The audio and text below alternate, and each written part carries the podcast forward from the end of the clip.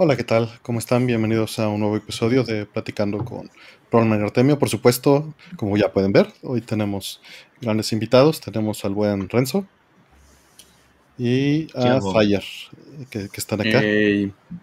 Por supuesto, está Rol. Rol, ¿cómo estás? Muy bien, muchas gracias, Artemio. ¿Tú cómo estás? Bien, bien, acá un placer verlos, aunque sea virtualmente. Grandes amigos, gracias por estar aquí. No, no, gracias, gracias. Sí, gracias. gracias a todos. ¿Cómo están? Fire, ¿cómo estás? Bien, bien. Te, extrañé esta semana que, empezamos vacaciones y tuve que venir a otro show, sí. Pero todo bien. Sí, sí, hoy, ahora nos tomamos un descanso de vida entre bits y este y se sintió extraño. Tuve, tuve demasiado tiempo libre. Hasta le pusiste poner nuestros nombres al capítulo este de, de Artemia y un tweet y todo. Ya ahora sí dio tiempo. Bien, aprovechado. Sí, sí, sí, sí, sí, rindió el tiempo, pero sí se sintió extraño es romper la rutina. Renzo, ¿cómo andas? Bien, aquí acompañándolos un ratito, porque ya Gracias. no aguanto sus desveladas. unos cinco minutos y a dormir, ¿o qué? Nah. un ratito. Eso dices, pero luego te quedas. Nah, sí, luego sí me quedo. ¿Cómo va, ¿Cómo va Time Pilots? Crece y crece, ¿no? Ahí va, ahí va, normal. Normalito. Sí, Nada espectacular, pero está entretenido. Por ahí saludos a, a, Lugarius, que es quien hace el buscador de preguntas. Este, si no lo conocen, chequenlo. Es, este, está el URL ahí en la descripción del episodio y sirve para buscar cualquier palabra que pongan. Les va a aparecer todas las veces que se ha mencionado en preguntas y el segundo exacto, le dan clic y los manda al segundo exacto en YouTube donde se habla de ese tema. Mm. Y este, trabajote. Sí, un, un, trabajote, que es gracias al trabajo conjunto pues, de todos, del software de Aldo y pues de lo que se está haciendo y de sus preguntas, que todavía no abrimos, pero en un momento vamos a abrir. También muchas gracias a, a, Rata Rodríguez que hizo el logo. Que, como siempre. Como siempre, le quedó, le quedó poca madre sin feedback. Hay que, hay que aclarar esto. Esto lo hace él completamente de sorpresa. Nos enteramos nosotros también así como ustedes. Sí, sí, pues, nos lo pone así de sorpresa, ¿verdad? Nos lo, deja ahí. Sí, es, muy divertido. Y pues, saludos ahí a, a, Lugares que está, a Hola Planeta, de Cro, Beatriz Ketsui, que anda por ahí también. Un gustazo. Rata está ahí, por supuesto. Gracias, Rata. Muchas gracias que andes por acá. Niño Rata. Niño Rata. está Alex Belling también. Y pues bueno, ¿qué tal sus semanas? ¿Todo bien? Ahorita antes de empezar a ver preguntas. Todo muy bien, todo muy bien. Fue una semana de muchas sorpresas. Ya te, ya te contaré. Ay, surprise. Surprise. ¿Han jugado algo ustedes? Que jugó Zelda. sí, estoy jugando. Acabé Judgment, estoy jugando The World's End with You y el Flight Simulator. Wow, no, pues mucho. ¿No? increíble. ¿El de Walking With You de antes? ¿El, nuevo? Ah, ah el, el, nuevo, Ajá. yo, jugué, este, estuve jugando Hades, este, ya le di un, par de, un par de vueltas. Qué rápido. Sí, sí, sí, muy rápido. De hecho, em, empezó y lo sentí muy fácil al principio, pero ya después empezó a poner de, de muy buen nivel. Eh, sí, sí, está, está, muy, está muy bueno, me gusta, me gusta bastante el juego. Creo que es, eh, para mi gusto, es lo mejor que han hecho estos amigos. muy de acuerdo. Este, Super Giant. Como que es una conclusión natural, ¿no? Como que cada, sí se ve ese progreso de cada juego y este se siente como que lo lograron elevar todavía más. Sí, lo hicieron muy bien. Me gustó mucho. Y vas a ver, ahorita con la verdad lo poquito que llevas, la pen todavía no le estás agarrando el sabor. Espérate tantito y vas a ver cómo cambia de sabor todavía más. Como por la hora 100. No, no dura tanto. No dura tanto. Yo le metí como 60. Mm. Como 60 y este. Que no es nada si lo comparas con Like a Dragon, que lleva 60 también y no llevo ni nada. Este, pero pues para ti, Fire, sí es así como un universo de tiempo. Sí. Sí, y este. Hoy tuve también ahí un stream que Cracker va a subir después, que anda ya en el chat. Saludos a Cracker. En donde se consiguió 8 SC8, digo 8, 4 SC88 en un lote y un SC88 en caja, Roll. ¡Wow! Entonces ahí, ahí lo abre, ahí para que lo vean luego. Yo, quiero uno. pues ahí, está, sí, sí está, sí está viendo qué hacer con ellos, de hecho. Yo tengo un 8850 y se pregunta qué es eso, son, digo, no es este modelo, este, aquí no tengo el, 8850 normal, bueno, el 88 Pro son cintas, como los que están en Open Ahí anda. Yo nada más quiero ver los streams de Artemio abriendo tarjetas de Pokémon.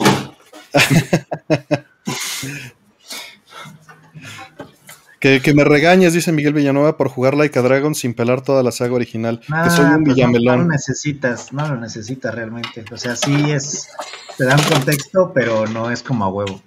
Pero, ¿sabes? Noto todos los lugares donde sé que eso tiene raíces. O bueno, siento que, ¿no? O sea, por ejemplo, lo de lo de Ono Micho, pues me imagino que tiene un montón de raíces. Es, lo de o sea, varios juegos, un mame, un mame, güey, o sea, la primera vez creo que sale en Yakuza 6, eh, y ahorita, por ejemplo, en Judgment sale, güey, el pinche Onomicho, güey.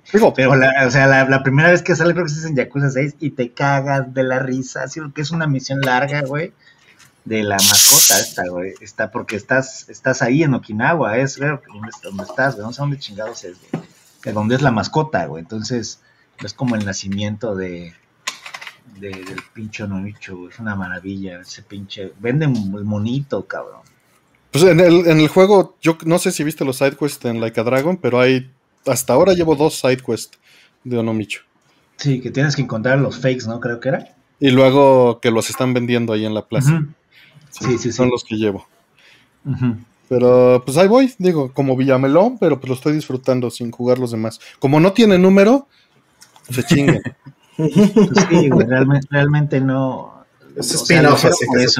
lo, hicieron por eso, güey, porque pues fue como un relanzamiento de, la serie, güey, tal cual. Sí, y pues también es, otro género, ¿no? A final de cuentas. es, es, un Dragon Quest. Así es, es Dragon Quest. Ya, no spoilers, no spoilers.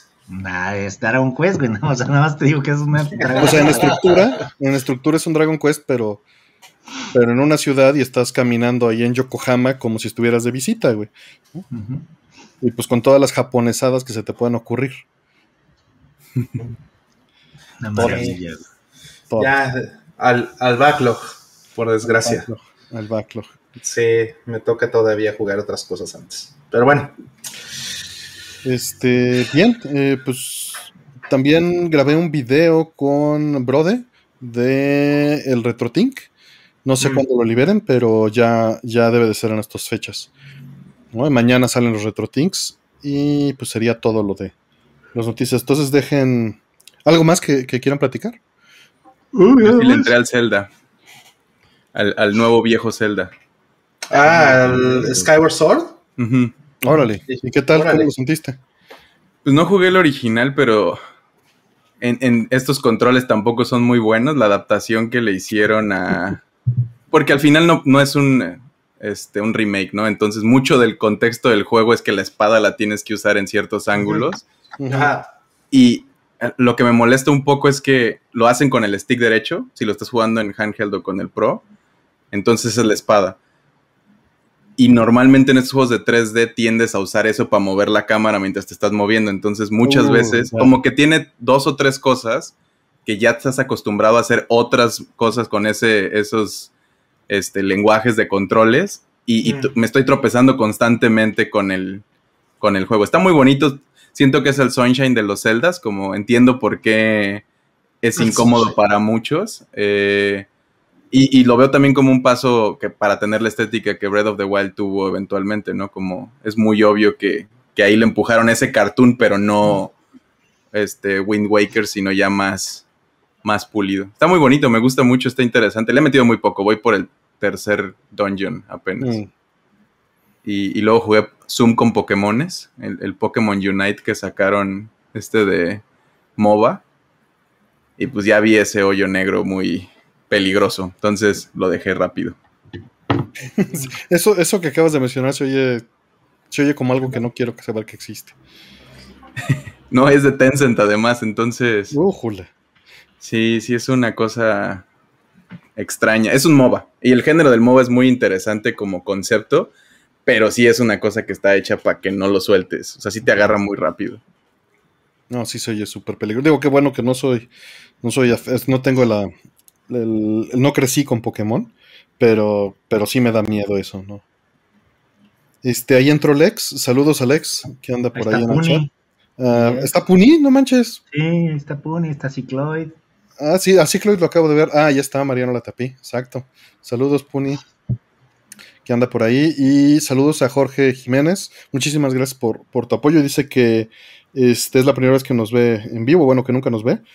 Y que pues que espera el programa de Nier. Sí, sí, también nosotros. Sí, ahorita que ya tienes tiempo, Artemio. Ahorita ya se puede armar, exacto. Es lo que decía con Fire el otro día. Sí.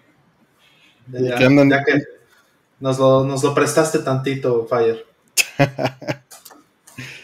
Dicen que este, están discutiendo de los Yakuza todavía ahí en el chat.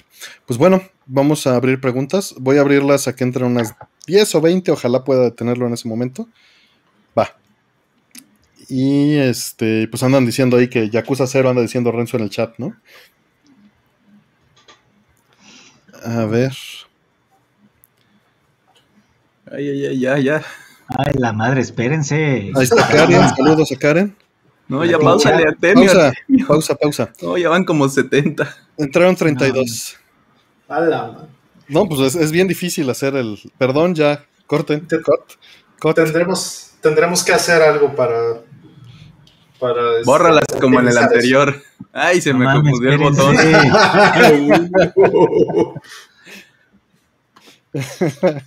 no, eso, eso sí fue sin querer. Este.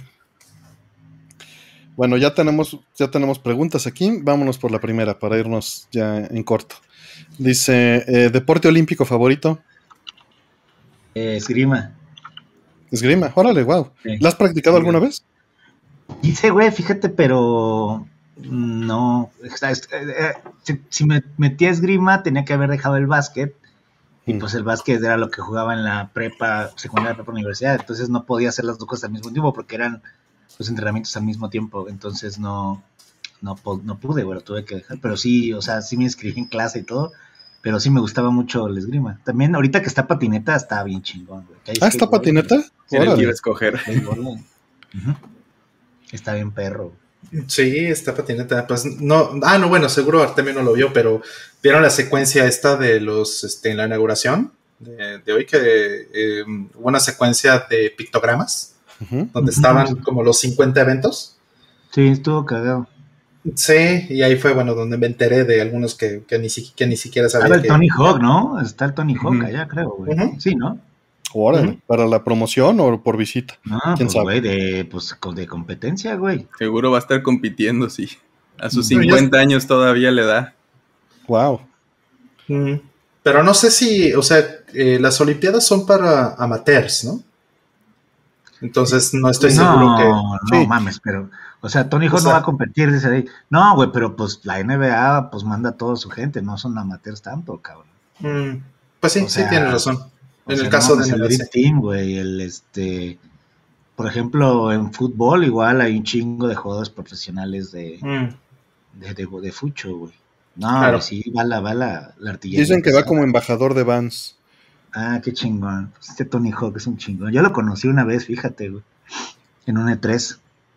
Este, en una tripas. En un E3 que estaba promocionando unos pinches juegos culeros. que, están haciendo el remake, ¿no? A sus juegos. Sí. pero el remake está chingoncísimo, güey. O sea, el que trae el 1 y el 2 es una maravilla. Pero no, los últimos que hizo, que acuérdate que hizo uno que tenía una patineta así culero. ah, sí, las de los. Sí. Ajá, este, y luego ahí lo conocí, güey, fue al boot y ahí platiqué con él. Estuvo muy cagado. Me, me, da mucha risa en Twitter o cuando comparte estas anécdotas que le dicen, ay, te llamas como el que patinaba. es como, sí. sí. está muy cagado. Es muy alto, güey. Y este, entonces tú ayer te ibas a decir este skateboarding entonces. Sí, no, creo que nunca he visto, nunca le he puesto atención a nada de deportes y la verdad ni siquiera sé cuáles son. Si hay alguno que sí se acerque más a mi interés, pero vi que anunció que Tony Hawk estaba ese y fue como, va, me late, patinetas. ¿Tú le has entrado a patineta? En, era más de patines. Este. Patinaba normal, pero nunca pude hacer trucos. Era, era niño gordito y no me salía nada. Solo le sabía dar y no caerme. Y en los patines le hice un poquito más, pero muy de, de con los primos y así, nunca nada. En el pueblo con trabajos estaba pavimentado, entonces aprendí a patinar en, en adoquín, que pues sí te curte, pero no es bueno para hacer trucos. No, no, no. Y, pero había, ah, la mayor parte es empedrado todavía o ya hay mucho adoquín. En, en mis tiempos, eh, las calles alrededor de donde vivía estaban empedradas algunas todavía. Y las que no era un concreto gacho, como muy... Sí, no, no lisito, padre. De hecho, íbamos a una carretera que estaba atrás del pueblo, que esa estaba como muy nueva porque casi no se usaba, pero hubo muchos accidentes de que... Sí, no, no se oye muy bien eh, esa idea. Sí. No, no, no de carros ni nada, simple, estaba muy empinada la bajada Ah. y no parabas en como cuadras. Entonces se caían, tenemos varios videos en, en VGA de esos de celular del, de hace 15, 20 años, no sé, de mis primos cayéndose, donde nomás se ven puros píxeles dando vueltas, pero sí. Hay una, hay una película en Prime que se llama Mid-90s. Mm, Veanla, está súper chingona. Es de esto de Sí. los noventas de las patinetas. La hizo el pinche Jonah Hill, la dirigió él. Este, y está, está bien jefita, la neta. Esos morri- morrillos que juegan Street Fighter y patinaban en los noventas. Está muy Sí. padre, veanla. sí, sí, sí. Muy chida. ¿Y tú, Rol? Mm, Karate, fíjate que eh, lo están integrando, eh, me, parte- me parece que es a partir de estas Olimpiadas. Están ¿Con- con integrando. ¿Perdón? ¿Tekken? Tekken, ándale. Están, están integrando dos, dos, como, dos variantes de karate, ¿no? Este, uno que es el kumite, que pues sí es eh, eh, pelea, y, y también este eh, kata. Y pues está muy bonito, me parece que eso eh, está muy padre que lo hayan metido en la en las este en, en las olimpiadas finalmente. Entonces sí, yo creo que eso sí me los voy a echar. Pero sí estaba, ¿no? Porque en México le va, le- recuerdo que tiene medallas o, o Eh, siempre... sí. Ese es taekwondo. Ah, ay, ay, Yo iba a decir lo mismo y me quedé pensando. Sí, sí tienes razón, porque el taekwondo es el que es negocio. Si hasta en mi pueblo había uno de taekwondo, entonces sí. Mm. Sí, sí. Sí. Wow. Este, y bueno, yo, yo nunca veo deportes televisados. Ya estar en YouTube, no- no sé. Pero eso es televisión. De hecho, de hecho, Renzo, estás en la tele, sonríe. Ya sé, cabrón, pero velo, güey, está bueno. El básquet está chingón. No, no El me, no me está mate, no sé. Si mi cerebro se desconecta así en automático. Bueno, ¿Sabes? agarra un control y hace cuenta que estás jugando. Ponle fondos de anime, Ta- Tampoco juego juegos de deportes, Renzo. ponle openings para que se sienta como algún anime. De supercampeones. este, ándale. Uf, Ya venían, justo en estas tuvieron canciones de videojuegos, ¿no? Que es lo que estuvieron compartiendo mucho las personas. Sí, mame, sí. Muy bonito. Digo, ha de ser algún trama, del- tra- trauma de la infancia, pero como en la casa siempre lo veían y me llevaban a fuerza. Y, y también, pues mi hermano hacía mucho deporte y era, pues todos los sábados levantarte a las seis para ir a verlo jugar. Ah, man, lo mandaba a la mierda. No, pero, pero Ah, eso, pero eso lo pues- hacía con gusto, porque Todos, todos lo para- veíamos por Andrés Bustamante y todo ese pedo, que ya no existe todo eso. eh, eso lo veía, eso lo veía, pero no veía las Olimpiadas. Este. Y, y ¿cómo se llama? Pues a mi hermano lo veía con gusto. Y, y justo eso es lo que muchas veces he dicho. No me late ver gente que no conozco jugando, porque pues, me aburro más. Pues conócelos. Oye, ¿cómo se No, llama no. este juego de Konami? En persona, de las que le apretabas los dos botones, güey. El track and field. Track and Track field. and field. Con El de la, el de la pluma Vic. Sí, que le hacías con el truco con la pluma. Mm. Yo, Sí, lo, sí. yo lo llegué a jugar, era el gabinete de esos acostados, güey. ¿Te Sí. acuerdas de esos gabinetes? Como, ¿Cómo Sí, le dicen una de café? De, Una cóctel. Ajá. es una mesa co- cóctel. de cóctel, de café, todo pendejo de cóctel. Pues sí, sí, así había cafés. En Japón sí era normal que estuvieran esas mesas individuales. Están volviendo a salir unas reediciones de esas madres, ¿eh? De los tabletops, güey. Ya ves que salen esas maquinitas ahí como para Margarito, güey, chiquititas, güey. Mm. Horribles. Margarito. Es un emulador, ¿no? Esa madre, tal cual. Este, pero están saliendo unas así tabletops. Ujú. ¿Sabes a quién le puede decir Artemio? Hay uno de canotaje que es de, de Pátzcuaro, que ha ganado varias medallas. Qué Podría chido. ser tu main de las Olimpiadas. Mi main. Pero pues es, es de dientes para afuera porque no lo voy a ver. Digo, Pues, velas en japonés, apoyo, pero no. No, no, no. no, no es, yo sabes que no soy ese, ese es otro. Es de mamón acá, el pinche prieto. Saludos Seattle. El, el otro Renzo. Saludos a, a Karen, que ya está ahí, a Chofas, que también anda Chofas, por acá. por ahí. Chofas, qué gusto verte. El, el buen Punia que sigue, el ex, muchas gracias por andar acá. Está el Cicloid. Cicloide ahí anda. Está el Aldo, mira. Saludos, Aldo. No si se juntó. Ahora sí se juntó la banda, ¿eh? Ahora sí se juntó la banda. ¿Algo más que decir de deporte olímpico favorito? Porque llevamos una pregunta y llevamos. No, ¿sabes qué 10 estaba chingón, güey? Antes, que Coca-Cola te daba las mascotitas, ¿se acuerdan? Te daban Ah, una sí, por cambios de corcholatas, ¿no? Sí, sí, sí. Ahí me la primera vez que me tocó, creo que fue la de Corea, creo que fue en el 88, estaba bien morrito. Y te, que era un tigrito, güey. Luego ya te daban como, canjeabas las, las mascotitas de plástico, así como en vinil, güey. Del- me acuerdo de las Olimpiadas. Estaba, estaba, estaba como, ah, ¿cómo se llama el que era como un- de Joan Miró, el pinche Kobe, el de Barcelona? Mm. Estaba bien raro, güey. Estaba, estaba bien padre ese pedo de las mascotitas. Las mascotitas de Japón están, están bien padres. Están chiditas las dos. Está- estaba lindo. ¿Te, te acuerdas de Pique? Yo tenía un plumón de Pique, Sí, pero eso sí, fue sí, del claro, mundial. No, pero esa madre ya estaba yo ya que tenía como 4 o 5 años, no, 6 años. Como 15, no te hagas ya. Sí, 25. Este. Sí, ya ando confundiendo. Pero lo bueno es que me autocorregí, esa no era de Olimpiadas. Eh, siguiente pregunta, vamos. Dice Teo Rocha, muchísimas gracias por tu apoyo, Teo. Dice, saludos a todos. Me quedé medio ah, bro de RGB, pero al rato lo termino con un cafecito. No fue pregunta. Pues bueno, este, va adelante. Qué, qué chido que lo estés viendo. Esto es el show de, en el que hablamos del RetroTink, que es este hardware de Mike Chi. Déjenme nada más le desconecto los cables porque lo tengo acá. Que es para hacer upscale de consolas clásicas con este SCART, eh, componentes, compuesto, es vídeo. ¿No? Una belleza. Ah, el Ahí- que subiste los, los screenshots de estas imágenes de Ajá. Link's Awakening.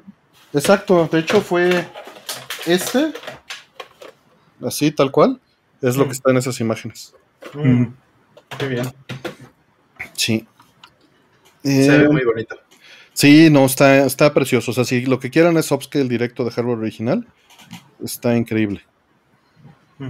Eh, y bueno, eso hace alusión el, el mensaje de Teo Rocha. Siguiente.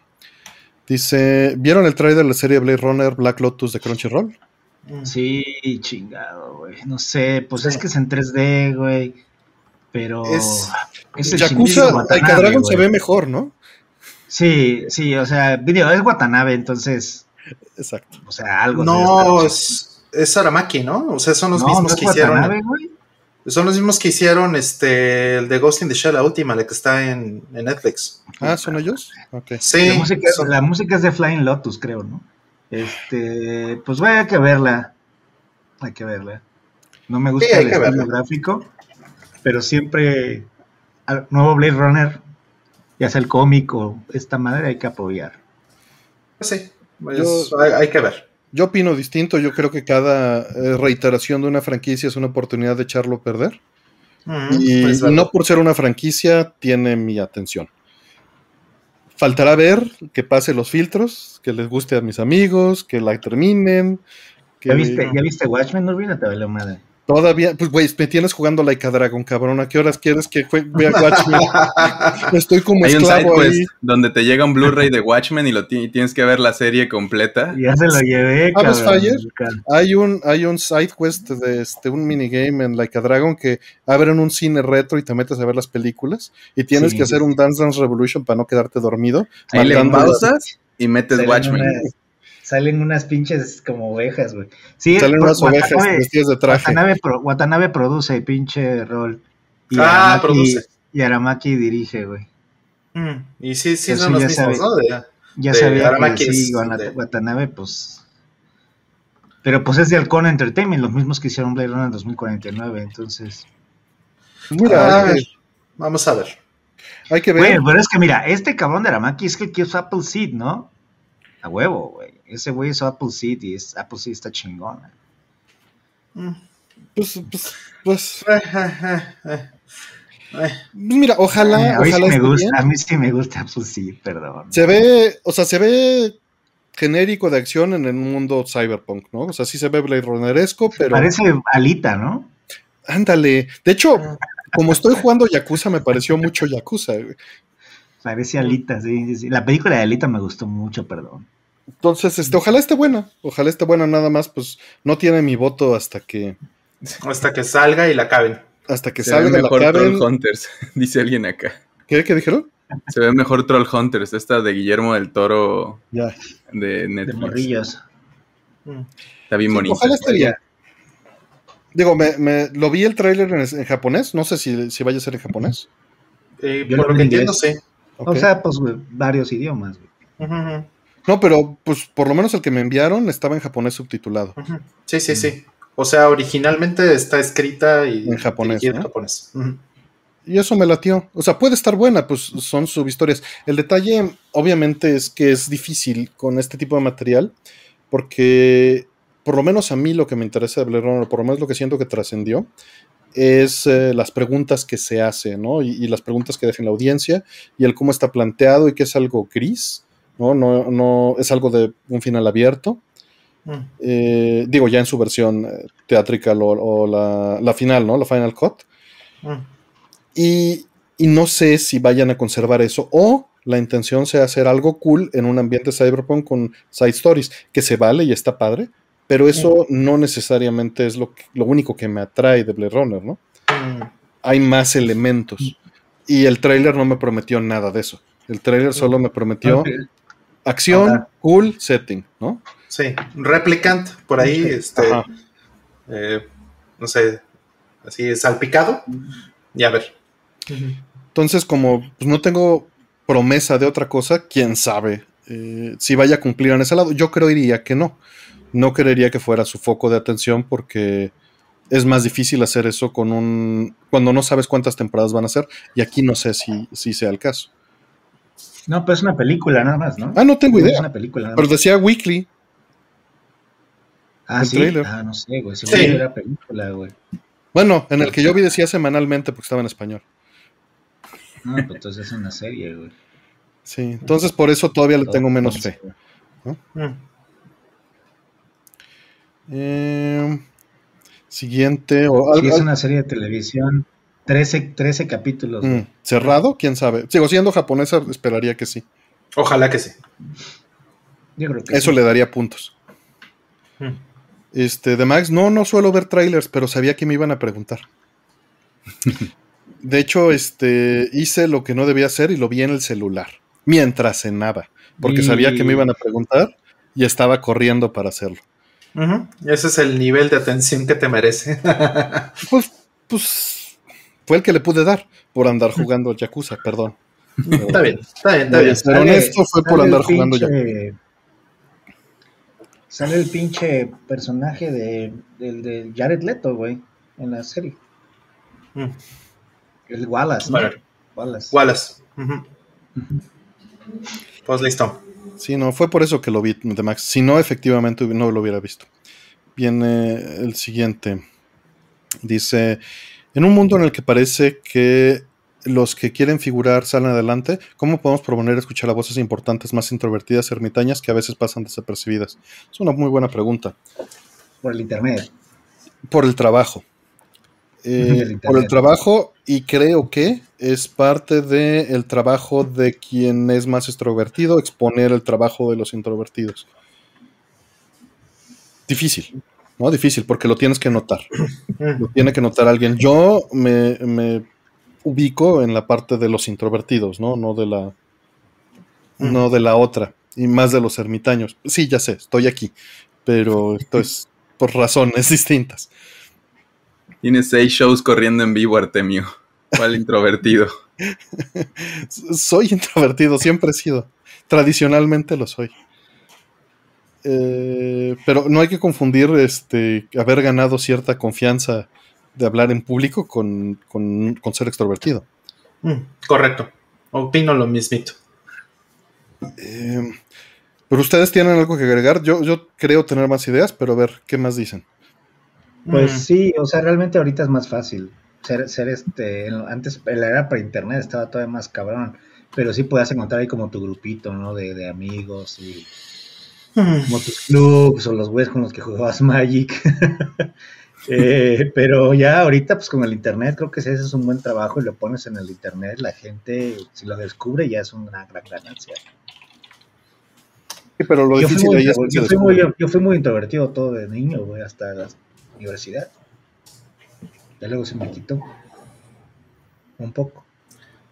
Sí, ya luego nadie te puede callar. Exacto. pues mira, yo creo que es un arma de dos filos. Eh, justo como dice Septem, yo creo que sí es importante que para los que son introvertidos pues haya eh, eh, alguien que pueda ayudarlos a ampliar su, círculo, ¿no? Y el Internet es muy bueno para eso. Pero la parte que no me gusta, que pasa mucho ahora, el Internet, por bueno que es para para conectar a la gente y para hacer llegar el conocimiento y tantas cosas buenas que, que pudiéramos decir, eh, la parte oscura o, terrible del Internet, o tal vez este, el, ejemplo más claro que tengo de la parte mala, es eh, todo este movimiento de los terraplanistas, por ejemplo, O la banda que dice que, el hombre nunca fue a la luna, o ese tipo de ondas, ¿no? Gente que trae ese rollo de conspiraciones y todo este asunto que pues es, o los antivacunas, Este, todas estas personas pues que a lo mejor eran tres vatos y nadie los pelaba en su casa. Y, hoy pues encontraron y conectaron a otras personas que piensan como ellos y, pues ahora tienen un megáfono. Y entonces no paran de escupir eh, tonterías. Sí, sí, públicamente y, amplificando, ¿no? Y, llegando a más gente y, convenciendo a más gente de sus burradas. Y eso, pues, pues bueno, lamentablemente es una, es, un, efecto secundario de lo que, de lo que quisiéramos de, un proyecto como ese, ¿no? Del Internet. Oigan, sí, aprovechando, güey, súper importante, ya la semana que viene, que ya se abre la vacunación, váyanse a, la, a la vacuna. Váyanse a la vacuna. A la, vacuna, por favor, ya, por favor, ya que salir de este pedo, gracias. Siguiendo la idea de lo que dice Rol, digo, es muy triste, pero esta gente que estás comentando y que efectivamente pues, es, un problema, eh, desgraciadamente la mayoría, creo yo, cree que lo hace porque está expandiendo la verdad y cree que, o por lo menos su verdad, ¿no? Y eso es lo que todos hacemos. Y en muchos casos estamos equivocados. Eh, y, esa verdad, este, pues no, no es tan verdad como, como creemos. Y, y, para ellos desgraciadamente, pues hay evidencia de conocimiento público, que eso es el, podríamos decir que es la diferencia, o con evidencia pública de que altamente probable, con, para ser imparcial, están en un error, ¿no? Mm. Pero ellos creen que están compartiendo la verdad, ¿no? Sí, esa es la parte más triste, que creen que están haciendo un bien. Y lo más difícil, ¿no? Lo más difícil. Como decía George Carlin, George, Carlin, nunca subestimas el poder de la gente estúpida en grandes grupos, algo así, ¿no? Decía el pinche George Carlin. Claro, pero. Y, y, George Carlin me fascina, pero no creo que sea la manera de combatirlo, atacándolos o minimizándolos o, o, este, humillándolos, ¿no? Eh, es difícil, y es difícil hacer ese, ese trato, pero Diego, ya nos fuimos por las ramas, regresando a esta, a esta pregunta. Sí, eh, parece que todos los que quieren figurar y salir adelante son los que, los que tienen mayor exposición y esto es porque tienen una personalidad que atrae más gente. Eh, asociamos normalmente, ah, y, la, porque supongo que es por el lado que Roll estaba poniéndolo, un charlatán normalmente puede tener mayor público debido al carisma. ¿no? Mm.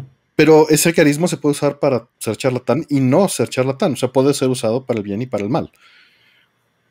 Y, el charlatán se le llama así cuando, cuando sabe proactivamente que lo que está diciendo no es verdad. Ahí, ahí hay una diferencia entre, entre un charlatán propiamente y, y los casos que yo, no los que dijo Rol, pero los que yo separé específicamente, porque de esos casos hay gente que sí se lo cree y hay gente que sabe que está haciendo lo mal, pero tiene algo que ganar. ¿no? Mm. Sí, sí. Y, y eventualmente uno se conecta con el otro, ¿no? Este, la gente que es abusiva, pues va a encontrar gente vulnerable que cree que está haciendo un bien y los van a usar. Y eso también me parece terrible. Y, y efectivamente, como dije hace rato, no es, es- no es el problema de ser introvertido o extrovertido, pero lo que quiere decir la, la pregunta, hasta donde entiendo, es las personas que no tienen esa capacidad de hablar en público, que nuevamente hacer la distinción, ser introvertido no significa no poder hablar en público. Mm. Sí. Entonces, eh, se pueden desarrollar esas habilidades. Mm. O sea, hay, hay- hay cursos de oratoria, hay expresión oral. Eh, se puede desarrollar todo esto como una habilidad, ¿no? Que, Bayer, ¿tú qué opinas de eso? Este, me agarraste en curva porque Karen dijo que ya volvió el bigotón y me dio risa. Ah, Sí, de hecho yo, yo siempre he sido muy platicador eh, desde, desde chiquito, pero no, no me gustaba dar presentaciones en vivo, por ejemplo, cuando tenías en la escuela que pararte enfrente de la clase y hablar de un tema, me ponía muy nervioso. Y creo que en parte es porque no me gustaba hablar de cosas que no me interesaban y me ponía muy nervioso no saber y tenía que memorizar, que es lo que evaluaban a veces, y son- siempre he sido muy malo para memorizar. Y hasta creo la universidad fue que se me dio y, y en medio, cuando te piden presentarte en la clase, ¿no? A veces de, a ver, todos van a pararse y decir su nombre y qué les gusta. Yo, yo medía la gente que iba y pensaba, voy a decir esto, voy a decir esto, voy a decir esto. Ujú. Como que era muy ansioso de esa manera. ujú, Y hasta la universidad creo que di una plática de mis gustos y mis temas hacia afuera y me empezó a gustar y ya ahora es algo que hago más profesionalmente también. Eh. Hablando de ese lado más de que soy un extrovertido de muchas maneras, eh, pero en ese punto de hablar en público me costó trabajo y es algo que se puede aprender. Y hasta la fecha, cuando me paro en un escenario con gente, sigo sintiéndome muy nervioso antes de salir. Este, no es algo que se te quite. Y, y siempre he dicho como que algo toma el control de mí y da la plática y cuando termino, como que es que da adrenalina y otras cosas. Y la- en la pregunta en particular, creo que sí es en parte de los que somos más habladores buscar eh, darle el espacio también, no nomás op- opacar, aprender a escuchar y, y sí, y, y- y ayudarlos un poquito, ¿no? También a que se sientan cómodos tal vez generando el espacio, porque luego pasa mucho en las familias que cuando alguno, alguno no habla mucho y un día dice un comentario y todos empiezan a burlar, ¿no? Como, ah, miren el callado, ya habló y, y eso es como algo, es un castigo a, tuvo el valor de hacerlo y lo está regañando. Entonces, como generar ese tipo de cultura para que puedan ir hablando también. Y si tienen amigos que son así, que quisieran escuchar más de ellos, darles el espacio. Mm. Son las cosas que se me ocurren. Sí siento que está complejo. Sí, sí está complejo. Chofas ahí dice que hablar en público tiene que ver más con la ansiedad, claro, pero la habilidad, si la desarrollas, te sirve para cuando tienes un segmento breve, el tener estructurado, como dice Fire, a mí me pasaba lo mismo. Todos estaban hablando y yo analizando, absorbiendo y no hablaba. Por ahí decían que seguramente en todas las reuniones yo, me, yo no paro de hablar o me meto en todo. Hoy en día sí, pero digo, depende del ambiente. Hay otros en los que me da pereza total y, y nada más estoy escuchando. Pero eh, de, de niño, o sea, nada más estaba escuchando, escuchando, escuchando, formando opiniones y no hablaba. Y escuchando todo el tiempo. Nunca, nunca participaba, ¿no? Y si me pedían, olvídate. No sabía ni qué decir. Fue hasta que llegué a un grado de, de madurez o de edad o de experiencia. Y también, como dijeron, de algo que sepas, ¿no? Y el, y el hecho de que tengas la confianza de exponerlo porque lo conoces o te apasiona, importa. Y cerrándolo con lo de la idea de chofas para no irme por las ramas, tiene que ver para que cuando tengas un pequeño espacio, por breve que seas, tengas organizadas las ideas y puedas exponerlo rápidamente en introducción, desarrollo y, y conclusiones para que sea muy claro y lo puedas presentar a una gran audiencia o una audiencia cada vez más grande con pequeños espacios. ¿no? Para eso es, para, eso es Es para que- lo que sirve. El problema es que, por ejemplo, cuando hablan eso de hablar en público es lo- muchos lo vemos como, como exponerte, ¿no? Tal cual ante gente. O sea, te estás exponiendo y que te puedes juzgar si algo sale mal. Estás muy vulnerable. O sea, también es... por ejemplo, a mí, yo no tengo ningún problema para hablar en público. Pero, por ejemplo, cuando hay como eventos así con gente, por ejemplo, una boda que dices, parte a bailar así de, güey, no, güey, da un chingo de pena, ¿no? O sea, no, no es mi cotorreo. Y me, y me, vuelvo más, más, como dicen, de rancho, tal cual, ¿no? Y me quedo ahí. Tú lo has visto, Artemio, yo he ido a huevos contigo y nos quedamos ahí pendejando en las, el, o sea, el sentado. Eh, en el 3DS, güey, pero, o sea, es como esas situaciones de, no, no sé si sea perderle la pena, pero quizás sí, güey, no sé, también. Encontrarle el modo, tal vez. porque, es la seguridad, a final de cuentas. Sí, creo que, creo que cada quien puede desarrollar sus propios estilos de desenvolverse en, ciertos espacios. Hay gente que sí tiene que memorizar, por ejemplo, en esto de las pláticas, y, yo sé que ese formato no es para mí y el mío es más tener unas guías para no salirme del hilo y, y, y ya tener muy bien como entendido lo que voy a decir, pero cada vez que lo hago es diferente. Y, hay muchas veces que creo que cuando no sabes cómo hacer algo, pides el tutorial o vas a YouTube y sigues los consejos y tienes que abrir siempre con una broma y imagínate los semidesnudos y no sé qué. Y muchas de esas cosas no pueden no ser relevantes para ti. Entonces, eh, lo mejor es como encontrar el algoritmo para ti mismo, ¿no? Como que sí te ayude a ti con tus fuerzas y carencias a exponerte en esos lugares. Si es lo que quieres, también si no quieres, pues tampoco este, lo hagas. y ahora, ¿sabes qué me pasó? Me pasó muy seguido al principio cuando tenía que exponer en inglés o presentar juntas en inglés, me ponía muy nervioso, güey, al principio, ¿no? Porque estás muy vulnerable, estás hablando un idioma que no es el tuyo, cabrón. Eh, y, ya luego como tienes que hacerlo como niveles más técnicos en la chamba, ¿no? Tal cual. Pero fíjate que me ayudó, como que me ponía a pensar, estos güeyes que les estoy presentando no hablan español. O sea, y seguramente si estuvieran presentando en español lo harían mucho peor de lo que yo lo podía estar haciendo en inglés. Entonces como que ya eso me dio un poco de seguridad y así se me fue como quitando quitando esa inseguridad, porque si es, está cabrón, ¿no? sí, es dura. Tienes miedo, que te juzguen, güey, tal cual. Claro. Ahora, conectando todavía un poco más las ideas, ¿para qué te va a servir esto? Tal vez no es hablar en público, pero tal vez es acercarte a alguien que sí tiene esa capacidad y que puede exponer tu idea, o que puede, o que tiene un programa en el que hace este tipo de cosas, y el simple hecho de mandarle un correo, mandarle un mensaje directo, puede ser igual de estresante que dar una conferencia en público. Entonces, eh, tener esa habilidad te sirve para romper eso, tener la idea bien condensada, tener esa seguridad y mandar un mensaje breve, ¿no? Porque muchas veces cuando contactas a una persona que es una figura pública, si ve un chorote, pues le va a dar una flojera tremenda. Algo breve, algo que vaya al punto y pedirle el favor de, oye, tengo este proyecto, te igual te puede interesar, igual lo puedes difundir. Para eso sirve esa habilidad también. No solo sirve para hablar en público, sirve para condensar y exponer algo brevemente bajo ansiedad o presión. Y no chateen. o sea, no busquen a gente de ese, de ese tipo y, hola, ¿cómo estás? Y no digan nada más, ¿no? Como manden el mensaje completo de lo que están buscando y mm. tengan paciencia del otro lado claro. Ese es un gran consejo. Vamos por la, por la siguiente. Eh, dice, instalé Station en mi PlayStation 1 y estoy explorando shoot'em ups. Darius Gaiden me pareció genial, Gradius también. Pachi lo sentí inferior al core de Mister. Claro, es un port. ¿Cuáles recomiendan ustedes? En Play 1. ¿En Hander?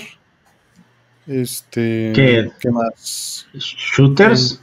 Sí. Sí, eh, Omega Boost. Omega Boost está curioso, sí. Omega Boost de Polyphony, güey.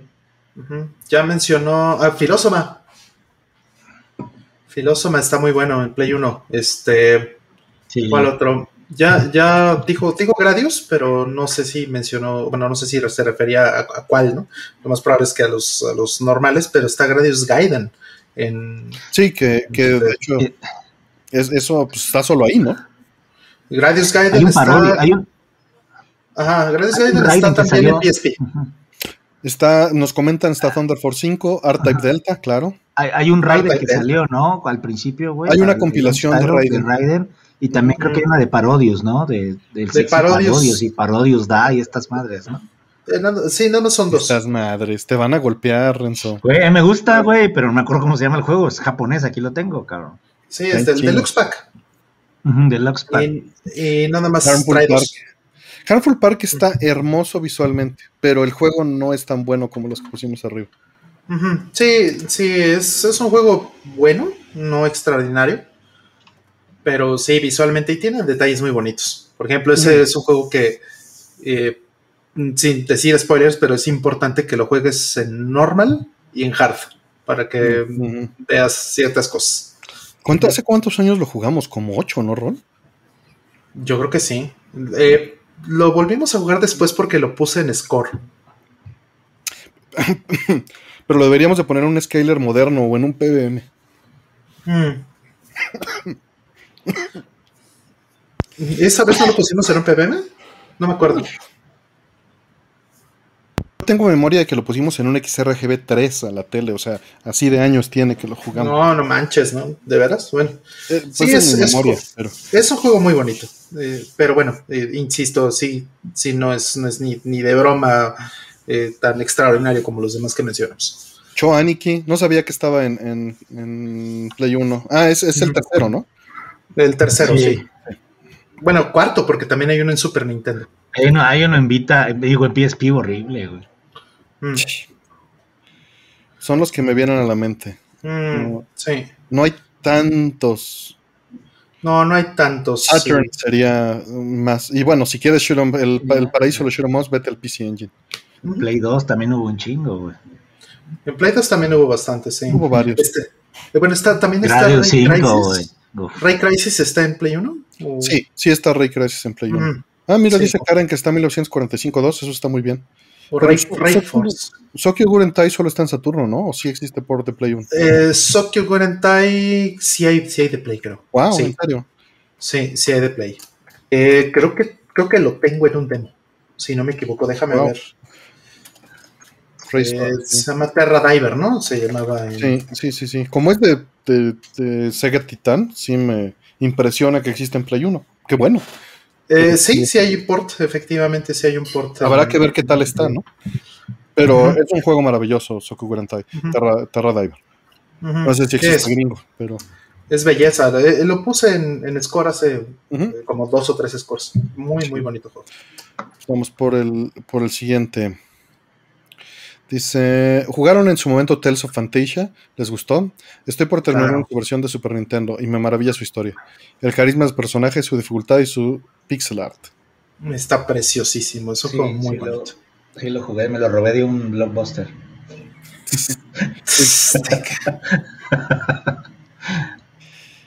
Yo, yo no, pero este siempre he tenido ganas de, de jugarlo. La traducción apenas tiene un, un tiempo, ¿no, Rol? Eh, no sé cuánto tiempo tenga, fíjate, no, no sé. Eh, la traducción, eh, creo que hubo más de una traducción Mm, eh, de, de Tales of Fantasia. No sé. digo, ahorita está pasando un poco eso, ¿no? Que es- están re retraduciendo. están retraduciendo exactamente.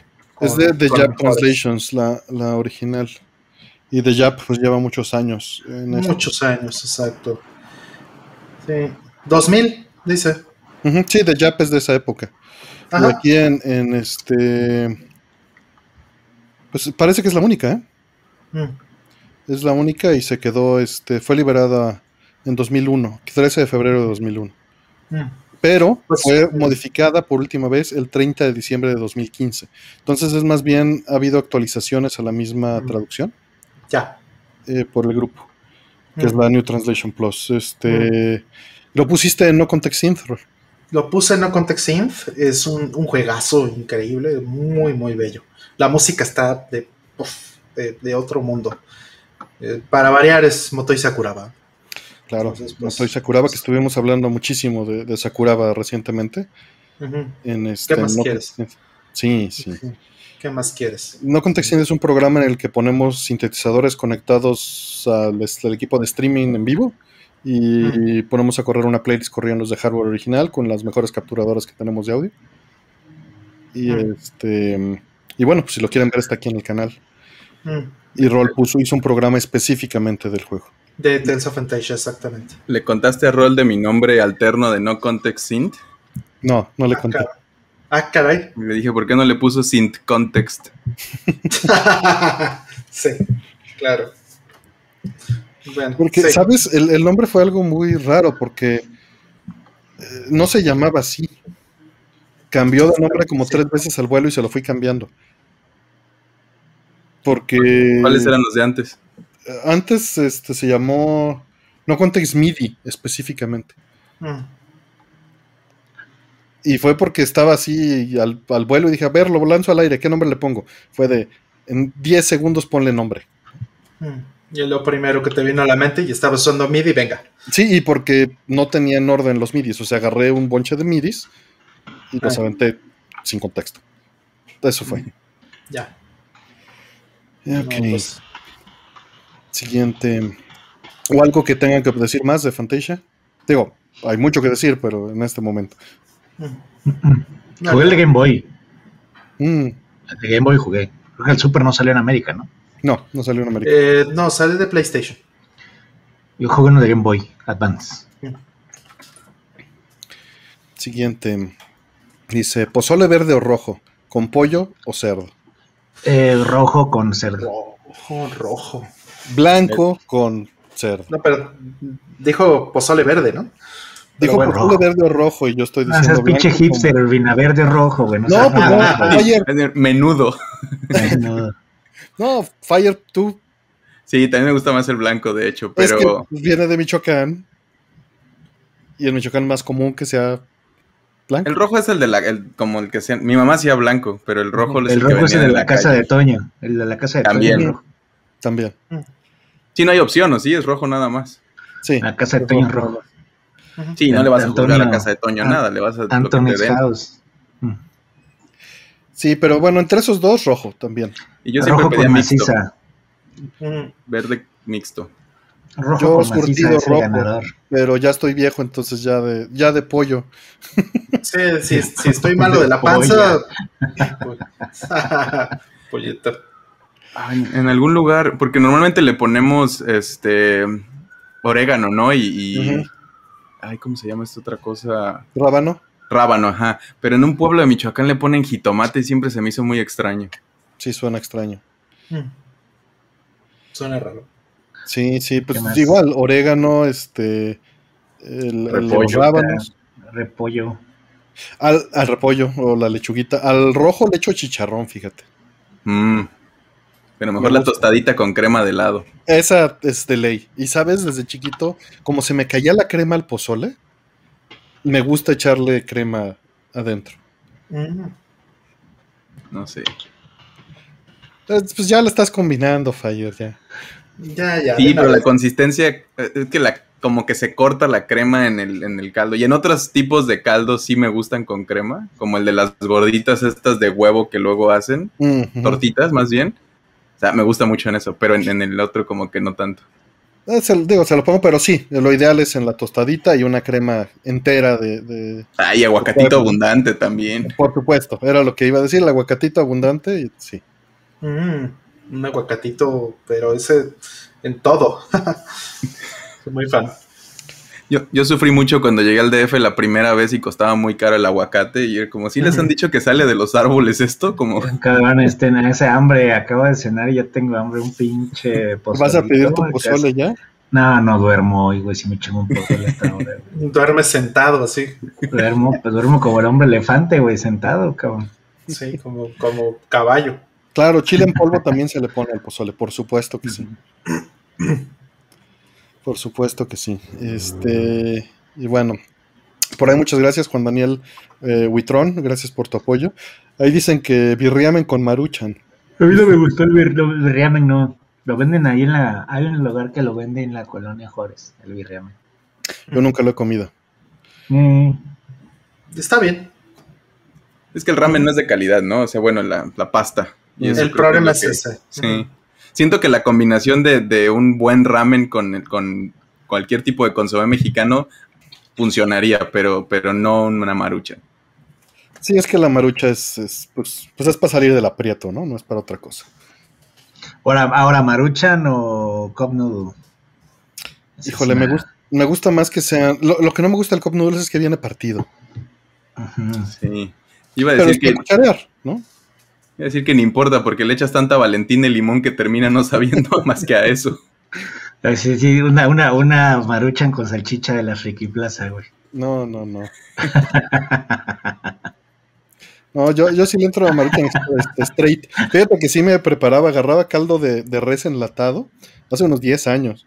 Agarraba la maruchan y agarraba verduras enlatadas y con eso me hacía mi ramen de pobre. Yo lo que hacía es que agarraba la maruchan de pollo y hacía una pechuguita, se la echabas y ya estás. Ya te sientes muy, es muy, que- muy gourmet, muy El gourmet. trucazo es el de huevo duro. Echarle un huevito duro a la maruchan, sí le eleva un buen. No, sí, cañón. Es como la banda Sí. que le echa queso, güey. Mucha banda le echa queso a la maruchan, güey. Bueno, Bueno, también hay pero el banda que huevo se la come como galletas, ¿no? Que le echa como salsita y la muerde y pues sí. Cruda, todo bueno, ahí. viene precocida, pero duro, ¿no? Bueno.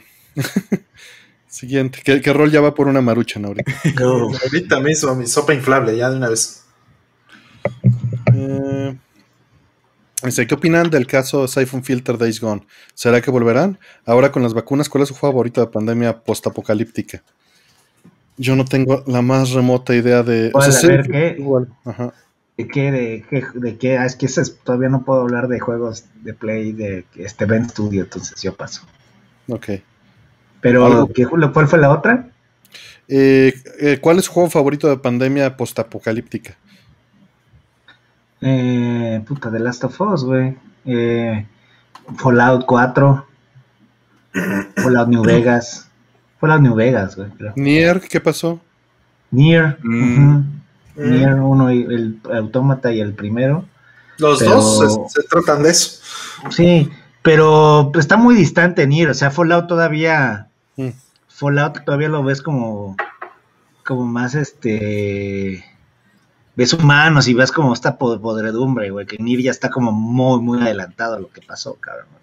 Sí, porque pasan muchísimos años, ¿no? Dentro del mismo, dentro Sí. del mismo replicant pasa. Ahí mencionan. Death Stranding. No, guácala, güey. No le Stranding. miedo a los Yakuza, Renzo. Yo, yo juego todos los Yakuza, acabo todos. Acabo de terminar Judgment. Pero sí, Fallout 4, fíjate que me gustó mucho, güey. Así lo, lo jugué un chingo. Me gustó mucho lo que hicieron con las expansiones y todo este pedo de, pues, el Wasteland, tal cual. Me, me, me mama. Sí, no, pues pa- creo que, que nadie de aquí sabe de Days Gone. Mm, No, ni idea. Y tampoco de Siphon Filter en realidad. Sí. El primero, pero nada más. Da igual. Perdón. Son, les fallamos, gacho. Horizon, Horizon, fíjate que Horizon está padre. Horizon, ándale. Horizon también es un rollo así. Apocalíptico. Cierto, es, es, es postapocalíptico. Hasta Destiny se podría considerar medio apocalíptico. ¿Cómo se llama este juego de mesa digital que también es Pandemic, ¿no? Justo. Ah, Pandemic. Neon City Riders. También es postapocalíptico. Eh, bien, por ahí muchas gracias a David González. ¿Qué pasó? El Hokuto no Ken. Ah, ándale, el sí es cierto, el Hokuto no Ken de. Yakuza, güey. Sí, ¿Eso no lo tienes, güey, Urbina? No, no lo tengo, pero sí oye. El, el estudio de Yakuza hizo un Hokuto no Ken, güey. Y, en, en lugar de you're, you're already dead, te sirve un chupe y te dice you're already drunk. Y te mata, Sí, está sí, verguísima, güey, no mames. Es una maravilla, ese consíganlo. Está bien vara a veces. Mm. Del pinche Yakuza Studio. Ahí lo tengo. Siguiente. Dice, viendo el futuro, lo que alcanzan a ver, ¿cómo creen que serán los videojuegos en el futuro? ¿Sí creen que exista un oasis o será algo más de entretenimiento como son en el presente? Oasis es de Ready Player One, por si no habían ¿De cachado. qué? ¿De Gracias. qué, qué dijiste, güey? A Es ver, que no lo escuché. Dice, viendo el futuro, lo que alcanzan a ver, ¿cómo creen que serán los videojuegos en el futuro? ¿Sí creen que sea como un oasis de Ajá, One? ¿O será algo más de entretenimiento como lo son en el presente? No, yo sí creo que sí vamos al VR, VR World. Lo más, sí. es lo más, es, es lo más, es el paso más lógico, güey. Pues sí, o sea, yo creo que sí va a existir eso, por supuesto. Este, comercialmente de repente a lo mejor empieza a cuajar y, y va a haber banda que se va a clavar durísimo ahí. O sea, lo que sí está cabrón es lo de la- las licencias, güey. ¿Cómo le vas a hacer, cabrón? Mm. Hasta meter todas estas, digo, ahí Si no medio pudieron para Fortnite, la ¿no? película, chavos. Si la No gente con pudieron dinero para la no pudo. película. Exacto, si no pudieron, pinche, la película no sale Leopardón, güey, el, el robot de Spider-Man, güey. Eh, Entonces- yo honestamente no creo, o sea, creo que va a haber alternativas de ese estilo, pero no creo que sea la opción dominante. Entonces vivimos en una etapa de fragmentación y cada vez va a estar más fragmentado y va a haber cada vez más nichos y más nichos y más nichos. Sí, a mí me... Cuando, no sé si vieron esta película de Hair, este, y ese videojuego que, que, juegan ahí me parece muy interesante porque es como una manera de interactuar diferente. Como que, que tiene una inteligencia artificial más inteligente, por así decirlo, con más personalidad y está interactuando, hablando y haciendo cosas. Y entonces se vuelve como, como una experiencia muy diferente a lo que estamos acostumbrados. Y, y siento que por ahí podría ir de, de, otra manera. Lo del VR me, me entusiasma más la parte educativa de eso, como el, en, en, en, justo en Ready Player One, en el libro, al menos hay una parte donde tienen clases y se meten un corazón y ven cómo late y todo eso. Y, y, pensaría como esa manera tan didáctica de educar debe ser bien entretenida y divertida. Y pues sí, la ñoñería también debe estar chida, pero hasta que no podamos sentirnos, podernos meter ahí, que si intentamos eso, creo que el VR está complicado. Y pues la fragmentación. Digo, el Oculus Quest Eh, 2 está una bastante pinche alarma, chido. tía, son una cabrona, eh, perdón. Ya vienes a traer el desmadre, Renzo. Para variar. Güey, no sé por qué hay una pinche alarma ya, güey. Y alguien rompió ¿Ya? un NDA y están buscando. Sí, sí, sí. Exacto. Eh, y pues sí, yo creo que va a haber de, de varias cosas. No creo que haya uno centralizado y único, ¿no? Cuando Disney compre a Apple y compren a Nintendo, a ver qué pasa. Pues sí, pero te lo van a vender como por mensualidad y por este y por episodio. Entonces, Eso es justo lo que va a pasar. Te lo van a vender en cachitos. Ya empezamos, de todos modos. Ya, ya está pasando. Sí, y el VR lleva siendo, lleva mucho tiempo siendo el futuro y nomás no termina de cuajar. Y digo, ahora que probé este Oculus Quest, siento como esto pudiera ser algo que, que porque no necesitas cables y una computadora ni todo eso, pero las Mm. experiencias siguen siendo muy básicas. Todos son gimmicks y no hay, fuera de Beat Saber y otro par más, no hay algo que, o sea, que vaya a guiar a la gente a que lo consiga. Y no veo que se vuelva como una cosa necesaria hasta no sé cuándo. Y quién sabe si vaya a pasar, la verdad. Porque móvil, por ejemplo, es algo que no lo cantaban tanto, nomás un día pasó y se volvió una plataforma estable. Y VR lo llevan cantando desde que yo hago juegos. desde antes, ¿no? Sí, desde antes, Desde- pero Uf, desde mucho. Al Half-Life, Alex está perrísimo, güey. sí, Eh. se me antoja mucho, pero se necesita este equipo más pesado. Sí. Por ahí Sí. nos dice el, el Honcho que en la Facultad de Medicina los metían a una sala 3D para ver la configuración de plegamiento de las proteínas y aminoácidos. Qué padre. Perdón, Rol. No, sí, qué padre. eso, eso está muy bien. Vamos, siempre va a ser un nicho el VR.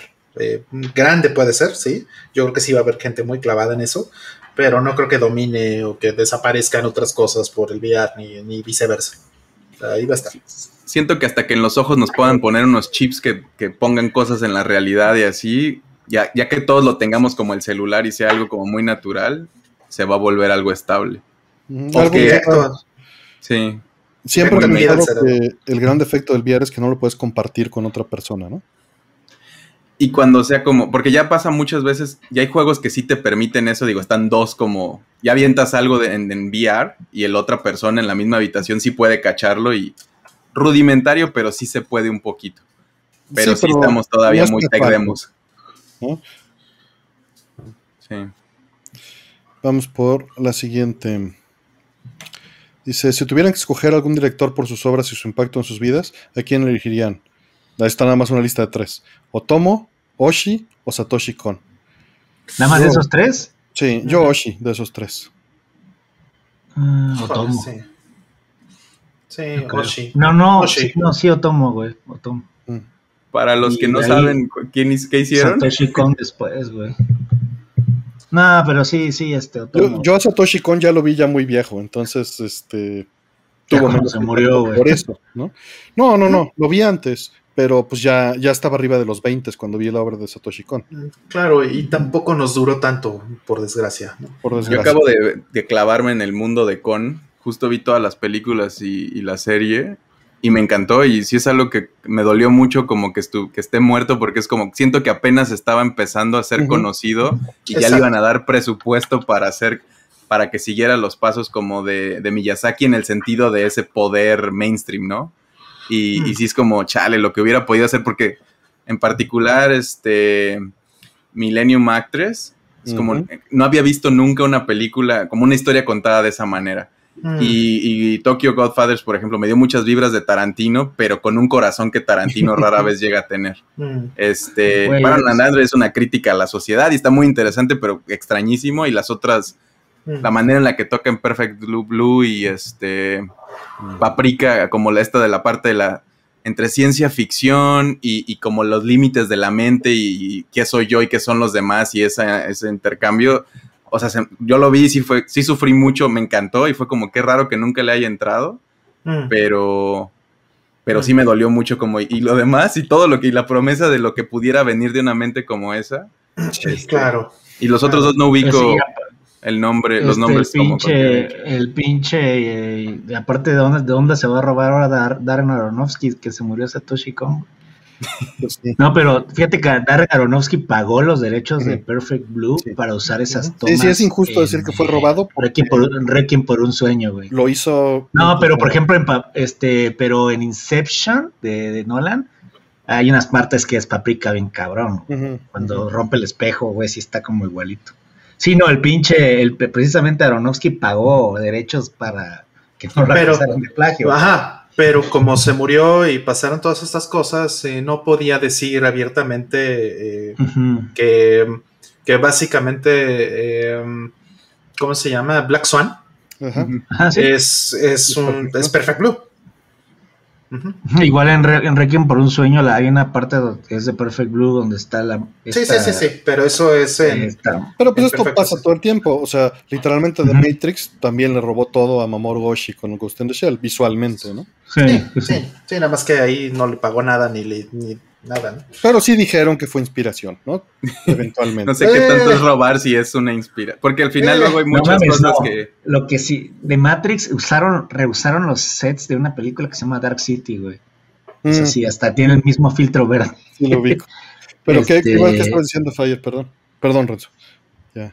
Ah, no, nomás iba, sí, que, que creo que es algo que, que tiende a pasar con el arte, ¿no? Que, que alguien se inspira mucho de algo y luego trata de emularlo, pero pues está haciendo toda la chamba y el trabajo del arte y de la obra no es tanto como logré esta escena increíble, sino la completitud del proyecto, por así decirlo. Pero sí, definitivamente sí hay unas cosas muy descaradas y sí, sí, es como cuando el toro con Pacific Rim le decían, ¿y qué?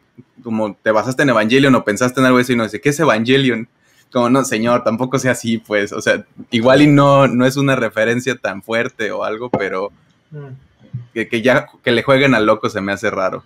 Sí, güey, Sí. mames, como todo el mundo conoce Evangelion y sobre todo del toro que fue a ver pinche Gondam allá, güey, a, a Japón, así que no mames. Este, pero sí, yo, yo, Mamoru Oshii, este, sí, pero Tomo para mí fue como, o sea, vi a Akira y me, me fui a la mierda y luego leí a Akira y me fui más a la mierda, ¿no? Eh, eh, Steam- Steampunk se llama la Steam Boy, ¿no? Eh, Ujú. está bien, pero la nueva me cago por verla, güey, nueva Mm, película. Güey, Memories. Ajá, Memory, sí, sí, sí, no mames. Memories es hermosa. Sí, de ahí, por ejemplo, sí creo que, que el trabajo de Satoshi Kon es más importante, pero como preguntaba del impacto a mi vida, el detalle es que Oshi me agarró chiquito. Mm. ¿Oshi es el de Ghost in the Shell? O Sí, Sí. Ah. Sí, sí, sí. porque Le le les pregunté varias veces quién son los otros y no me decían. Sí. Yo- Yo eso, eso, eso Mamoru quería. Oshii es in the Shell y el otro güey es ah, Thomas el de Akira. ah, no, también está muy chido. Sí está difícil, pero sí. Sí, Sí. Akira me influenció también muchísimo, pero no me impactó de la misma, o sea, no me habló de la misma manera. Porque-. Muchas veces pienso en la trama de Akira y de la película, y es algo que también es súper cool, pero también, o sea, ve al héroe, ¿no? Ve cómo llega la situación, es un antihéroe, eh, no, no logra nada, ¿no? A final de cuentas, Mm. en, en la película, ¿no? Pero visualmente, pues es impresionante, Es, ajá. y, y es una historia, pues más bien triste, ¿no? Mm. Sí. Sí, a mí me pegó muchísimo Ujú. Oshi por lo mismo que, que, que, bueno, pues ya, ya sabes, este, todo lo, todo lo que compartimos ahí, ¿no? Pero el, eh, una de las cosas que también me, me- me fueron muy impactantes en la vida fue eh, que él dirigió la serie, o mucho de la serie de Urusei Yatsura, ujú. y, y las dos primeras películas. Eh, de hecho, vimos juntos la primera película. pero es, es complicado, Urusei Yatsura, porque realmente para poder ver la película de Oshi, las dos películas de Oshi, tienes que conocer bien a los personajes. Ujú. Sí te pide mucho. Entonces, lo que hice con Artemio fue que este, vimos eh, Un maratón. un maratón como de. Digo, fueron varias sesiones, pero habrán sido cuántos, unos 40 episodios, 30 Sí, episodios. como en no sé. tres o dos o tres fines de semana hicimos un binge ahí. Y, y, este, y bueno, ahora sí que ya conoces a los personajes, que ya estás familiarizado con ellos y ya sabes cuáles son sus, este, sus situaciones, sus tropes, todo esto. Y bueno, de nuevo, es una serie que dirigió este, Mamoru Oshii. Y, y entonces ves la primera película, Only You. Híjole, es, un. Es, es fantástica. Y, la segunda, que es Beautiful Dreamer. eh, recientemente salió una versión en Blu-ray, por fin. ¿Ya caíste? Ya, ya caí, por supuesto. Y es, es una película bellísima. Esa la tenemos que ver, de hecho. Habrá que verla. Por ahí se me pasó por el calor de la discusión. Sarkenmi, muchísimas gracias por el apoyo. Pero pues ahora que, que podamos vernos, a ver si en uno o dos años. Hay una, hay una película, hay una película que les recomiendo mucho que se llama Short Piece, eh, que es de cortos japoneses. Hay una, hay una corto, un corto que dirigió el pinche Katsuhiro Otomo que está, está bien padre, güey. Mm. Sí. Armageddon también lo hizo él, ¿no? Y, y esa, pues la vi de niño y, y, pues sí, sí me gustó, pero, pero es un, es un estilo completamente diferente, ¿no? Ya sentí que tuvo su momento. O sea, me gusta mucho Tomo, pero creo que, eh, digo, lamentable, ¿no? Como que no ha hecho muchas cosas últimamente. Ahorita va a sacar una película, ¿no? Orbitalera, que se ve como un astronauta en un, como con una patineta, una madre así, güey. Creo que Ándale. va a estrenar una película nueva, güey. Sí, hablando de astronautas, me, eh, jugando Returnal me recordé mucho eh, la Rosa Magnética. De- Sí, de Obama. ese Las póster películas de, de Pat Labor están póster de increíbles. Orbitalera. Nos preguntan que qué tal están las películas de Pat Labor, están preciosas. Pero son, Las- Sí, sí, sí. son densas como el plomo, pero están hermosas. Sí, la segunda es mi película favorita, yo creo, de, de- fuera de Ghost in the Shell y fuera de, de- de todo como cine. Eh, Pat Labor 2 es, uf, Es, es una maravilla de película. es, ajá, es mi película favorita, yo creo. Sí. Difícil, difícil. ¿Algo más que agregar? Mm, por ahí también mencionaron Avalon, Karen. Amo Avalon. Avalon, sí, esa la vi en cine, de hecho. Es Eh, la live action, ¿no? Esa. Eh, ¿no, fui, ¿No fuiste con nosotros, eh, Renzo? Yo fui contigo, güey. Sí, sí, sí. Sí, Eso te la fuimos, fuimos al cine este, a ver Avalon. Sí, y, ah, qué maravilla. Sí, la de los tanques y todo el show de este. el- ya hablando de VR hace rato, ¿no? Estamos hablando. No les, no les cuento para los que no la han visto, pero es una película muy adelantada a su tiempo. Es del 2000 más o menos, ¿no? 2000, 2001. Muy Sí, sí, adelantada. la, la, la vimos, güey. Yo, yo la vi hasta que importé el- la película de Japón. Y, o sea, la vi también ya tarde, pero me fascinó. Importé el CD y todo y las versiones. Está, está muy linda. Me gusta mucho Avalon. La música es también de, de este Kenji Kawai. Increíble. Y, y Hmm. también este, pues puedes ver. eh, ay, ¿cómo se llama Rol? Ah, la de las armaduras. Que hay todas, están todas las series live action. ¿Cómo se me puede olvidar? ¿Serie de live action? Sí, hay serie live action. Eh, ¿Cómo se me puede olvidar el nombre? Ahí seguro ya en el chat alguien me, me dijo, porque estoy bien tonto. No, no me han dicho. Eh, ahorita les digo cómo se llama la película. Kerberos, o sea, la serie es Kerberos, pero Mm. este es Jinro, Wolf Brigade. Shinro, claro. Qué buena película. Ah, no mames, sí, sí, sí. la Híjole. de los hombres Sí, que, que- que, pues, si no la has visto también vela fallar, está. Sí, Sí, sí. Es- La de los Killsons, la de los Killsons. Ajá, ajá. De ahí viene todo eso. Sí, Jinro. eh, Los creo que- Killsons. Los Killzone, ándale. Eh, Jinro es como. este No, no quiero. No, no iba a decir algo, pero No ya me spoileres. Yo se la vi contigo, Vela. Rol, me acuerdo. Tú me Vela la y ya falla. Hace, hace años. güey. Sí, hace como 20. Sí. Sí, sí, sí. Sí. Jinro es fantástica. También. Eh, y también Ta- Tachiwichi eh, Retsude en este rol. que está bien loca esa película. También bien loca. No, ahí sí se voló la barda y me perdió. Skycrawlers, wow, sí. Skycrawlers. Bueno, También. ya tantas cosas, pero lo que realmente me influenció fue Ghost in the Shell. Mm. Siguiente. Dice, ¿ya vieron la película de Gundam Hathaway? ¿Y por qué les gustó tanto? No, no la he visto. Yo ¿Ustedes? la vi. Yo No sí. la vi.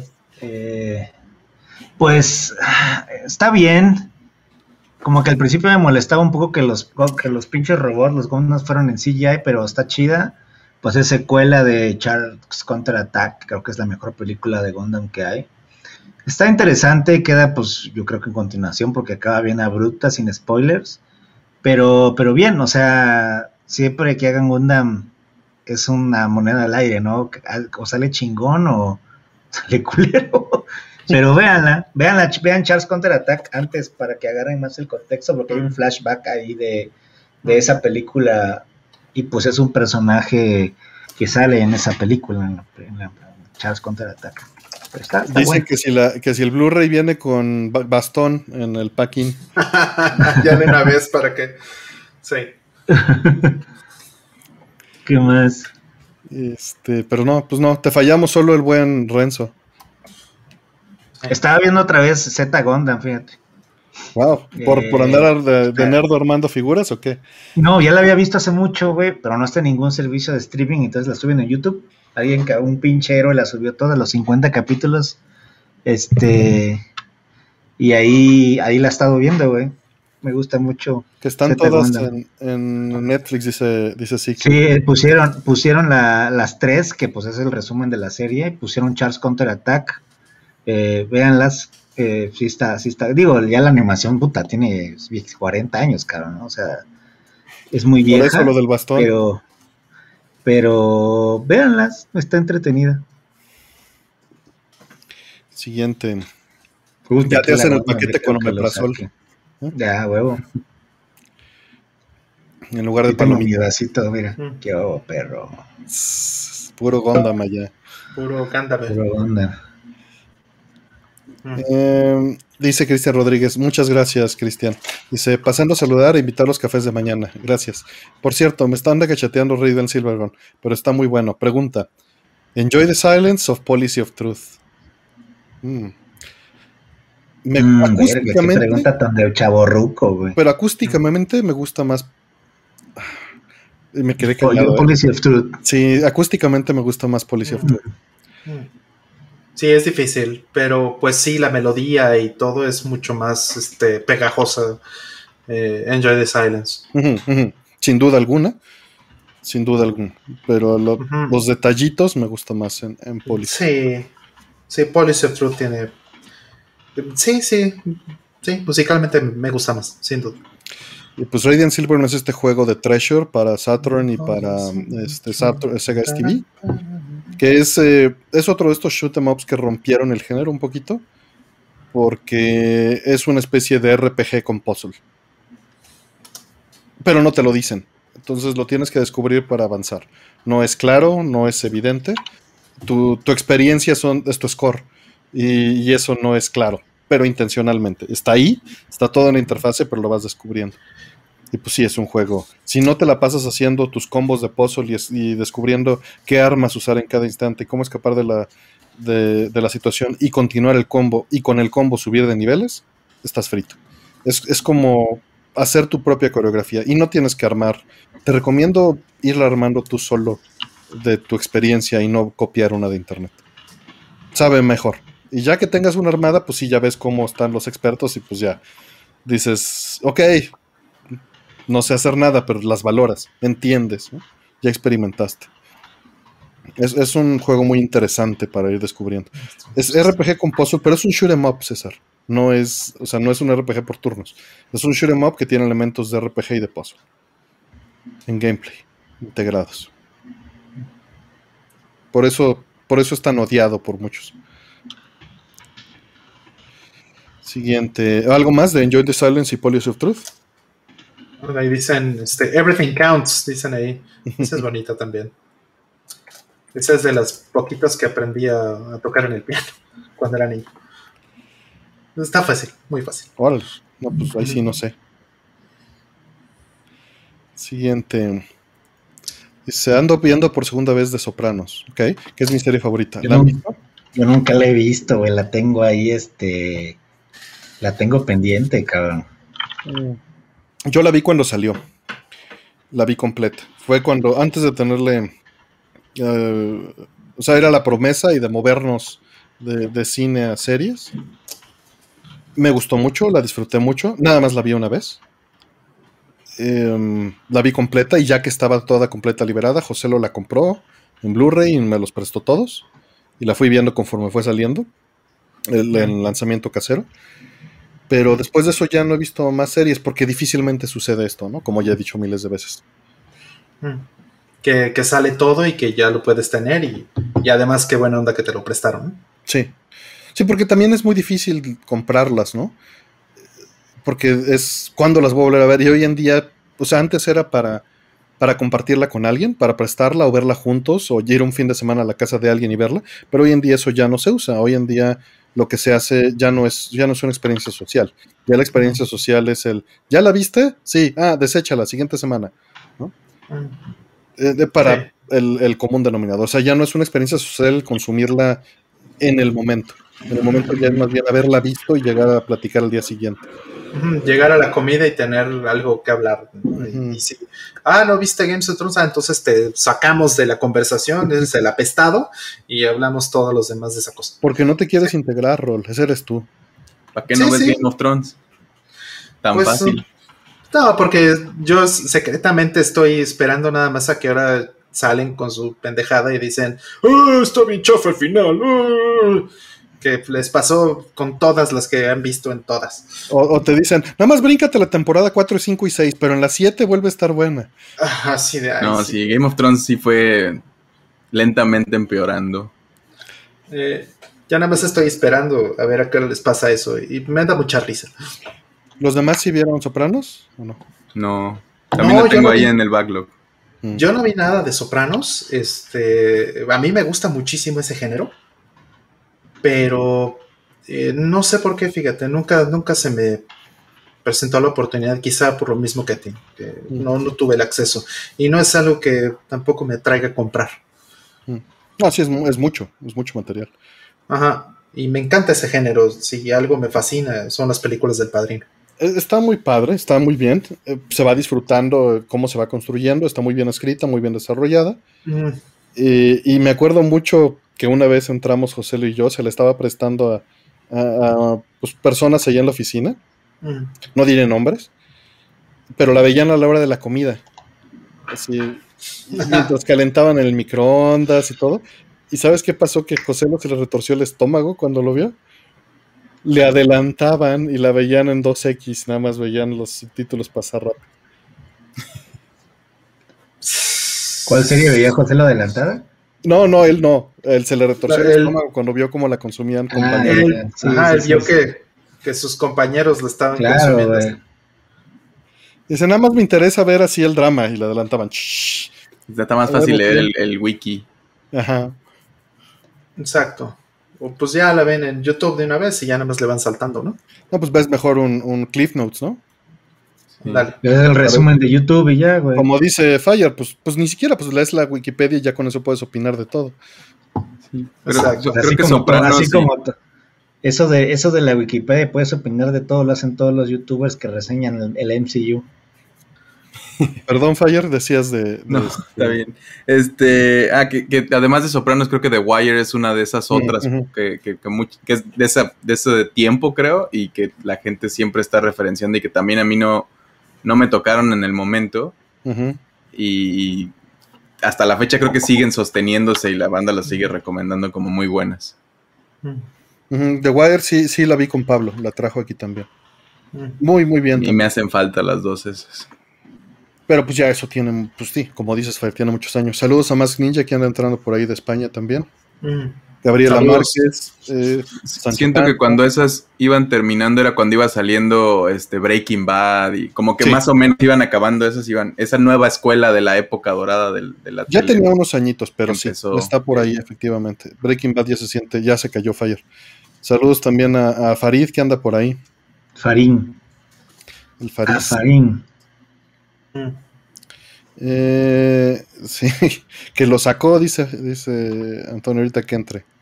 Antonio, le dije Antonio. Antonio. Sí. Se te llamas Antonio. Este, Twin Peaks también, también la vi, también me gustó.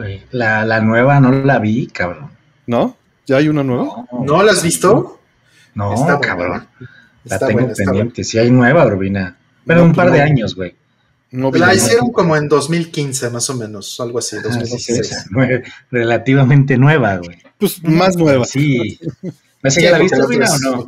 No, no vi la más nueva, no. Sí está buena, ¿no, Rol? Sí, sí está buena. Obvio, eh, mira, es volver a tocar ese tema, pero está bien hecho, pues. O sea, la serie eh, originalmente, pues pasa lo- todo lo que tiene que pasar con las películas y todo lo demás. Y, bueno, ahí queda, ¿no? Pero creo que, creo que fue un muy buen regreso a, Twin Peaks. Vamos por la siguiente. Dice, con nueva la ola de indies inspirados en gráficos de Play 1, ¿qué creen que haga falta para que comiencen a programar en un Play 1 real? todo, hace falta todo. Eso va a tomar muchos años. Rol Sí. te puede decir mucho de esto. Ay, sí, mira, yo estuve peleándome el año pasado con, con el PlayStation 1. No hay un SDK eh, abierto. Eso es un problema. De hecho, casi todo el, el homebrew que hay afuera es, eh, pues, está en un área o muy gris o completamente ilegal. Una de las dos. Eh, prácticamente todos, en, quizá 99% del homebrew que hay afuera está así, porque el, el SDK está eh, hackeado, ¿no? Y, hubo una fuga ahí del, del SDK de Psygnosis. Y el resto, que es un poquito eh, que realmente pudieras decir que, que es bueno, este, o, o está hecho con las herramientas de Yarose, que también eso tiene sus propios problemas. Ya regresó Wildfire. Sí, le copio la pregunta en lo que sigues platicando eso. Ajá, y, y, y mal, porque eh, muy poco realmente podría salvarse de, de esto que menciono, ¿no? Del, del SDK de, de Psygnosis. Entonces, eh, hasta que no haya un buen SDK completo o algo que, que, que permita que la gente programe sin tanta preocupación, no va a pasar. De hecho, si quieren homebrew en consolas de la, ep- de la época, por tirarle con más o menos 10 años, este Dreamcast es el target perfecto. Porque hay un SDK open source, es muchísimo más fácil de programar y funciona muy bien. Digo, no está fácil, pero alguien suficientemente talentoso puede construir algo 3D sobre Ujú. eso. Ahora, es ser amor al arte. Y es una plataforma muchísimo más poderosa que el. PlayStation 1, por lo cual eh, no te tienes que estar preocupando en contar eh, cientos de, de polígonos, ¿no? O sea, ya lo he dicho en varias ocasiones aquí, cuando tienes personajes de 100, 120 polígonos, 150 polígonos en un juego de PlayStation 1, eh, en, en muchos casos ya te estás empezando a acabar la consola. Entonces, eso no te va a pasar al Dreamcast. El Dreamcast es, ¿qué te gusta, Artemio? Eh, 20, 30 veces más potente. Sin problemas. sin problemas. Tranquilamente. Y además es, es sumamente amigable. Digo, si, si lo ves desde, un desde una perspectiva de un desarrollador actual, seguramente les va a parecer completamente no amigable tener que andar dibujando tus triángulos a mano. Pero, pero es fácil. O sea, pude hacer un Sí. engine 2D encima de los triángulos y abstraerlo y ya nada más estar usando mis llamadas al engine 2D, ¿no? Claro. Es, es mucho más plana también la arquitectura Es- del. y ese es el asunto. Ese es el Y eso es, porque si quieres hacer algo en PlayStation 1, el audio tienes que programarle al- a los chips, porque tiene, aparte que tiene su propio sintetizador, eh, tiene el, el decoder de ADPCM, ¿no? El de, el de XA. Y encima tiene el, el CD audio. ¿No? Para empezar, ahí tienes tres cosas. En la parte de gráficas tienes que si las cosas 2D, que si las cosas 3D. Y encima tienes un espacio de memoria chiquitito, solo tienes 2 megas para, para vivir. Mientras que en el Dreamcast tienes 16. Eh, es, es, una cosa, es una diferencia demasiado grande. Tienes que estar programando muchos chips y muchas cositas. El, el decodificador de video también está en, el Play 1, también es un chip aparte. Y, bueno, son múltiples problemas. Y el Dreamcast no, el Dreamcast es, pues ahí está la memoria, ahí está el chip de, audio, ahí está el chip de, de video y sírvete y tienes un buen espacio y todo. Y los resultados visuales son mejores. Por supuesto, o sea, no están brincando como locos los polígonos, y bueno, pasan muchas cosas, ¿no? Las texturas no te tienes que estar preocupando también de que, son eh, minúsculas y, todas esas cosas. Vamos, el PlayStation 1 es una, es una plataforma muy bonita, pero sí es tranquilamente 10 o 20 veces más este, difícil programar en, en ella por esta razón. Tú, Fire, me interesaría eh, escuchar tu opinión al respecto. Iba a ser como la respuesta fácil de, pues no lo hacen porque no creo que piensen que van a vender. Y ese es el punto más... Porque hay, muchas veces que haces algo y luego lo tratas de regresar por amor al arte. Si tu juego está en un estilo y pudieras reprogramarlo, reconstruirlo para otras cosas, pero en general pues la tendencia es hacer de donde estás para adelante, ¿no? Para venderle a la gente que está comprando en el momento. Y no es algo de estética. La estética es, no llegamos al PlayStation porque ya podemos hacer, o la gente independiente puede hacer eso ya, sino es, no sé, van, van agarrando forma. No creo que dejen el pixel art pronto, no van a seguir evolucionando de esa manera. Y de hecho creo que no he visto tantos en esa estética. Yo la estoy, es algo que he estado buscando entre la gente con juegos que estoy pensando, porque, porque me tocó crecer un poco ahí, pero sí he visto pocos con esa estética. Porque creo que se ve viejo o ahorita. No es como el pixel art que se ve retro, ahí se, se ve como viejo. Y, me ah, brinca como Strife que salió en, Kickstarter y hay, un par más, pero no me vienen muchos a la mente con ese. Con esa estética. Y es que, como menciona Fire, la estética de pixel art que se usa actualmente viola todos los principios que correrían en una consola vieja. ¿no? se hace rotación, se usan píxeles de distintas resoluciones para distintos sprites según lo que se necesita, y esto obedece a necesidades estéticas de quien está desarrollando el juego, porque no está buscando una autenticidad de correr en un Super Nintendo, sino de expresarse visualmente de esa manera, sin las restricciones y con las libertades. El que quiera hacerlo así, pues lo desarrolla en un Genesis o en un Super Nintendo y vende la ROM y luego la porta Dreamcast, que eso sí se hace, es más fácil, como dijo Fire, de atrás para adelante. Mucho más fácil, así es. Sí, y, bueno, imagínate, tener todo eso, eh, transparencias infinitas, eh, paleta completa de 24 bits. Este, no usas paleta de entrada, ¿no? Número, sí. sí, número infinito de sprites, o bueno, no infinito, pero sí un número muy grande de sprites en, en, este, en pantalla este, o por línea. todo eso eh, vectores incluso, ¿no? Ya ni siquiera hablemos de usar este pixelar necesariamente, ¿no? Sino ya directamente vectores. Eso, eh, pues sí, son ventajas muy grandes que tienen las plataformas actuales y, pues es usar herramientas actuales para, para tratar de emular la, la estética vieja. Y un montón de gente, o sea, un porcentaje muy duro de los independientes usan engines modernos, ¿no? Como Unity, Unreal, Godot, etcétera, que pues no van a portear para esas cosas. Eso sí es trabajo en serio y es mucha gente joven que ni siquiera les ha de ver, o sea, que ni saben cómo hacer cosas ahí tal vez. Porque por amor al arte sí lo hacen, pero... Y les acabo de poner nomás como nota en el chat un juego de La Llorona que hizo un dev mexicano que tiene una estética muy de... Me recuerda mucho a los primeros Resident Evil y está bastante bueno. Es un juego que dura como media hora, que lo hizo en Godot para un Game Jam. Está bastante padre. Y Ahora que mencionas eso, esto viene porque seguramente vieron que hay mucho homebrew para Genesis en particular y para Dreamcast, pero es porque hay comunidades, que eso es el único factor que nos faltó mencionar.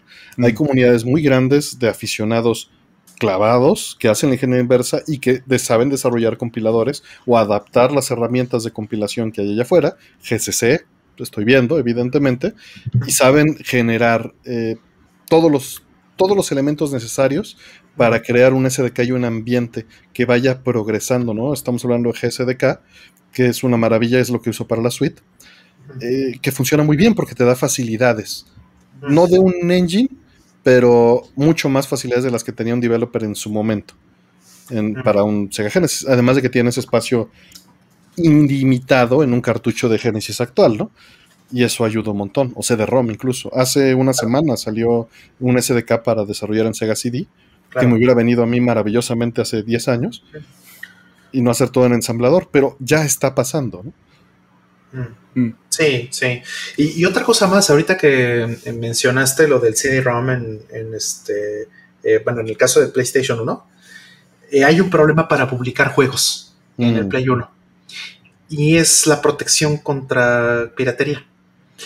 Es interesante, es muy interesante porque la protección contra piratería en el PlayStation 1 no es por software, sino que eh, usa unas usa pistas especiales en el disco, pero esas pistas especiales no se ponen en el momento de hacer el juego, sino en el momento de mandarlo a prensar.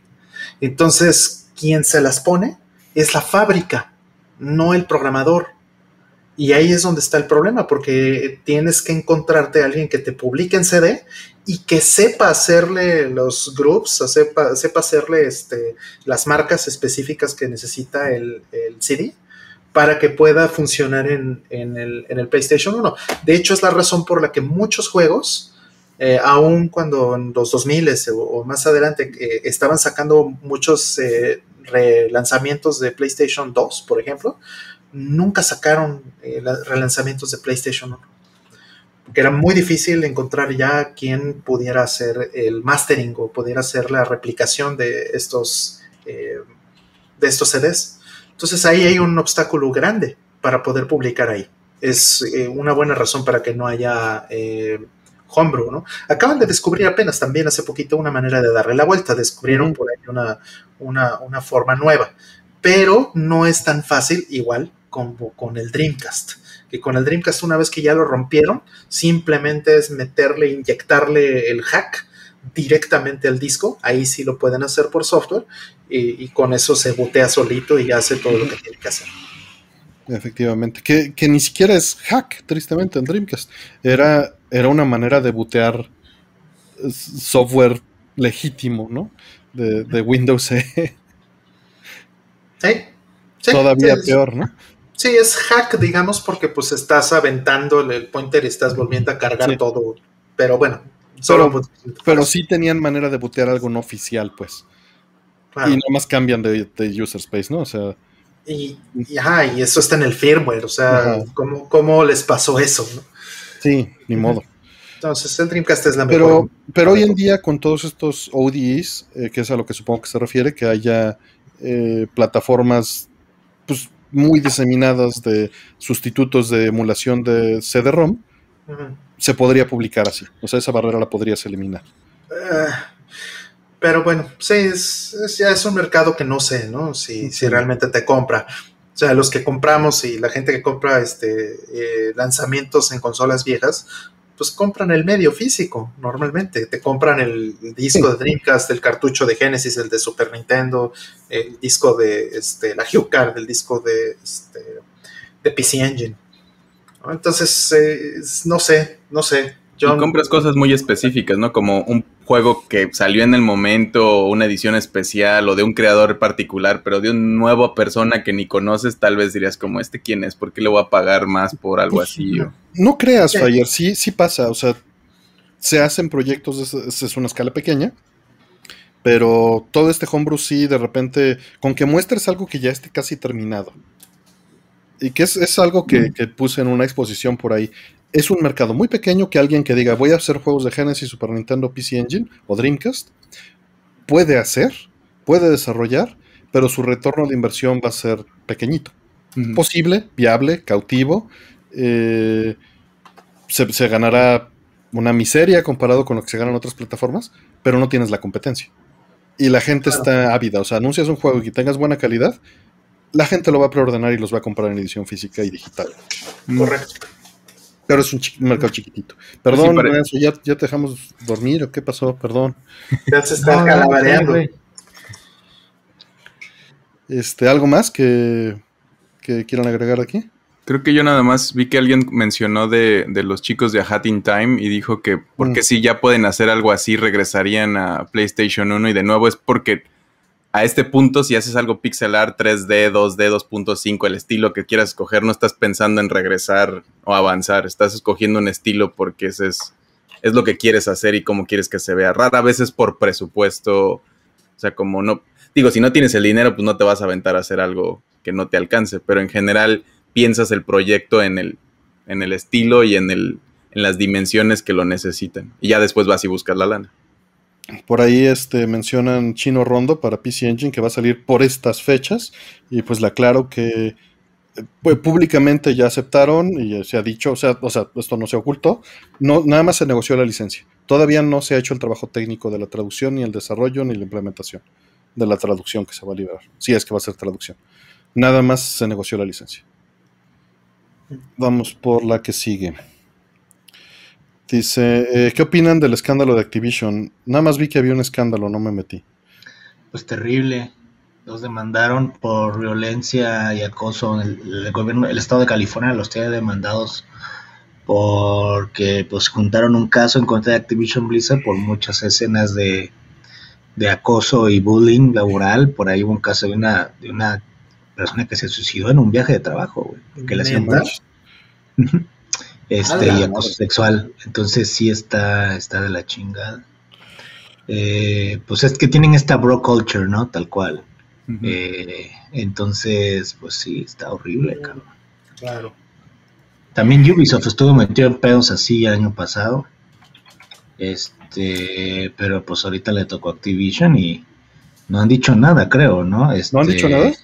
Creo que sí Creo dijeron que que, no, estaba o sea, creo que- creo o que- algo así. Se, se liqueó un. ¿no? Exagerado. exagerado. Ah. Se liqueó un correo que mandó el presidente de Blizzard a los empleados, pero no así como fuera de eso, han estado Mm. preparando algo. Por ahí Bungie, que era parte de Activision, también hizo un statement, pero Bungie ya se separó de Activision. Ah, no sabías. Ok, Sí, ya, recuperaron la IP de Destiny y se, sa- y se separaron. qué bueno, ¿no? Digo, perdón, que según yo no iba a decir nada de que no me gusta Activision, pero Sí, Activision era muy bueno hace 30 Tienen 40 cosas años. interesantes, el Crash nuevo está bonito, el Tony Hawk 1 y 2 está bien padre. Y este.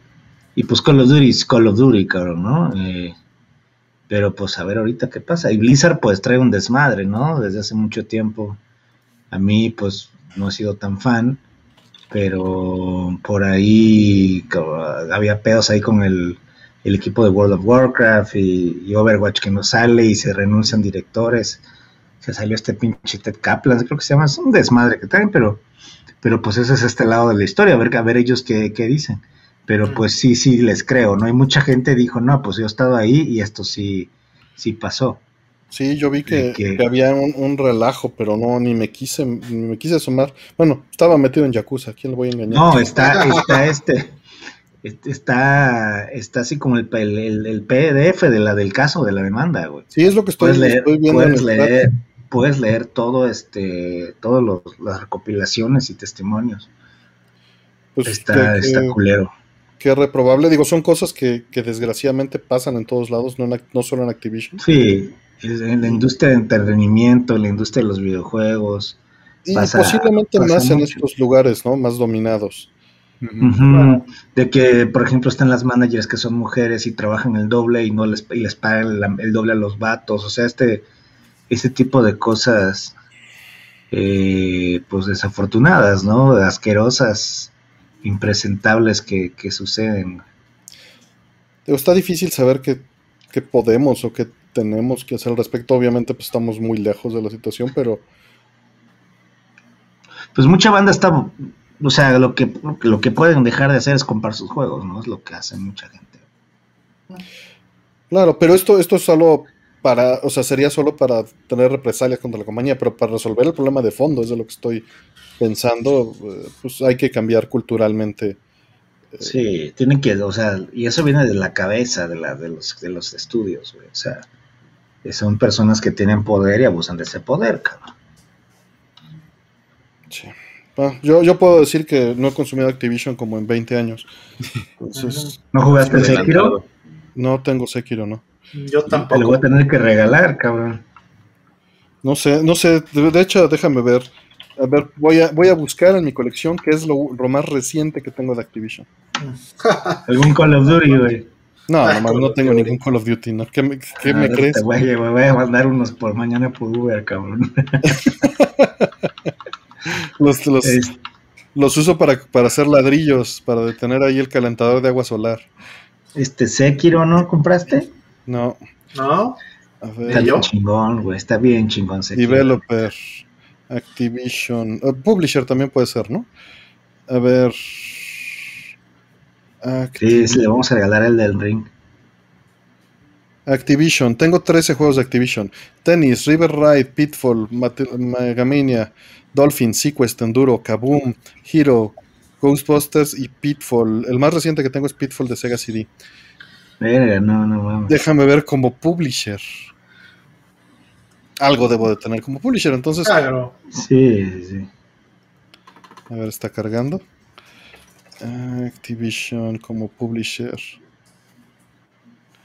Aquí está. Tengo 18 como publisher. Guitar Hero 3. Ah, pues claro, güey. A ver. Algo más reciente. No, lo, lo más reciente que tengo es Ultimate Spider-Man, Guitar Hero 3 y Guitar Hero 2 de Xbox. Mm. Uf. Sí tiene muchos años que no le consumo Y tienes nada. el Warzone ahí instalado gratis, no te hagas, güey. No, no, no lo tengo. ¿Y no tienes 2007 es el juego Doom? más reciente que tengo de Activision. ¿Mm? Doom? No, Doom es Bethesda, güey. Y no lo ¿Ah, ¿Es tengo. Bethesda? Ujú. Eh, bueno, es Xbox ya. Ah, sí, es que más bien estaba confundido porque Wolfenstein sí lo, sí lo publicaba Activision, ¿no? No, ya es Bethesda, güey. O antes lo publicaba Activision. Ajá, sí, sí, pero ya ahorita ya es, es Bethesda. Sí, ya, pero los, o sea, Zenimax eh, eh, se los se los llevó, sí es cierto. Yo el último que compré de Activision fue el, bueno, ninguno. Fue que me regalaron el Tony Hawk y el Sekiro sí lo compré. Pero bueno, eh, nuevamente, eso no resuelve el problema, ¿no? Eh, Eso no resuelve el problema. El problema viene de más atrás y lo que hay que hacer es evitar todas esas actitudes. Sí. en general, ¿no? Todos esos. Nunca he entendido esos grupos de WhatsApp donde comparten fotos de chicas y. Por fortuna no tengo amigos que hagan eso, pero. Pero desde ahí empieza, es normalizar esas cosas es lo que. Yo tengo, yo tengo uno así, pero es de juguetes. de, De monas juegos. chinas, y de monas chinas y de juguetes. Y de Gradius. De, no, ese sí. De Gradius, sí, sí. Sí, sí. Ni, ni me preguntes. Pero esas cosas. Digo, no, no sé, no se me ocurre qué más. Esas cosas son las que tenemos que Sí. evitar. A mí, a mí me molestaba Sí. mucho y es algo que también mencionaban ahí porque pues, hablaron muchas cosas en este momento del timeline, pero me acuerdo en algunos viajes de negocios de, de videojuegos que en algún momento siempre tenían que ir al table, como que es esta, Mm. esta idea de industria vieja que se sigue como Este haciendo. Este Y ritual. pues Ajá. sí, ajá, como de ritual. Digo, a mí nunca me tocó y siempre que decían eso era como, no, pues yo ya me voy. Y luego me regañaban otros como, es que ahí es donde se hacen los negocios y yo como, pero ¿por qué? Y, y Que vaya. al- trayéndolo un poco más hacia acá, ¿no? Fiestas con alcohol, etcétera, que también ayudan a que ciertas otras cosas pasen. Este, y que no todo el mundo toma y que justo, o sea, son un montón de complicaciones que están, que ni siquiera es de videojuegos. O sea, Atari hacía esto también, ¿no? En su momento les criticaron que tenían un jacuzzi en vez de oficina, en una parte de las oficinas y bla, bla, bla. Pero antes de eso, pues las empresas de tecnología también eran así. Y es algo que viene de corporate desde mucho tiempo y se sigue haciendo y no se cuestiona. Y creo que lo, lo mejor como individuo que podemos hacer es cuestionarlo y no repetirlo desde donde podamos. Este, dejar esta como misoginia que luego ni nos damos cuenta a veces porque también es parte de nuestra cultura y mucho acá en México también, no nomás a lo que pasa en Estados Unidos donde... Y, y señalarla, perdón que te interrumpa, señalarla, porque hay muchos que cuando estás más chavo no te das cuenta porque vives hundido en esa basura.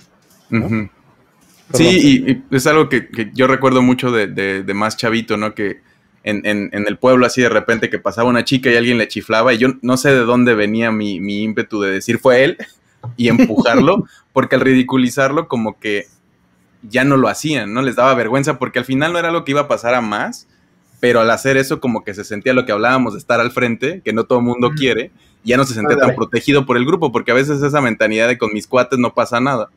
Y, Claro. Y, y si haces eso, ya eventualmente me dio gusto que otros del grupo lo empezaron a hacer por bulearse entre ellos, pero el, el resultado era positivo para la sociedad de alguna manera. Y era como, ah, pues bueno, qué, qué bueno que, que, de alguna manera quede esa lección, al menos ese pensamiento de nos va a regañar Fire, ¿no?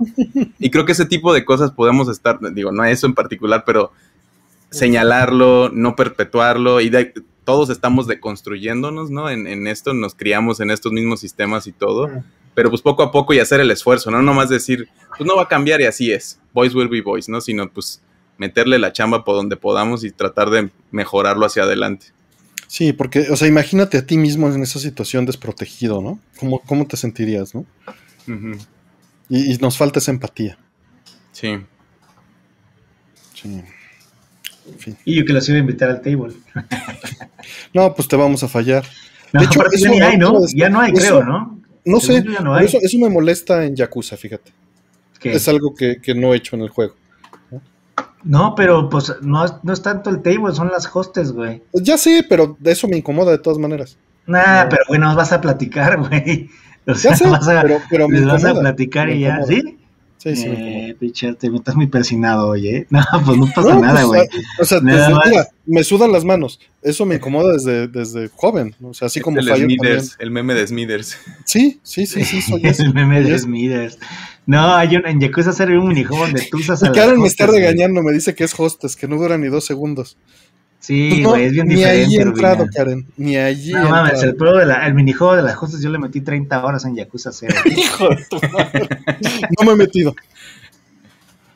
No me he metido. Sí, sí, Pero sí. bueno, ya que me dicen que está más leve, entonces voy a. Voy no, güey, te vas a cagar de la risa, güey. Por eso no le ha ido bien a tu negocio, de, a tu empresa de juegos ahí dentro de. De no, de ya, ya, es la, ya, es la, número uno en Yokohama. No, es que esa madre del. Este, ¿Cómo es? Eh, ¿Cómo es? Ichiban Holdings se llama, ¿no? La empresa. Sí, Ichiban Holdings. Con comerciales. El co comercial está increíble, cabrón, no mames, güey. Uh, Pero sí, lo de la, lo de la hostes es, es, o sea, te hacen te abren como misiones y cosas nuevas. Bueno, pero, pero no me refería solo a los hostes, sino que está un poco de esa cultura, a pesar de que la han tratado mm. de mover. Y, no, güey, o sea, súper, las actrices que salen ahí son actrices porno en Japón, güey. Uh -huh. Muchas de las, de las hostes que salen ahí o las personajes mujeres son actrices porno. Pero y en, vas al Tokyo Game Show, vas al Tokyo Game Show, güey, y el pinche Nagoshi las pone a todas así, güey, en el boot, güey, le sacan fotos. O sea, sí está súper sexualizado ese pedo allá. Pero, güey, o sea, pues es, es la cultura, entiendo, es parte de la entiendo cultura. el contexto, solo me incomoda, solo me hace pensar también el, el hecho de que estás, es como si fuera la serie Narcos, ¿no? O Ajá. algo así. Y, y, y, aunque te lo muestran desde el punto de vista de un personaje que está en contra de eso, y que, pero está ahí, ¿no? -huh. Sí, viste que hay una como de medio sadomasoquista, ¿no? También. Sí, no sí, sí, sí, sí, Queen of the Night, todo esto, sí. No, y, y el trabajo, ¿no? El trabajo de, sí, de el job para que ataquen ahí. El job de, de SNM está poca madre, güey. Digo, a mí me da un chingo de, risa. Está, está ah, es madre, güey. Sí, pero está ahí, ¿no? Está ahí. Uh -huh. Sí, sí, sí. Bueno, este, que almohadas de monas chinas, mejor. Ahí tengo mi almohada de Juno. Güey. No la abierto. Yo tengo almohada me de... la mandó Aldo, pero. Yo, yo tengo, tengo una de garros este... de Mass Effect. yo tengo la de Otomedius. Uh -huh. Sí, que sí te conté, ¿no? Que fui a. Ah, sí, al. Al, al GameStop y compré el mismo día Dead Smile y Optomedius. Y en el GameStop estaba esto de que los tenían abiertos en aquel y tenías que pedirlos en mostrador. Y, y venían sin nada dentro. Entonces la, la, me tocó, tendió que me tocara una chica y recibe mis cajas de monas chinas, Dead Smiles y Otomedios. Uh. Dice, déjale, traigo, le traigo el contenido de la caja. Y, así, y tiene estos calzones de, ¿cómo se llama? De esta madre. Yo lo ¿De Catherine? De Catherine también, hasta el pendejo. Pero bueno, esos son de hombres. Esos son de sí, hombres. Sí, sí. Uh, en fin, vámonos con la siguiente. Eh, dice, ¿usan alguna app de productividad o alguna aplicación que les ayude a organizar su día? No, y debo de hacerlo, soy malísimo. No, yo tengo unos post-its aquí. Eh, la verdad es que es lo mejor que te puedes hacer, ponerte unos post-its enfrente y escribe lo, tus pendientes y los vas tirando. Güey. Yo tengo yo... un TXT, güey. No, ya Pero luego estás no muy- funciona, porque no lo, a menos de que lo subas a algún lugar y tengas acceso Sí. a él. No, yo literal lo tengo así enfrente de mí, güey. No, todo hago de, de mente y, y, sabes, es algo que me angustia porque... Y, y siento que la angustia me ayuda, porque sé que hoy tengo que sacar estas cuatro cosas y las tengo en la cabeza. El problema es cuando sale una emergencia, ¿no? Y te mueve esas cuatro cosas que ya tenías muy claro.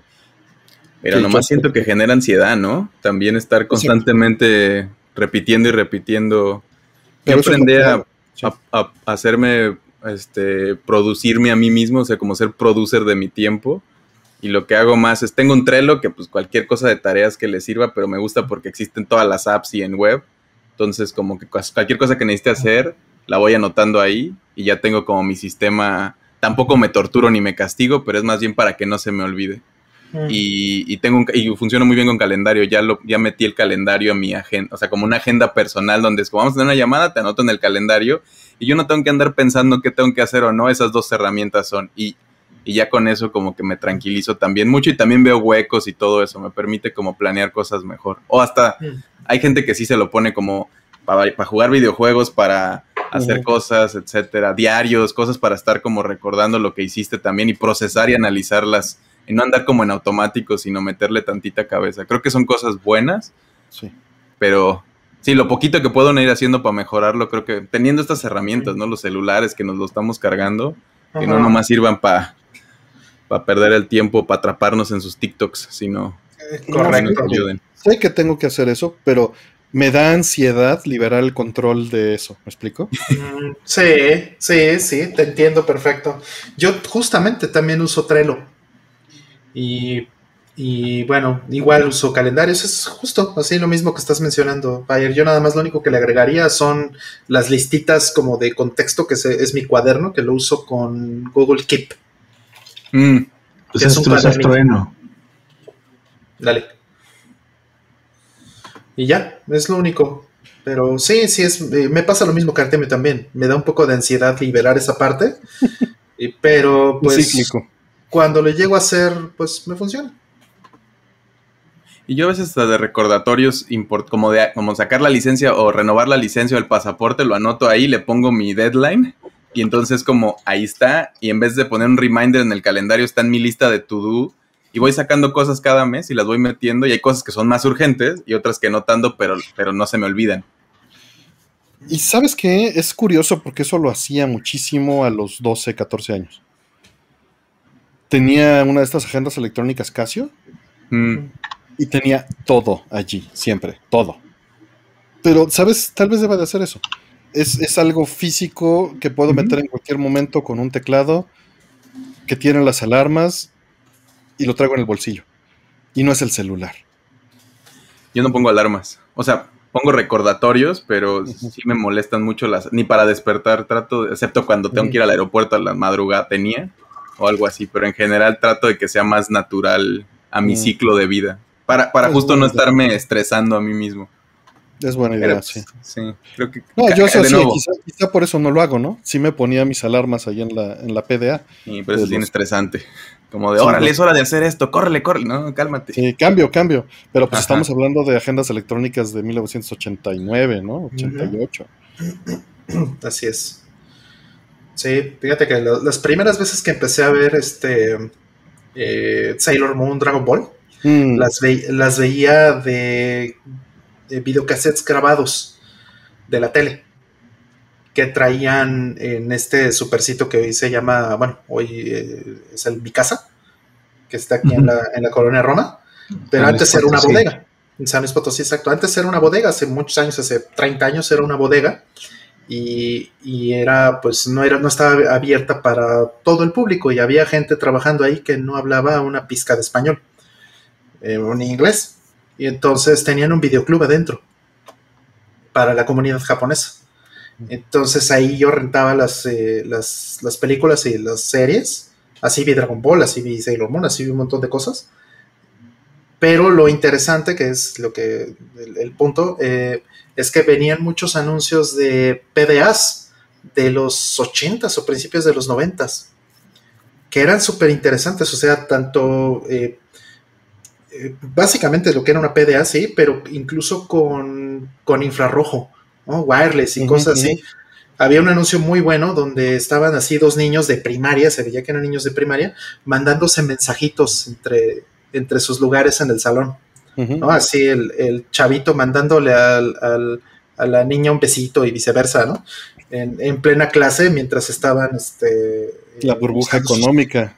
usando sus PDAs. Y pues estoy hablándote de 1990, tal vez, ¿no? Muy interesante que existieran esas cosas allá. O sea, cómo es que Japón quedó tan. O sea, cómo es que ya perdió ese, ese adelanto tan grande, ¿no? Pues es que los celulares son la navaja suiza, ¿no? Sí, pero pues también ellos tenían celulares fregoncísimos, o sea, que, que- iPhone, ni que Android, ni Sí, que pero la, la, la- el ecosistema, simplemente. Sí, un PHS, ¿no? Era, un Docomo, ¿no? Un- una cosa de estas. Eran una maravilla. Pero bueno, Sí. desde entonces estaban esas cosas. Pues bueno, ya salieron entonces varias aplicaciones, ¿no? Por ahí. Salieron gente desorganizada como yo que trata de hacer todo con la cabeza y es muy mala idea, no lo hagan. Muy mala idea. Solo les da ansiedad todo el tiempo y están jugando Hades y se acuerdan cada vez que pasan un lugar de las cosas que tienen que hacer. ¿no? Y lo que están dejando de hacer. Porque estás, estoy acostumbrado a repasar en la noche lo que tengo que hacer el día siguiente y levantarme y saber, me dejé cinco tareas, son cinco, tengo que llenar los cinco espacios. Los lleno y los voy haciendo, ¿no? Pero sale un imprevisto y me dan toda la madre. Está mal. Siguiente. Eh, Miguel Ángel Núñez, muchas gracias por tu apoyo. Dice, siempre es un gustazo escucharlos, más que con casa, más que nada con casa llena. Abrazos a todos. Renzo Tosidez es la mera onda. Balanceas todo lugar donde opinas. Gracias. Así de esa es la que traigo ahorita de cenar, cabrón. Me voy a echar unos tums. ¿No sabías que este, aquí nos patrocina Tums, Renzo? Este, Oh, qué mal, mándame unos a mi casa, güey, sabor. bueno, fuera, patrocínanos, Tums. El segue Uh. Para hablar de. de, de No, todos. gracias, Gracias, Miguel. Pues eso es lo que quiere. Más bien, yo no me dejo amedrentar por ninguna compañía. A mí no me compran con sus pinches regalos. Qué ole. Saca los tacos y acá hay unos tacos. Tacos Tony, el mejor suadero de la Ciudad de México, y unos grandes tacos de lengua. Órale. Ujú. Y vamos por la que sigue. Dice. Vamos a los. ¿Sabes, ¿sabes qué tengo ganas de ir a los pinches sándwiches de tonkatsu, Urbina? Ah, no, pero ojalá todavía existan, güey. Existen todavía, güey. Todavía existen. Todavía existen. Por ahí dicen, ¿siguen a personas con las que no concuerdan para estar consciente de que esa opinión contraria existe? Sí. ¿O prefieren que su timeline sea solo cosas en las que sí están de acuerdo? No, sí tengo varias personas que, que no coincido. Tal vez admiro su trabajo y, y no coincido. Hay otras que sí me parece tóxico y las quito, ¿no? Porque, porque nada más estoy haciendo corajes, ¿y para qué? Mira, Pero- Urbina, Mm. el maravilloso. Te voy a presentar el maravilloso botón de mutear gente en Twitter, güey. No, no, pero es que sí lo hago con esta intención. O sea. Hay por ahí, por ejemplo, developers muy buenos de plataformas retro que eran, eran fans de Trump, ¿no? Y, fíjate que me llevo bien fuera de ese asunto, ¿no? No tocamos el tema y todo está bien. Pero sí, sí están sus opiniones ahí, las dan, ¿no? Abiertamente. Y, y, pues no les dio un follow, ¿no? Hay, hay muchos ni mutear ni nada por el estilo. Cuando es alguien que nada más está troleando, pues sí, no, no me interesa, ¿no?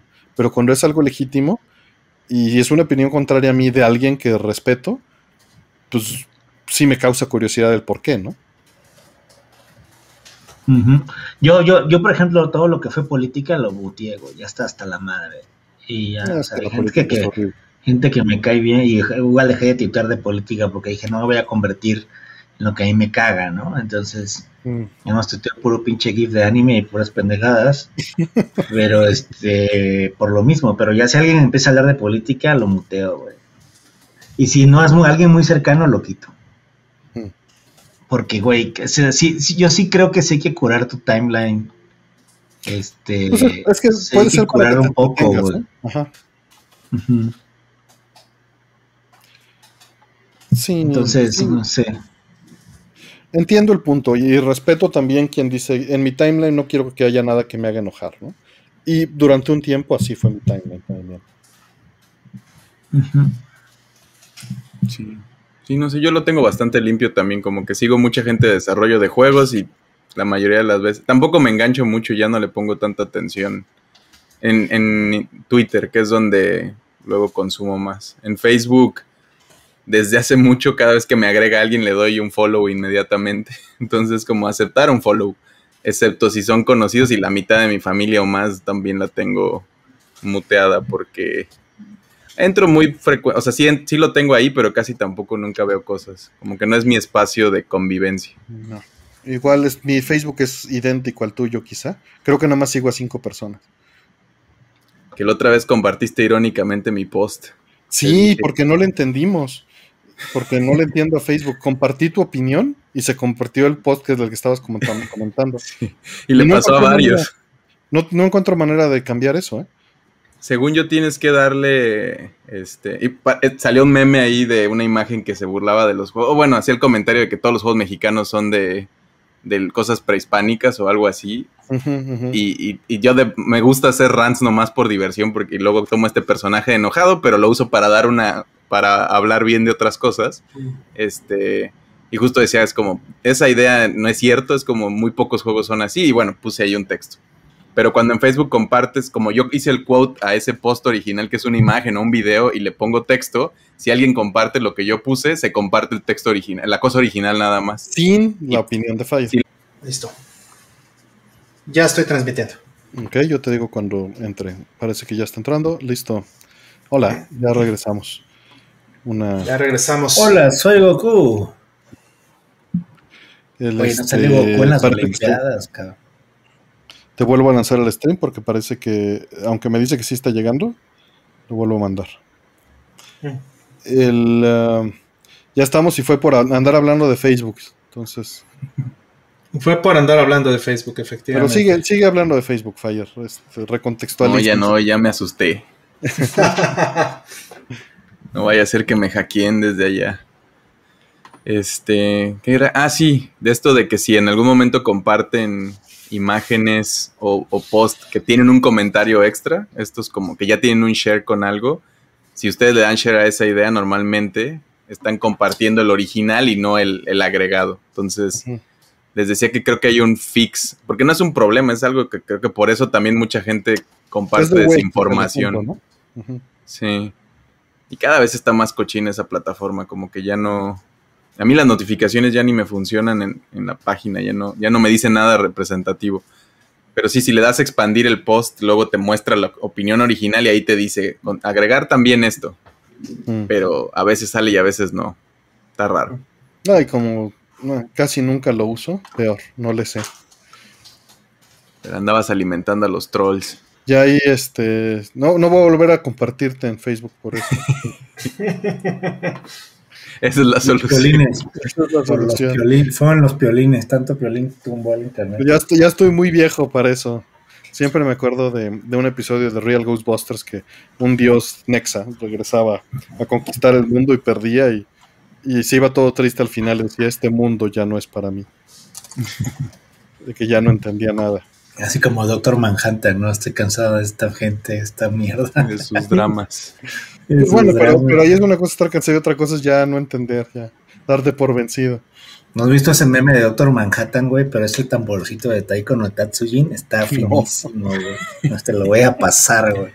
Está tan chingón. Sí, pues sí, era eso. Por eso lo borré. Como ya no podía corregirlo, mejor borré el post. Porque pues era, era re, re de recompartirlo. No, pues ya. No, y le pasó a varios. Tuve que ir a, a, buscar quién compartió y a decirle a todos, oye, creo que pienso que querías compartir lo que yo dije y no compartí. Terminaste compartiendo esto otro. Uh -huh. Pues la ignorancia fue la culpable, no el fire, porque es, es no saber usar la plataforma o, o, que está engañosa la manera en la que funciona. Sí. sí, a mí me ha pasado, por ejemplo, en Facebook que tiene un botón de share y yo dije, ah, mira, share para sacar el link y pasárselo a la gente de algo que no. No, pues no. no. o sea, No es como en cualquier otro lado, gracias, donde, donde sí funciona el botón de share para, para sacarlo. No, Facebook te pide que forzosamente estés adentro de la plataforma.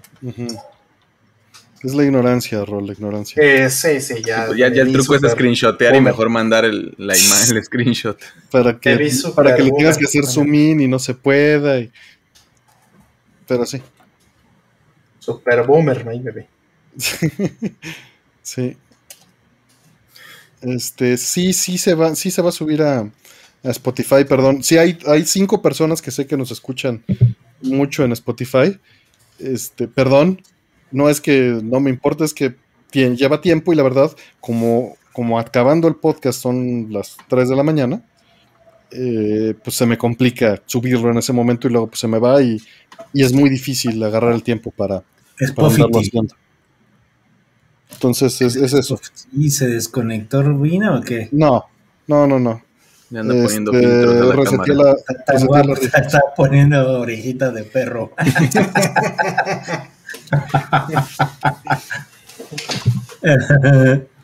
Siguiente. Eh, dice, ¿cuál es el tema musical que más les gusta entre todos los pueblitos de Zelda? Hateno en Breath of the Wild es una maravilla. Sí, eso es un gran tema, el de Hateno en Breath of the Wild. Está muy difícil pensar en, en qué pueblo me gusta, pero... Ta, ta, ta, tarara, ta, ta, tarara, ta, ta. Es de Link's Awakening, ¿no? Es del pueblo. Sí, sí, exactamente. Eso, eso me vino a la mente, entonces A mí también me gusta muchísimo la música de ese juego. El, el tema de, de Marin, no manches. Mm. La placita Es- de Ocarina of Time también está padre. Sí, también está como está muy movido. Y me gusta el molino, que bueno, está en el adentro del pueblo, pero el molino siempre es también un rolón. Mm. Cacarico, claro. Dice Jeff Young que Dragon Roost Island. Me fascina ese track, es de los que más me gusta, Peruanito, no se llama Dragon Root Island, se llama el peruanito. Pero- y, y no es un pueblo, es un No dungeon. empiecen a chingar con sus nombres fake, se llama el peruanito. Eh, Es como el- la cumbia de Drácula, güey, se llama la cumbia de Drácula. No se llama, ni sé cómo, ni sé cómo se llama. Ni Wandering Ghost. Wandering Ghost. Es la cumbia de Drácula. No, es Wandering Ghost. No, no, no, tus nalgas, Wandering Ghost, Urbina, la cumbia Me de fascina ese track. Es muy bello, muy bonito. Sí, ¿Qué ese tal fue el- el contador de preguntas y no, no lo está recibiendo rol. Voy a volver a, a cerrar OBS a ver si agarra el DNS, que ese es un problema. Ah, de- sí. Eh, sí fue el problema de DNS porque se murió el, el ISP. eh, se murió la, la fibra, entonces eh, se murió el stream, no estábamos saliendo. Lo estoy pues, volviendo no a a ver, si, a ver si lo agarra, pero, Sí, pero hay poco sí, que puede hacer. Porque sí, ya lo intenté sí. un par de veces. Ah, eh, pues sí, porque no había refrescado todavía el DNS, pero este no sabía. Parece que no te está Eh. llegando todavía. Eh, dale, Mm. dale unos segundos. Ok. Si no, ahorita lo vuelvo a intentar. Ah, pero Eh. sí, sí te dijo que está mandando o, o Pues te sí, mandó sí el- me dice que está mandando, pero no se ve en el stream. Ah, no, dale chance. Déjame darle stop y, y restart aquí el. Déjalo, vuelvo a mandar. A ver. Sí me dice que está recibiendo. Todo el Ya- ya tiempo me encuentran parecidos con, con alguien. Ahora soy Ya Emiliano Zapata. Es el bigote. Este, el Comanche. Siguiente pregunta. Dice mm, Artemio, ¿cómo es el truco del jabón sote? No, no es un truco, es, es, o sea, el detergente pues lo puedes hacer con jabón, nada más lo, lo- básicamente lo hierves y, y utilizas eso como detergente. O sea, lo raspas, lo pones a hervir en una olla y lo y llenas botellas y lo usas como detergente. Y pues funciona bien, barato. Pasa el hack del jabonzote. Lo pueden buscar en YouTube, seguramente. Sería un video Ah. muy popular si lo subimos al canal en lugar de Vida entre Bits, ¿ya ves, Fire? ¿Qué hacemos? ¿Cómo, ¿Cómo hacer detergente con Fire y Artemio? No, yo ya lo compro hecho, Artemio. No voy a andar. Ya está complicado eso. Siguiente. Dice Rollman, ¿qué canción de Gradius hubieras puesto en las Olimpiadas? Y Artemio, invitados, ¿cuál canción de cualquier otro juego? Mm, pues mira, me gustó mucho lo que pusieron. Este, yo pensé que era un error porque cuando lo escuché yo dije, ah, mira, pusieron algo de Gradius 2. Y después Pablo me mandó el tracklist y decía, este, eh, Gradius, Nemesis, ¿no? Dije, no, a ver, espérame, eso no está bien. Entonces me fui, a buscar, dije, a ver cuál es, ¿no? Le, regresé, de hecho la repiten eh, un par de veces en, el, en, la inauguración.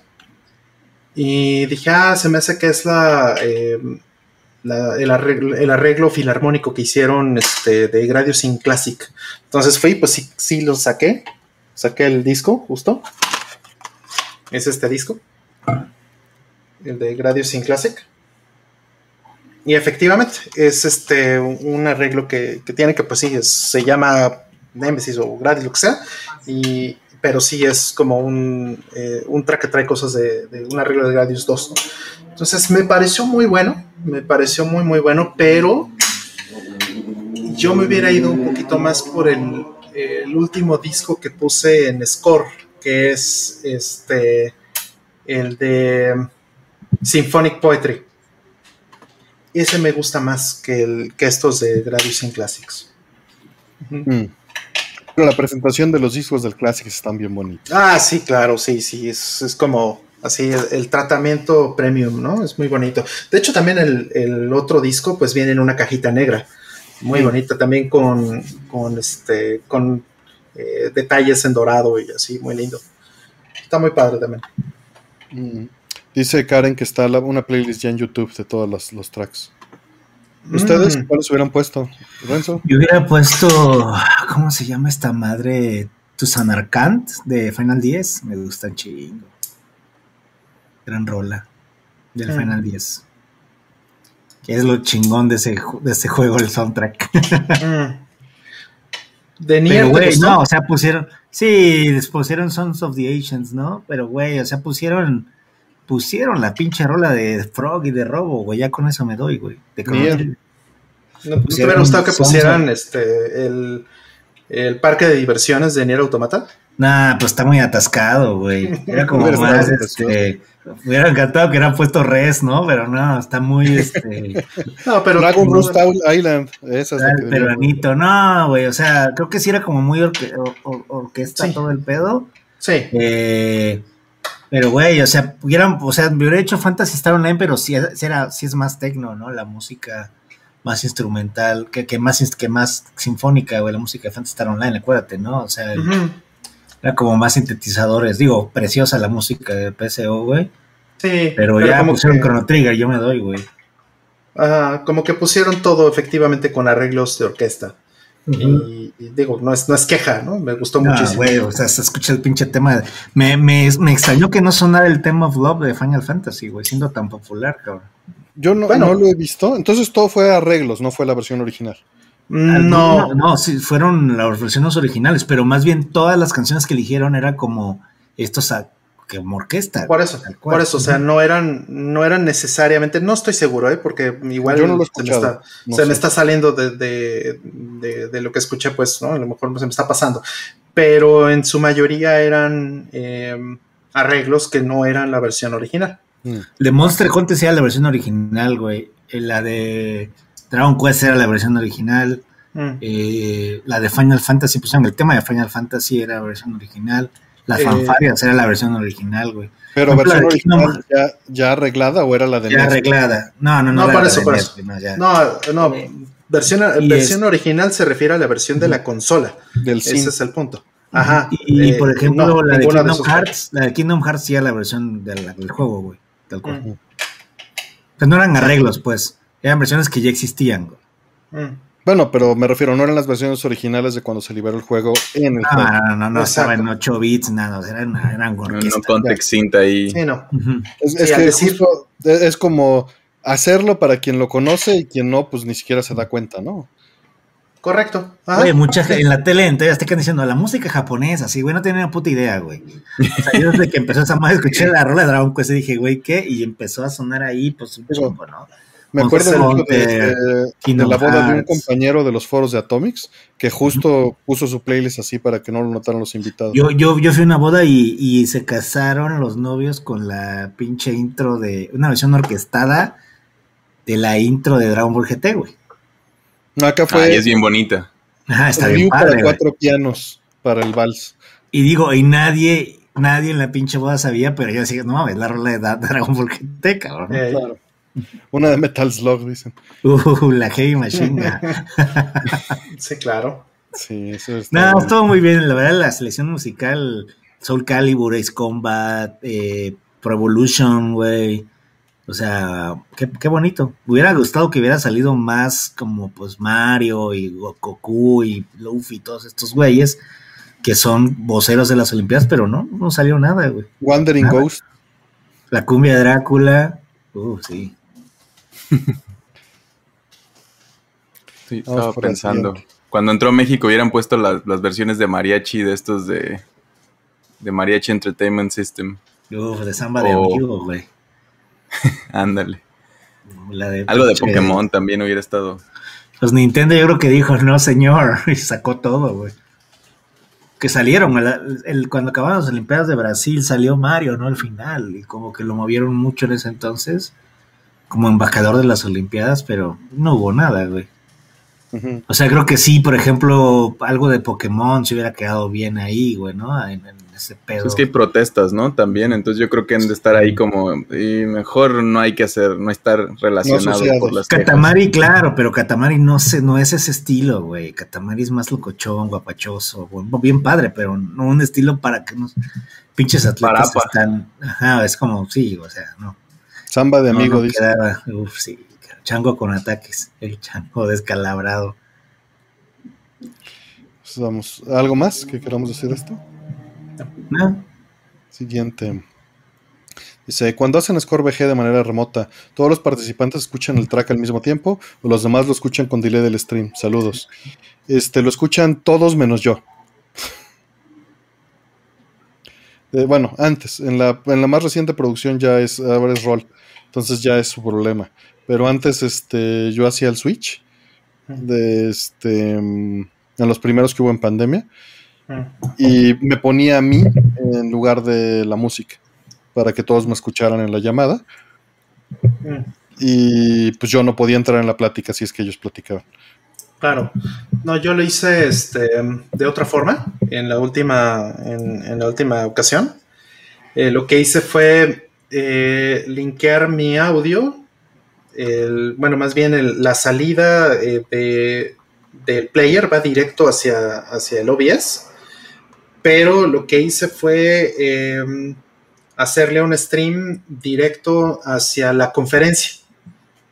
Y entonces eh, yo me escucho, pero también escucho la música.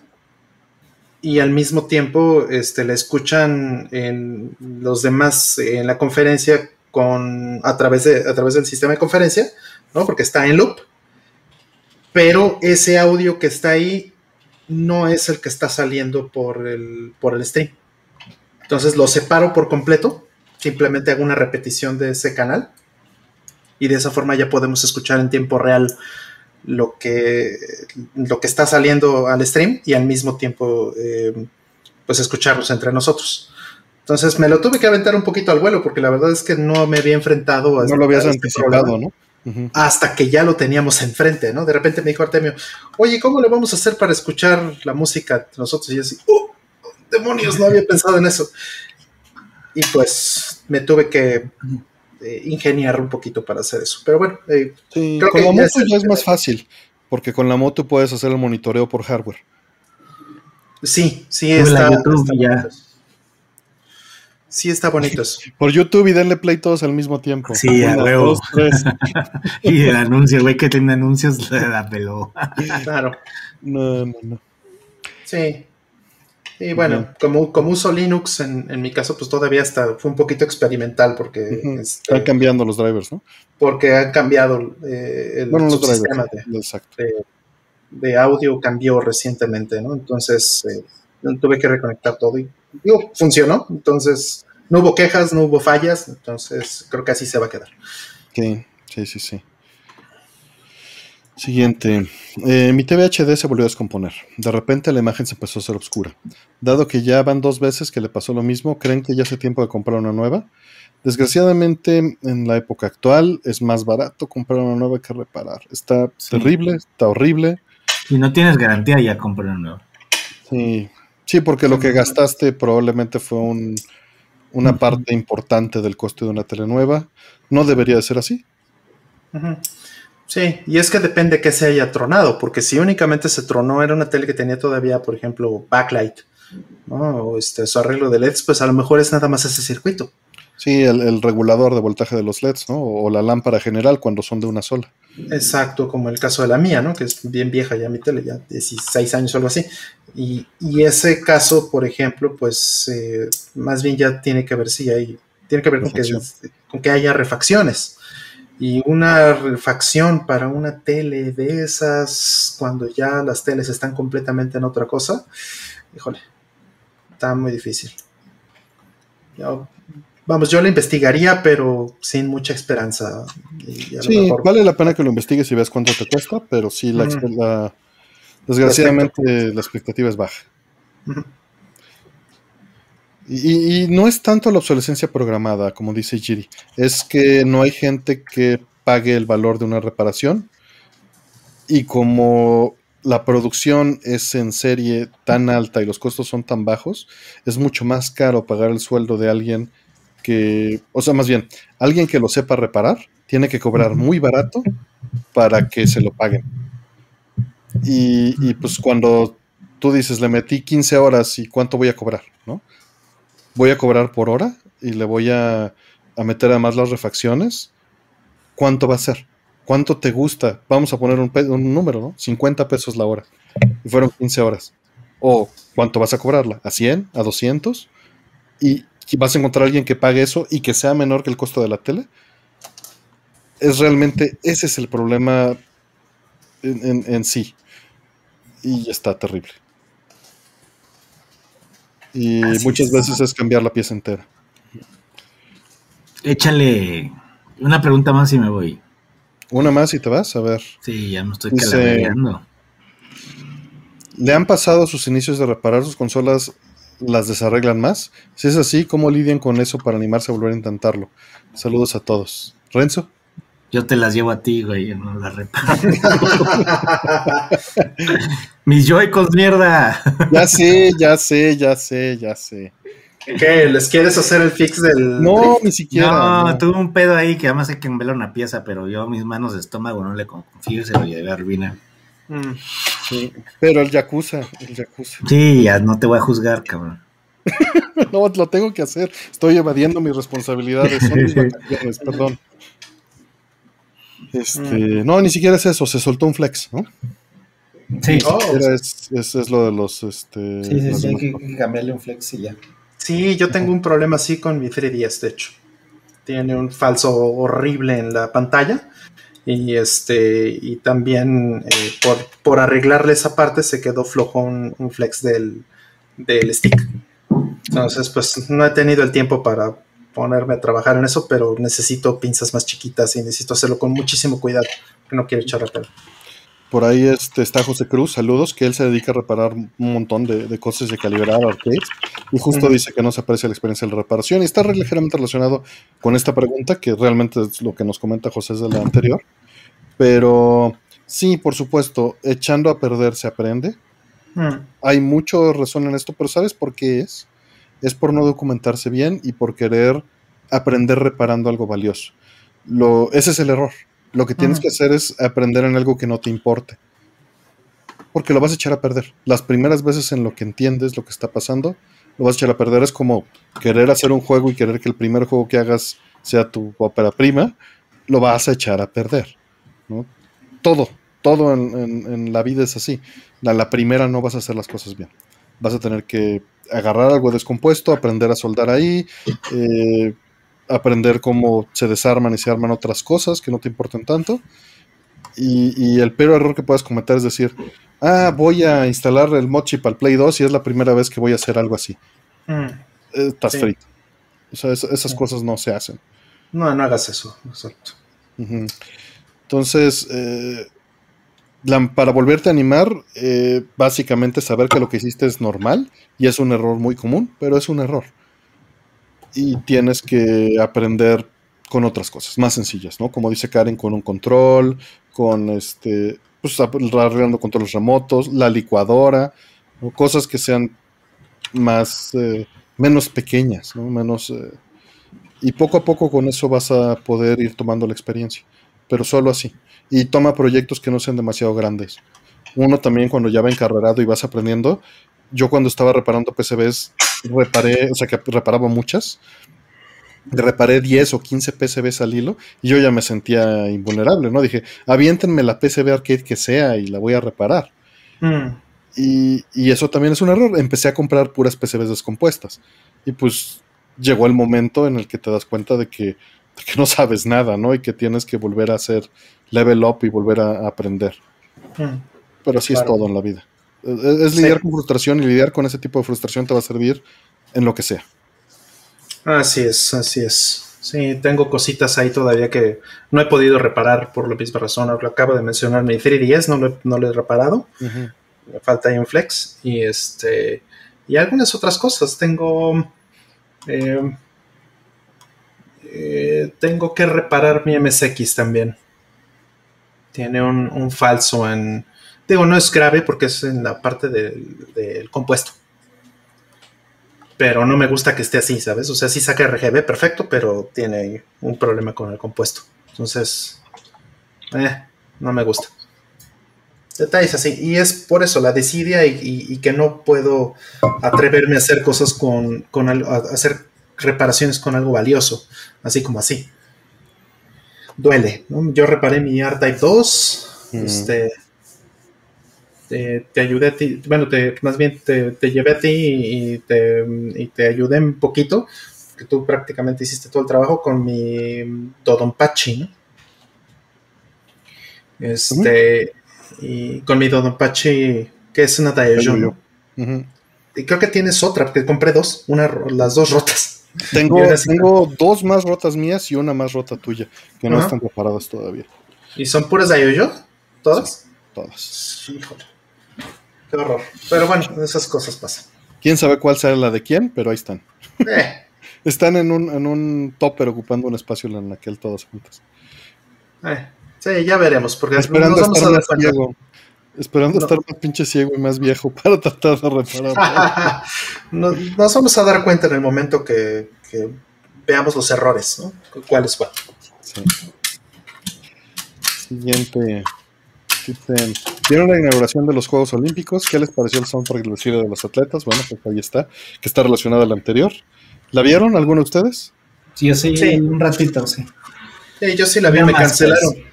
Me cancelaron una reunión en la mañana en la oficina y, y, este, bueno, más bien en el trabajo, ¿no? No, no- no fue en la oficina, una reunión virtual. Y dije, a ver, pues vamos a ver, ya había visto algo antes de, eh, cuando estaba desayunando, ya había visto el principio. Y ya después vi pues un- una parte mucho más eh, adelantado, ¿no? Ya vi hasta donde sale eh, esta parte que me gustó mucho, muy bonita, la de los pictogramas. Y también donde sale tocando esta mujer que, que amo y me fascina, que es eh, Hiromi Uehara, ¿no? gran, gran pianista. Y, que me pareció fabuloso que la hayan puesto. ¿no? Y ya, eh, creo que ahí me quedé. No sé si falta mucho más. Este, no, yo no vi nada. Me enteré porque nos robaron. Mm. ¿Ustedes? No, tampoco. Yo le, sí, güey, pero pues eh, se me hizo eh. Ok.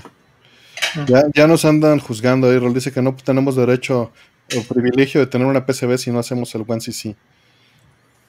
De Daiojo, por Sí. ejemplo.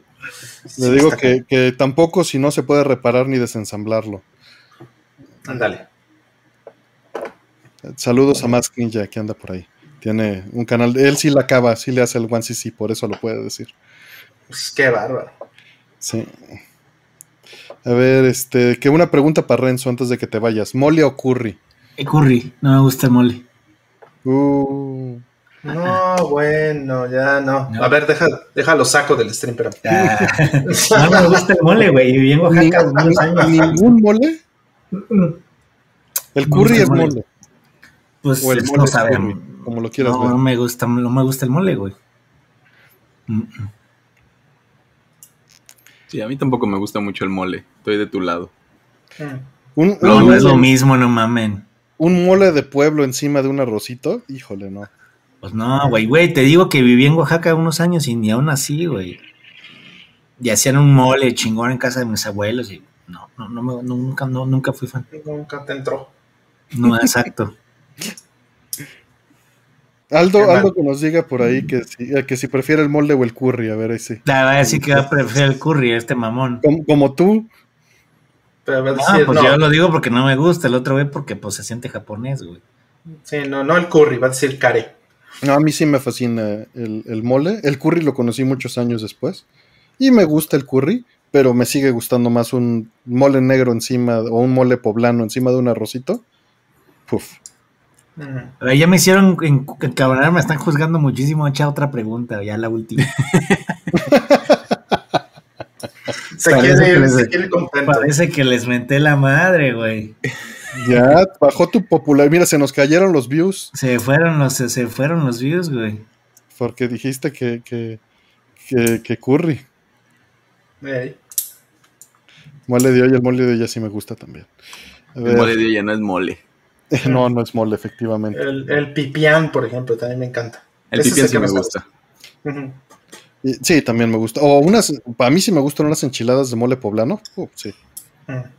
Lo que sea que me sirvan me lo voy a comer, pero no prefiero el mole. Es lo que... Y el de Sí. Michoacán en particular es muy dulce y nun- nunca me gustó. Sí, A, mí, a mí sí me gusta. Me cae terriblemente mal, pero me fascina. ¿Esa que le ponen piña? No, no. No, no es ok. Mames, ya los, o sea, los insu- se insultaron muchísimo, cabrón. Sí, sí, Mames, espérense. you were the chosen one, te dijeron. Cojan con mole verde, dicen. Ya me van a cancelar porque no me gusta el pinche mole, güey. Sí, ya. Son, Ya no te van a creer de tus tacos y lo que recomiendas de comida. Ah, no, pues no. No. Siguiente, a ver, ya para quitar esto del, del- borrar esta mancha negra, Renzo. Dice, ¿qué les parece Kid Icarus Uprising como videojuego y soundtrack con compositores como Tai Sakuraba y Yuji Koshiro? Güey, lo compré y ahí sigue cerrado. No seas Yo, yo sí ahí no lo compré, te, te fallo. Yo sí lo compré, güey. El 3DS, ¿no? Es ese, güey. Sí, está bonito, sí. Ujú. Digo, no es. Quizá le, tuve demasiadas expectativas. O sea, creo que fue injusto, ¿no? Tal vez de, mi parte eh, tomarle tantas expectativas porque, pues digo, sí me gusta el original, pero también es un juego que jugué de niño. Entonces, ah, creo que le, le fue mal. Pero, pero, pero está bonito. Y el soundtrack sí está bien padre. Ese sí, Traía la está chingadera esta para el otro stick, ¿no? El, el- el Ujú. juego, ¿no? Ey, ey. Me acuerdo que cuando salió le llovió durísimo. Dice Karen que el mole con piña se llama manchamanteles. Es el manchamenteles, exactamente, claro. Tienes toda la razón. Y ahorita, ahorita que lo mencionan, una guajolota de tamal de mole, oaxaqueño, uf, Guajolota de tamal de mole. Órale. Con tu El otro, champurrado. el otro día Sí. me di, me Sí. di cuenta, cabrón, ya para irme. A la mierda, juzgado, cancelado, que me traen el Rappi las tortas de la esquina del Chilaquil, cabrón. Uf. Entonces, no mames, güey, qué peligro, güey. Para los que no saben, en la Ciudad de México, en este Tamaulipas y Alfonso Reyes, ¿es? Sí, creo que Mm, sí. Sí. Sí. Tamaulipas, Alfonso Reyes en la Condesa, hay una señora que pone un puesto callejero y van a ver porque hay un chingo de gente, siempre, Sí. hay un chingo de cola y al mediodía ya se acabó todo. Sí, es donde está la Sí. iglesia. Ajá, enfrente de la iglesia, ahí se llama la esquina del chilaquil porque venden unas pinches tortas de chilaquil con milanesa que están de deliciosas las pinches tortas, cabrón. Se las recomiendo mucho, la verdad. Mm. Nunca, Tiene- nunca las he probado. Algún día. Buenísimas. Sí, no mames, no, ma- no mames, Urbina, ¿nunca las has probado? No. Bueno, un día que estés por acá, cabrón, me avisas y, y vamos, yo te invito. Una torta de chilaquil con una pinche milanesona así, cabrón, así chingón. Mira, ya están haciendo ataques este de, de, de ad hoc y a, Ya, este, Attack on Titan, Attack on Titan. No, que dicen que no te pueden creer porque no te gusta el mole. Eh, güey, pues me vale madre. Por ahí dicen, dice Miguel Ángel Núñez que este, que antes de que te vayas, eh, que te eches una gruno, una Ya, pues ahí está el agronómetro recomendación. Mira, saludos al Pague y Trague. Mm. Me aparece en Google Maps Pague y Trague, güey. Sí, tú se lo pusiste, ¿no? No, no, yo no. Yo le puse ese nombre, pero no le puse en Google Pague y Trague, güey. Sale el Google Maps, güey, sale así Pague y Pero lo dijiste en un Atomics Live, ¿no? Y de ahí. Sí, sí, sí, o sea, yo sí bauticé esa madre Pague y Trague, pero ya se llama, o sea, padece Pague y Trague, cabrón. Ey, Está cabrón. ey. Bueno, ahí se ven. A la Ya. próxima que, que- a la próxima que vengas te tengo molito. Venga, tu madre. Una, Ah, atac- una, Dame pechuguita de pollo en mole. Dame, de comer croquetas de perro mejor. ¿Sabes, sabes qué, otra, qué otra combinación me gusta mucho? Mole ¿Qué? de pueblo con frijoles. Nada, más anda todo pedorro todo el día, güey. No, no, no, no no, cabrón. Bueno, ahí se ven. Bueno, gracias, Renzo. Renzo, Un gracias. gustazo. Aunque sea verte por aquí, bye. A gracias. mimir, duérmase. a mimir. Cuídense. Vaya su Bye. mimir. Oye, ya Me acordé de, estando en, en Estados Unidos una vez de visita, una tía me dijo, ay, qué bueno que estás de visita, mira, ven, te vamos a hacer de comer. Hizo mole. Y sí me hizo enojar, porque como yo no vengo a Estados Unidos a comer mole, mole tengo allá y no me gusta. Pero igual me lo, me, me lo comí. Sí, sí pasa mucho. Los romeritos con mole sí me gustan mucho los romeritos con mole. Este, pero sí, sí pasa mucho. También una vez que fui a, a Houston de trabajo nos llevaron a cenar al restaurante mexicano, ya sabes. Mm. Y, y está chistoso porque es Tex-Mex, ¿no? Pero, Sí. pero pues no es lo que esperas, ¿no? Mm. Yo sí luego sí pruebo, si voy con suficiente tiempo a lugares, sí me gusta probar cosas mexicanas, ya que probé lo que tenía que probar. Renzo dice que hay una fiesta con reggaetón que no va a poder dormir. Si le encanta el reggaetón.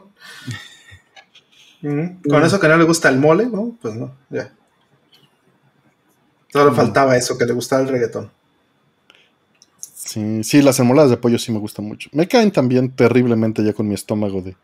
de- Y estas tortas de chilaquil, Ajá, el chilaquil no es muy bueno. O sea, el chilaquil para, es, es igual que la, que la torta de tamal de cierta manera, como que, bueno, en este caso el, el chilaquil tiene que estar muy remojado para que no esté extraño. Y lo Ajá. que le agrega el, como ese crunchy es la milanesa esa que le ponen.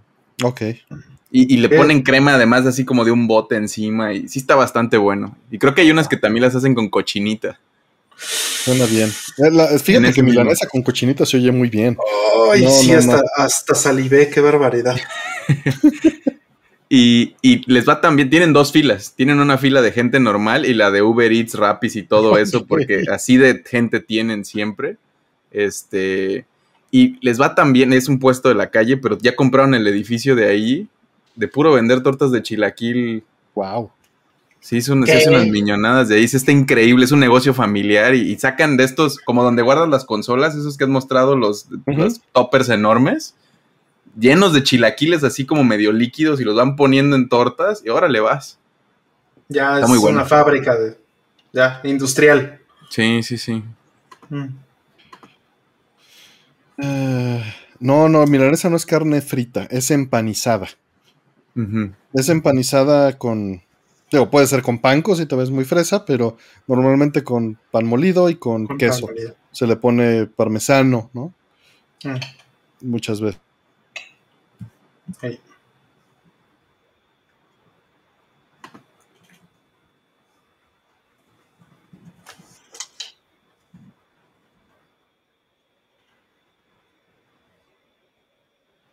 Retroiluminado.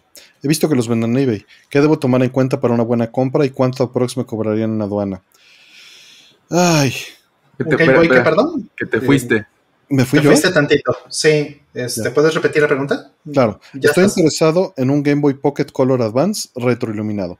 He visto que los venden en eBay. ¿Qué debo tomar en cuenta para una buena compra y cuánto aproximadamente me cobrarían en aduana? Hay muchísimos temas que tocar aquí. Ujú. Ya, ya estoy de regreso con la banda, creo que sí. Sí, sí. Sí, sí, sí, sí.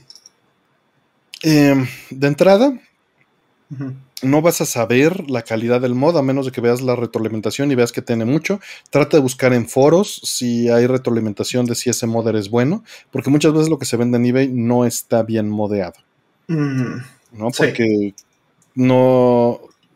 Es, es raro que suceda. O sea, sí puedes encontrar cosas bien modeadas en eBay, pero no tienes garantía de que sea bien modeado. Eh, tienes que tomar en cuenta eso. Uno, la, la retroalimentación del vendedor, buscarlo en foros, ver el tipo y tecnología de mod que se está usando. Y de la importada.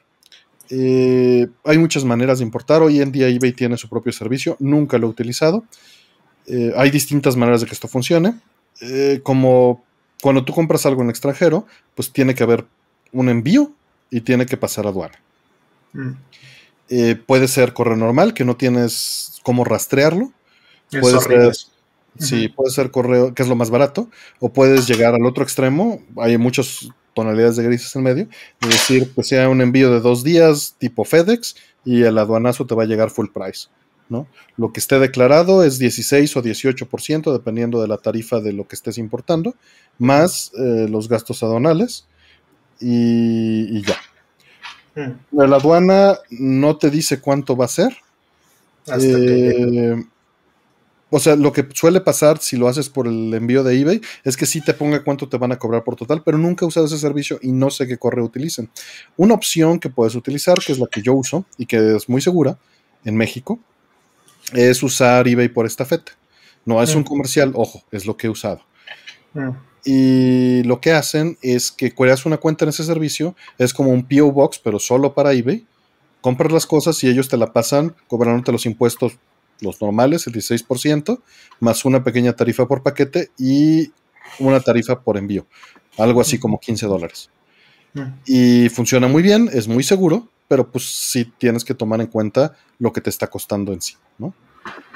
Eh, y seguro hay muchos servicios de este tipo. Opto por esto porque así me quito el problema de que hay vendedores que no mandan directo a México, eh, luego tienes que negociar qué tipo de envío van a utilizar, luego el servicio de eBay pues no confío mucho en él y esto por lo menos tengo controlado por qué paquetería me va a llegar y eh, cuánto vas a pagar de impuestos, ¿no? Mm. Algo que se me haya ido, Rol, que eran un montón de cosas que cubrir. Mm, No, bueno, del mecanismo creo que no tendría nada que agregar, pero una cosa que sí te diría es, eh, pues importa mucho el, el tipo de, de este, ay, espérame, creo que me, creo que me estoy yendo. ¿Sí me escuchas? Se, se oyó mal, pero ya. Ya se escucha bien, ¿verdad? Sí. Ok, ya. Cambió tu, tu audio, pero te escuchas bien. Ok, este, sí, creo que hay un falso aquí con, con, la, con el micrófono. Ya estás bien. Me di cuenta. Pero bueno, eh, te decía, el, el tema es que cuando empezaron a hacer los mods de Game Boy Advance con las, eh, con las pantallas eh, retroiluminadas, estaban muy bien porque había solo un proveedor.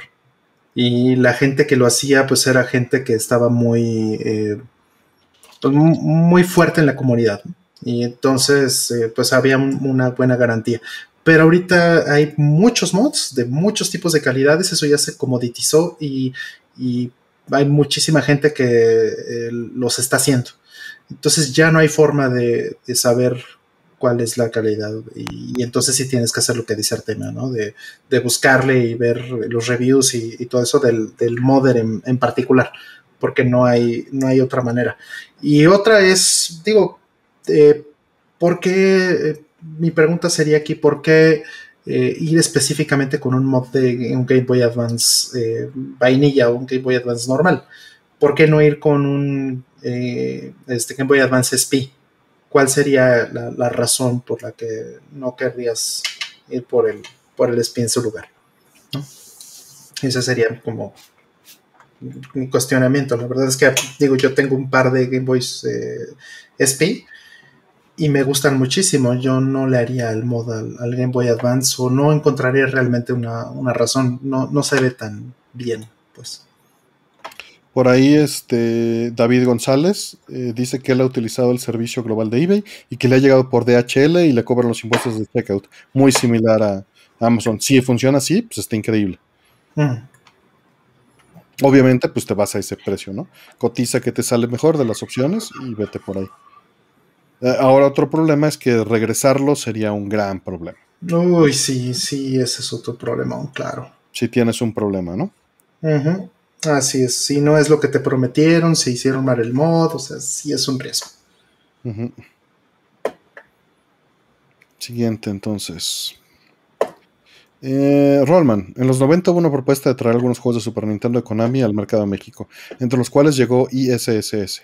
¿Sabes por qué no llegaron a acuerdos eh, para traer parodios? ¿Quién preguntó eso? Mm, Este. Déjate digo. Alan. Eso.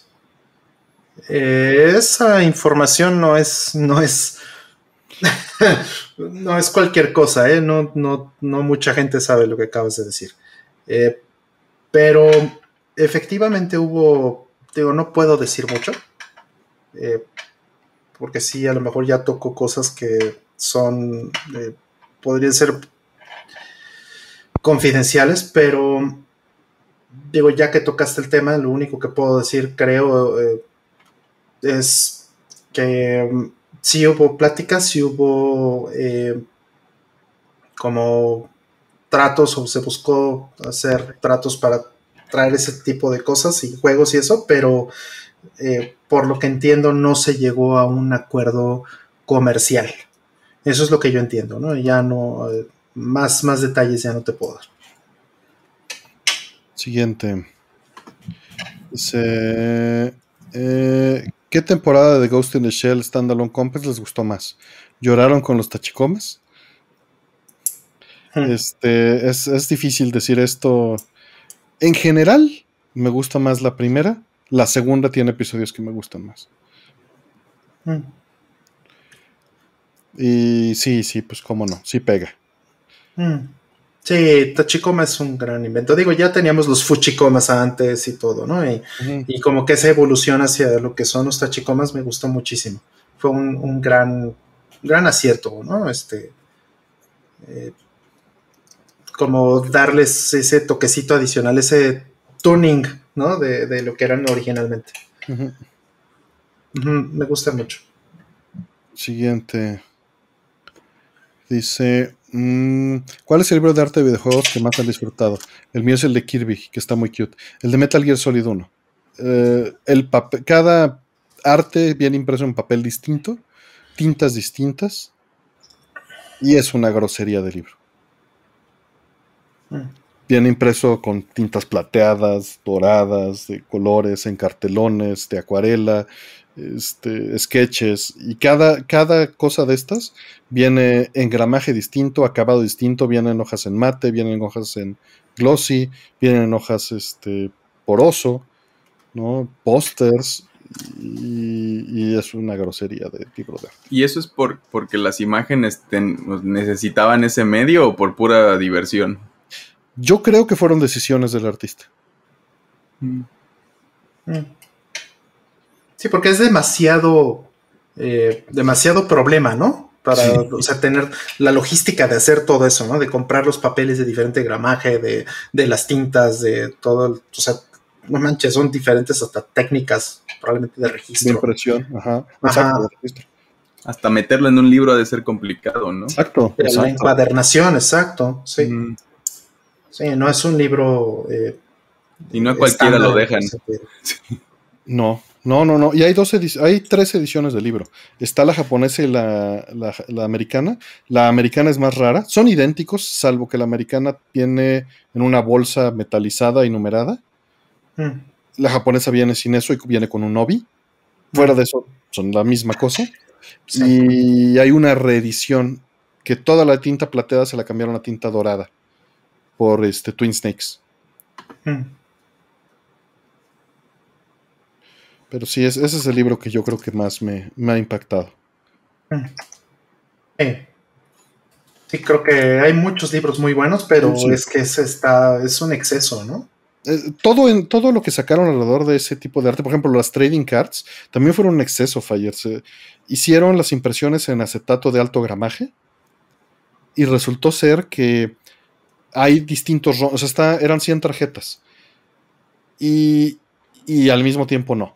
Algunas las imprimieron con tintas plateadas, otras con tintas doradas y vienen distintas numeraciones.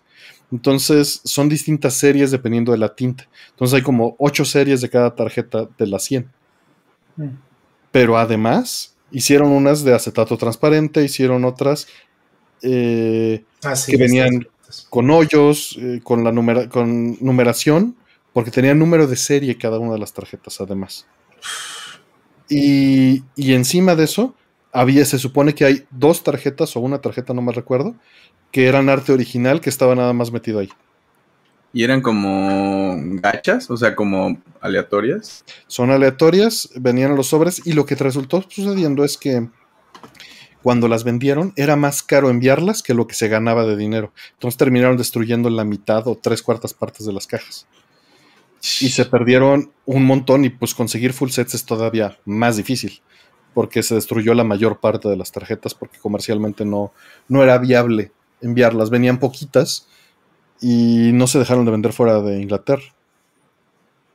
Sí, el del dorado es el 1.5, efectivamente. La entrevista al final es distinto porque es una reedición, gracias, sí que dice, del libro de arte de Metal Gear Solid.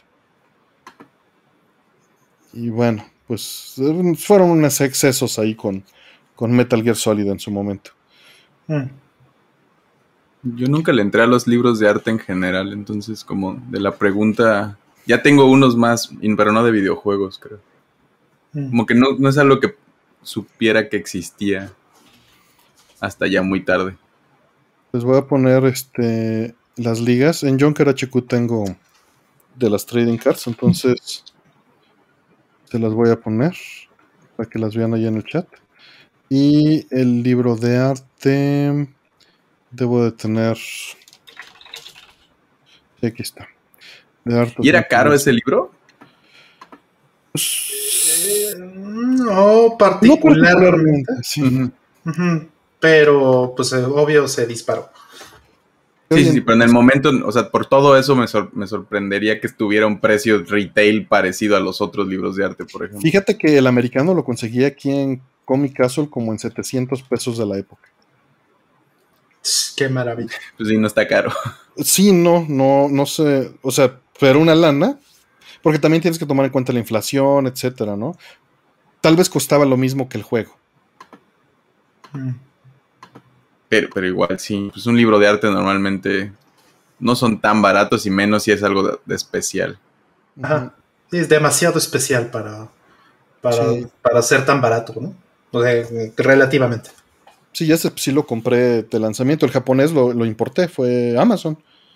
Cuando empezaba a ver Amazon Japan, que todavía tenían stock, fíjate, se quedó ahí el stock un rato y llegué a importar mi, libro de arte en Amazon Japan. Mm. Son de, sí, las tarjetas ya se las puse, son del 1.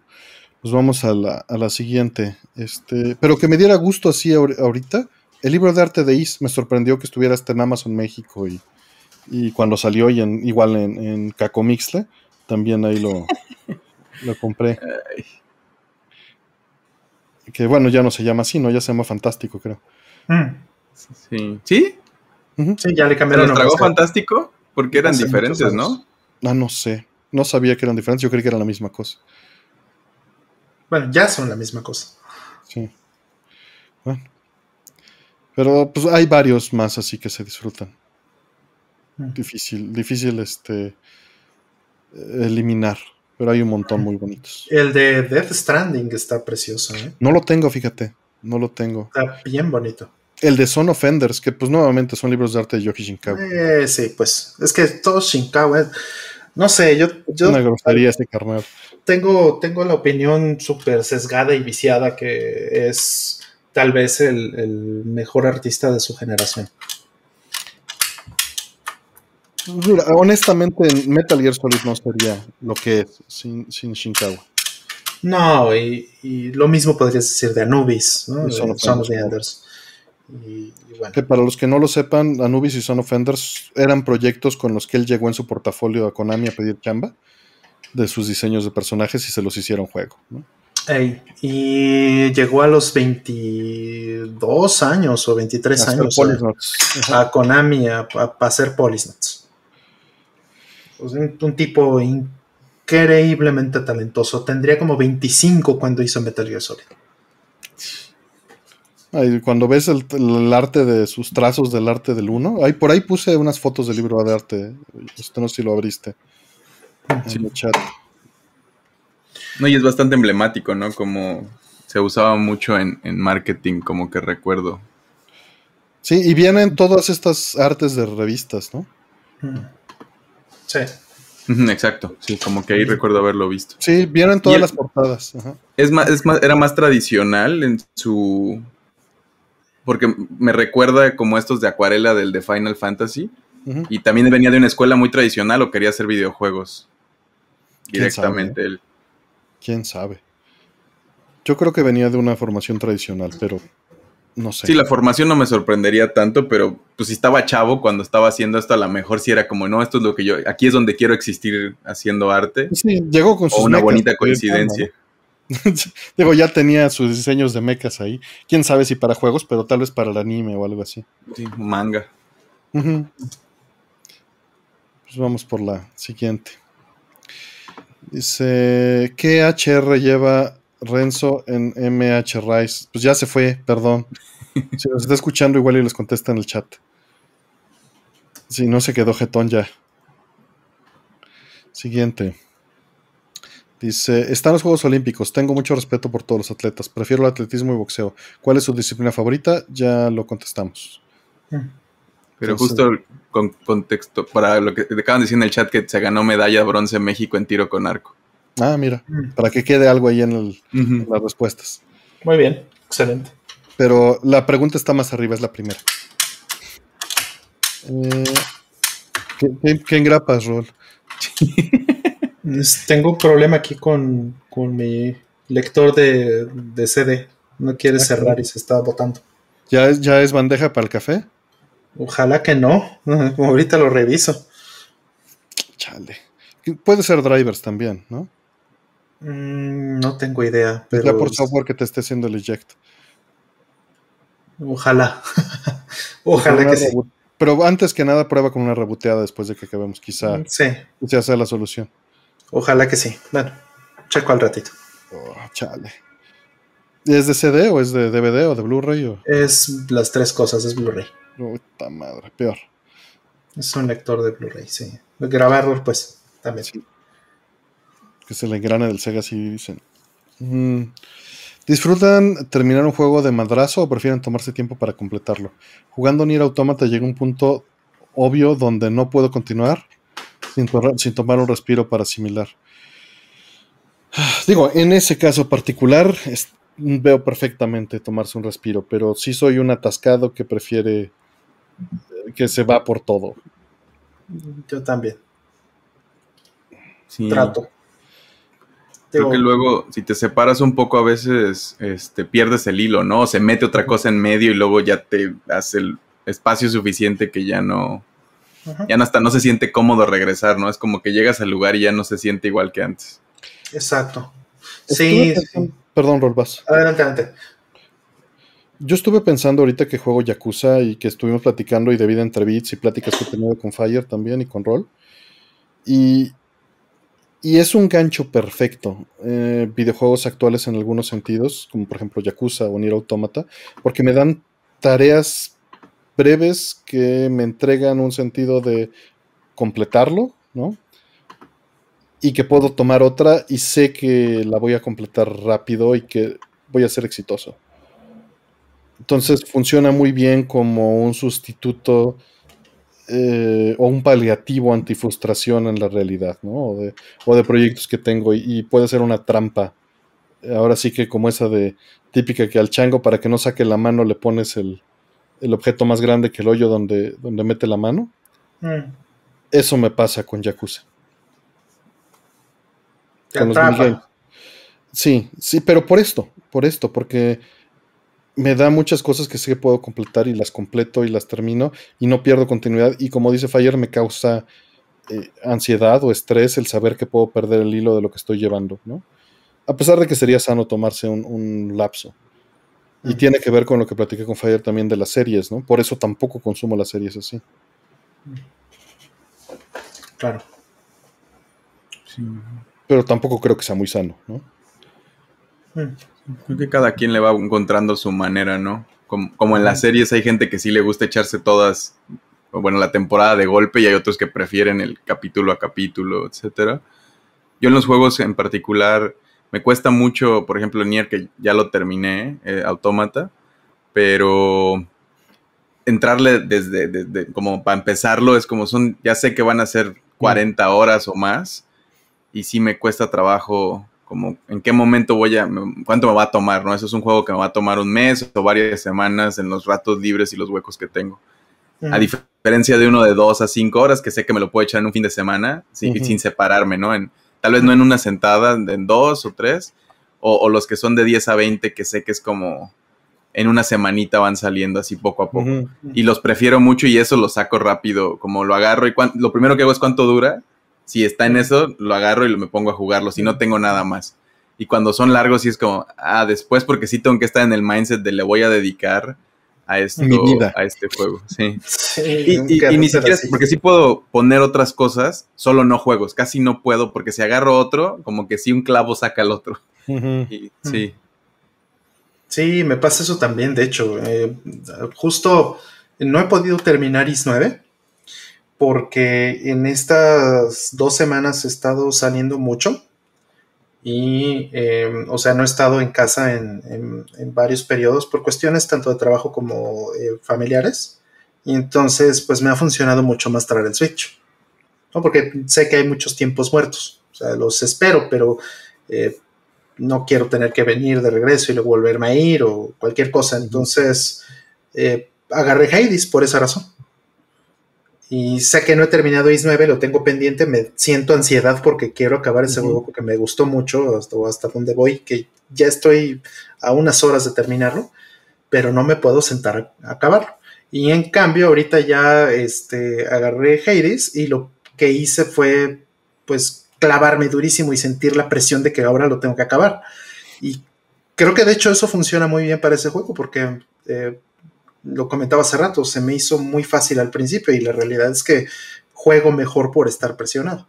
Sí, que platicamos también eso, ¿no? Ajá, entonces, ah, eso eh, me hace ponerle más atención, la adrenalina, todo eso me hace ser mejor jugando. Sí, son vicios que tenemos como desarrolladores de software. Exacto, y entonces me atrapó y ahorita ya lo quiero, le quiero sacar eh, todo el jugo que pueda mientras está esta situación donde tengo que estar saliendo y que eh, pues ya en algún momento ya lo pueda soltar y decir ya, ya, ya cumplí, ya, ahora sí me puedo sentar a terminar tranquilamente Ismael. Pero pues sí, de estos atascones, pues hasta sales borracho, ¿no? De que ya ni te acuerdas lo que estabas haciendo. Claro, cuando, te metes así. Ebrio de poder, sí. Y, bueno, ahorita que, que decías lo 19, cuando regreses, ¿piensas regresarte y explorar y ver dónde estabas o te acuerdas perfecto qué estabas haciendo? ¿De Is 9? Sí. Sí, sí, sí, me acuerdo perfecto y lo tengo clarísimo, porque ya era una parte que me estaba gustando mucho. Y es que además Is 9 es mucho más enfocado, ¿no? En Yakuza sí puedes estar tan disperso como... Exactamente, si fuera un juego como, como de ese tipo, más como mundo abierto, entre comillas, o cosas donde tú puedes tomar tus decisiones de para dónde, y no fuera un juego tan lineal como lo es eh, Is 9, pues sí, sí, sí me, sí me costaría muchísimo más trabajo regresar. Qué bueno que Is 9 sea así. y de hecho es algo que hablaba con Mastreta. Mastreta ha estado clavadísimo, ya se aventó 1, 2, Origin, 4 y va ahorita por este por 3, o sea, se lo está aventando como galletas. Qué bárbaro. Y, justo lo que dices que... Pues es que no, no son tan largos, Fire. O sea, son, son un poquito más breves que Nier. Mm. Y, son juegos que tienen un diseño muy ligero. Muy ligero en el sentido de. Es, adictivo, es muy funcional, es, es, lineal, es suave. Es como. ¿Cómo, ¿Cómo podrías describirlo? Como los Zelda de antes, ¿no? Eh, aún más ligero, en mi opinión. Mm. Aún más ligero. Eh, son, son largos, ¿no? Hay mucho que hacer, pero, pero lo sientes más amigable, más... Ameno. Ujú. Sí, sí, el cara, o sea, el character development te ayuda mucho. En los más como que no sientes el grind del juego, ¿no? Un punto en el que es como, ya déjame. No, te voy no. a dejar yo, te me vas a dejar tú, pero ya no, ya no, ya estoy puro compromiso terminando, sí. Sí, Ajá. no, no pasa eso. Es particularmente en 8 y en 9, no pasa eso. Entonces, eh, por eso los he recomendado estos últimos, porque funciona más, más suave, más. Es como. mm, Como. No, no, no sé cómo decirlo. Es algo muy familiar y muy amigable. Sí, O sea, familiar en el como, sentido de que se siente cómodo. Mm. como, como este, como estaba pensando en libros de Harry Potter, ¿no? Que es como no te retan tanto, es una historia que te atrapa y no son tan, al menos los primeros no son tan largos que los puedes agarrar o le dices como estuvo bien y este, digo, depende del momento en el que te toque. Me imagino que es algo, en esa así. zona, ¿no? Y, y después, los, hoy en día yo lo siento como un security blanket. O sea, lo puedo agarrar y puedo sentirme cómodo y protegido y, Mm. y volverlo a Mm. empezar y no pasa nada, ¿no? Vamos por la siguiente. Eh, ¿No les interesa subir los score a Spotify? No podríamos subir los score a Spotify por la música. Mm. Podríamos subirlos sin la música. Tendríamos que hacer esa edición. Porque Edición. Spotify solo permite la música que tiene licenciada. Mm. Eh, lo cual me parece razonable. Sí, claro, pero pues por eso está esa incompatibilidad. Existe la posibilidad de aventarnos el, como se dice en, en México, el, la la- el trompo a la uña, ¿no? La uña al trompo. Y ver qué pasa y que lo tumben, ¿no? Pero lo más probable es que lo tumben. Lo más probable es que no sobreviva ni una hora. Que ni siquiera puedas subirlo, porque se escanea al subirlo. Entonces lo va a rebotar de inmediato. Y pues bueno, esta fue la última pregunta. Son 2.52. Fueron solo 34 preguntas, pero obviamente pues, nos clavamos más porque éramos varios. El, el promedio fue de 5 minutos 30. Eh, la espera promedio fue de, de 1 hora 31 para hacer una pregunta. Eh, y pues este. Echarse un trompo a la uña, gracias, Giri. Ujú. Esperando que abrieran. Pues abrimos tres preguntas o, o cinco o qué? O ya nos vamos. Sí, sí, sí. Cinco, sí. Unas, unas poquitas, sí. Cinco, a ver, van. Cinco. Si entran más. Pero deja el dedo ahí para que no, sí. No, lo que pasa es que como, como esto es por paquetes, o sea, solo puedes hacer los queries cada cierto tiempo. Mm, Entonces va, a ver, lo abro. Una, dos, tres.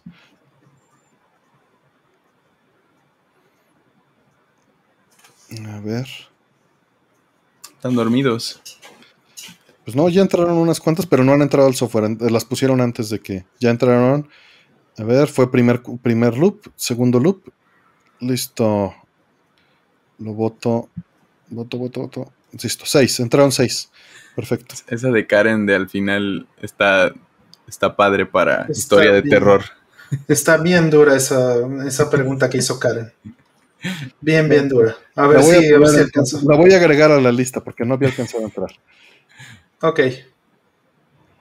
Ok. Listo. Vamos a dejar esas preguntas. Y vamos por la primera. Dice, eh, pregúntenle ustedes algo al chat. ¿Qué les gustaría saber? Eh, No, pues no, es mucha gente, no, no conozco todos. Sí, está difícil. ¿Qué, qué hacen para, para, o sea, apartarse el tiempo en, en los viernes este, y estar aquí con nosotros? Es como, o sea, lo he platicado con Artemio, ¿no? Digo, qué padre, obviamente es- lo, lo aprecio muchísimo, lo agradezco muchísimo que estén aquí con nosotros, pero, eh, digo, la pandemia, obvio, nos, nos ha puesto todo, todo esto, ¿no? Pero... eh, nosotros escogimos básicamente esta, esta hora de los viernes porque así no eh, eh, pisamos ningún otro stream de nadie más, no chocamos con, con otro stream ni de Pablo, ni de este, 20 videos, y los streams de Renzo, de, de Asher y, y todas esas cosas, ¿no? Este, no, no así no chocamos. pero pues ¿qué consumen? O sea, consumen todas esas cosas y están con nosotros porque es la hora en la que en, la que ya no es ya no chocamos con todo lo demás o eh, únicamente consumen eh, este contenido por la pandemia, por ejemplo. ¿Cómo, cómo, cómo funciona esto? Es lo que me gustaría preguntar al chat. A ver, están varios comentarios ya que, dicen. Dice, eh, dice Lowy, nada, mi novio duerme, yo dibujo. Pues entonces si estás haciendo algo, estás dibujando. Mm. Y, creo que, muchas veces el podcast funciona muy bien para los dibujantes, ¿no? Ah. y, eso está padre, está muy bien. Qué envidia. Eh, dice que no hay nada que hacer, al día siguiente por lo general es libre. Mm. Eh, eso nos dice Sowit. Em, dice, yo los oigo mientras estoy armando mis modelos de dioramas. Cuando quieran, dice Tester Pix, qué padre. Dice Ikari, dice en España, yo simplemente me despierto y ya está el stream. Es maravilloso. qué buena onda. Giri dice que beber, pero poquito, y esperar conocimientos informáticos. Perdón, Rol, ¿qué decías? No, digo que es maravilloso lo que dijo este Cari, ¿no? Que nada más se despierte y ya está. Enrique Cruz que dice que él dejó el alcohol. muy bueno, muy bueno. Ese. Dice Beatriz Ketsui que se echa unas fichitas de Ketsui en lo que nos escucha. Entonces, sí, eso está muy bueno. Sí. Que, solo consumo Artemio, Fire y Rollmantec. Qué bueno. Dice Monstruo Vagales que para ese momento ya acabó de streamear. Mm. Otro, eh, Salomón dice que consume todos los escatomics. Mm. Eh, mm. Que mientras hace cosas eh, en el día, sino en el día en repetición, al día siguiente en repetición. Giri que también pinta, pero que el podcast para pensar en otras cosas. Ah.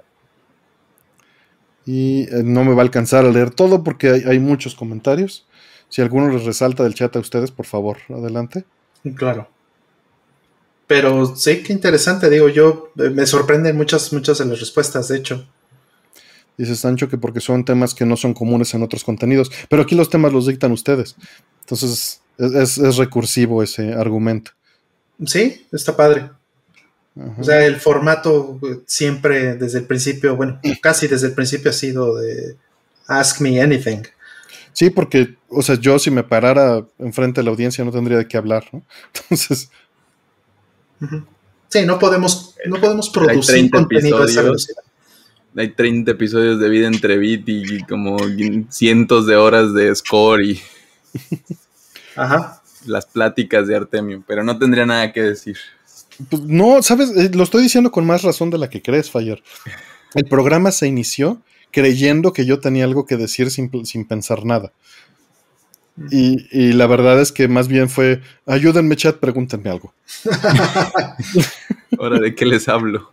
Exacto, porque ya, ya les hablé de lo que quería hablar y se me acabó el tema, entonces denle porque yo no sé de qué hablar. Mm. Sí, y, nos han preguntado muchas cosas muy interesantes. Si nosotros no podríamos producir contenido específico de lo que hacemos o a esa velocidad, yo personalmente no podría eh, tener un sostener, digo, actualmente, ¿no? No sé, a lo mejor en un futuro, lo que sea, pero no, no podría sostener un, un stream de cosas que tenga que preproducir en la semana. Está pesado. Por eso también este stream funciona muy bien en, porque no necesita preproducción. Digo, sí necesita, pero técnica, ¿no? Y que ya está como automatizada, rol que encarga. Ya cada quien tiene las mitades de las cosas que hace y, y, ya es más fácil, ¿no? Repartido. Exactamente, y ya está bastante bien. Este, y se fue además estructurando poco a poco. Sí, y el software de Aldo nos ayuda un montón, ¿no? Porque al principio también era un estrés tremendo estar viendo las preguntas. Sí, qué difícil que nos aventamos como 30 programas así, ¿no? Con, sí, con un software que hice yo, pero de todas maneras había, no estaba automatizado. Todo, pues. Este, De Crow dice que eh, nos escucha jugando King of Fighters, que nosotros somos los amigos del viernes por la noche para tomar, edición de fotos, programando. Mm. Saludos a Chile, dice Cristian. Mm. Acostado y ya cobijado con, con, las luces apagadas. Los escucho mientras escribo mi tesis. ¡Wow! Wow, Julián, yo no, no podría hacer eso, te admiro. Qué buena onda. Que en la tienda de cómics nos pone monstruo. Órale, wow. Vale, Sí. qué buena onda. Que juega algo chava, que juega algo que no requiere su atención total. Eh, que para descansar, relajarse y tragar, dice Retumón. Eh, ¿Qué dijeron? varios jugando. Pidieron, pidieron CatCam también. Pidieron CatCam. Como lo agarraste como un mueble. Exacto. Sí. Sí. Me voy a poner mi juguetito de, de perrito. Pues Yo voy a poner mi Super Nintendo. que es lo único que tengo aquí. Bueno, tengo más cosas. Voy a poner mi cinte. Mira, ahí está mi cinte. ¿Qué más tengo? Quería hacer stand-up. No, Karen, no, no podría hacer stand-up. No tengo ese, esa capacidad. Israel Hernández, muchas gracias por la suscripción. Y bueno, ya, perdón que ya no pude seguir leyendo. Hay muchísimos más contestaciones. Sí, las, las dejé aquí abiertas y las voy a leer. Ya les hice copy-paste porque me interesa el tema. Pero no me va Aldo que los- nos escucha mientras espera que lo inviten.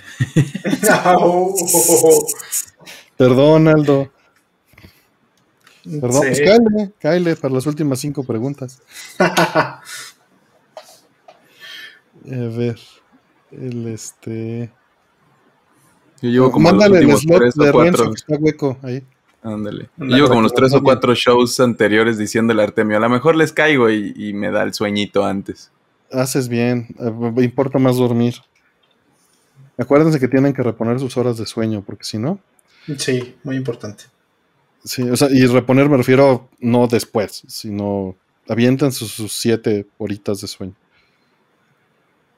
Si sigamos Entonces- para que no se nos no perder más. Sí, siguiente.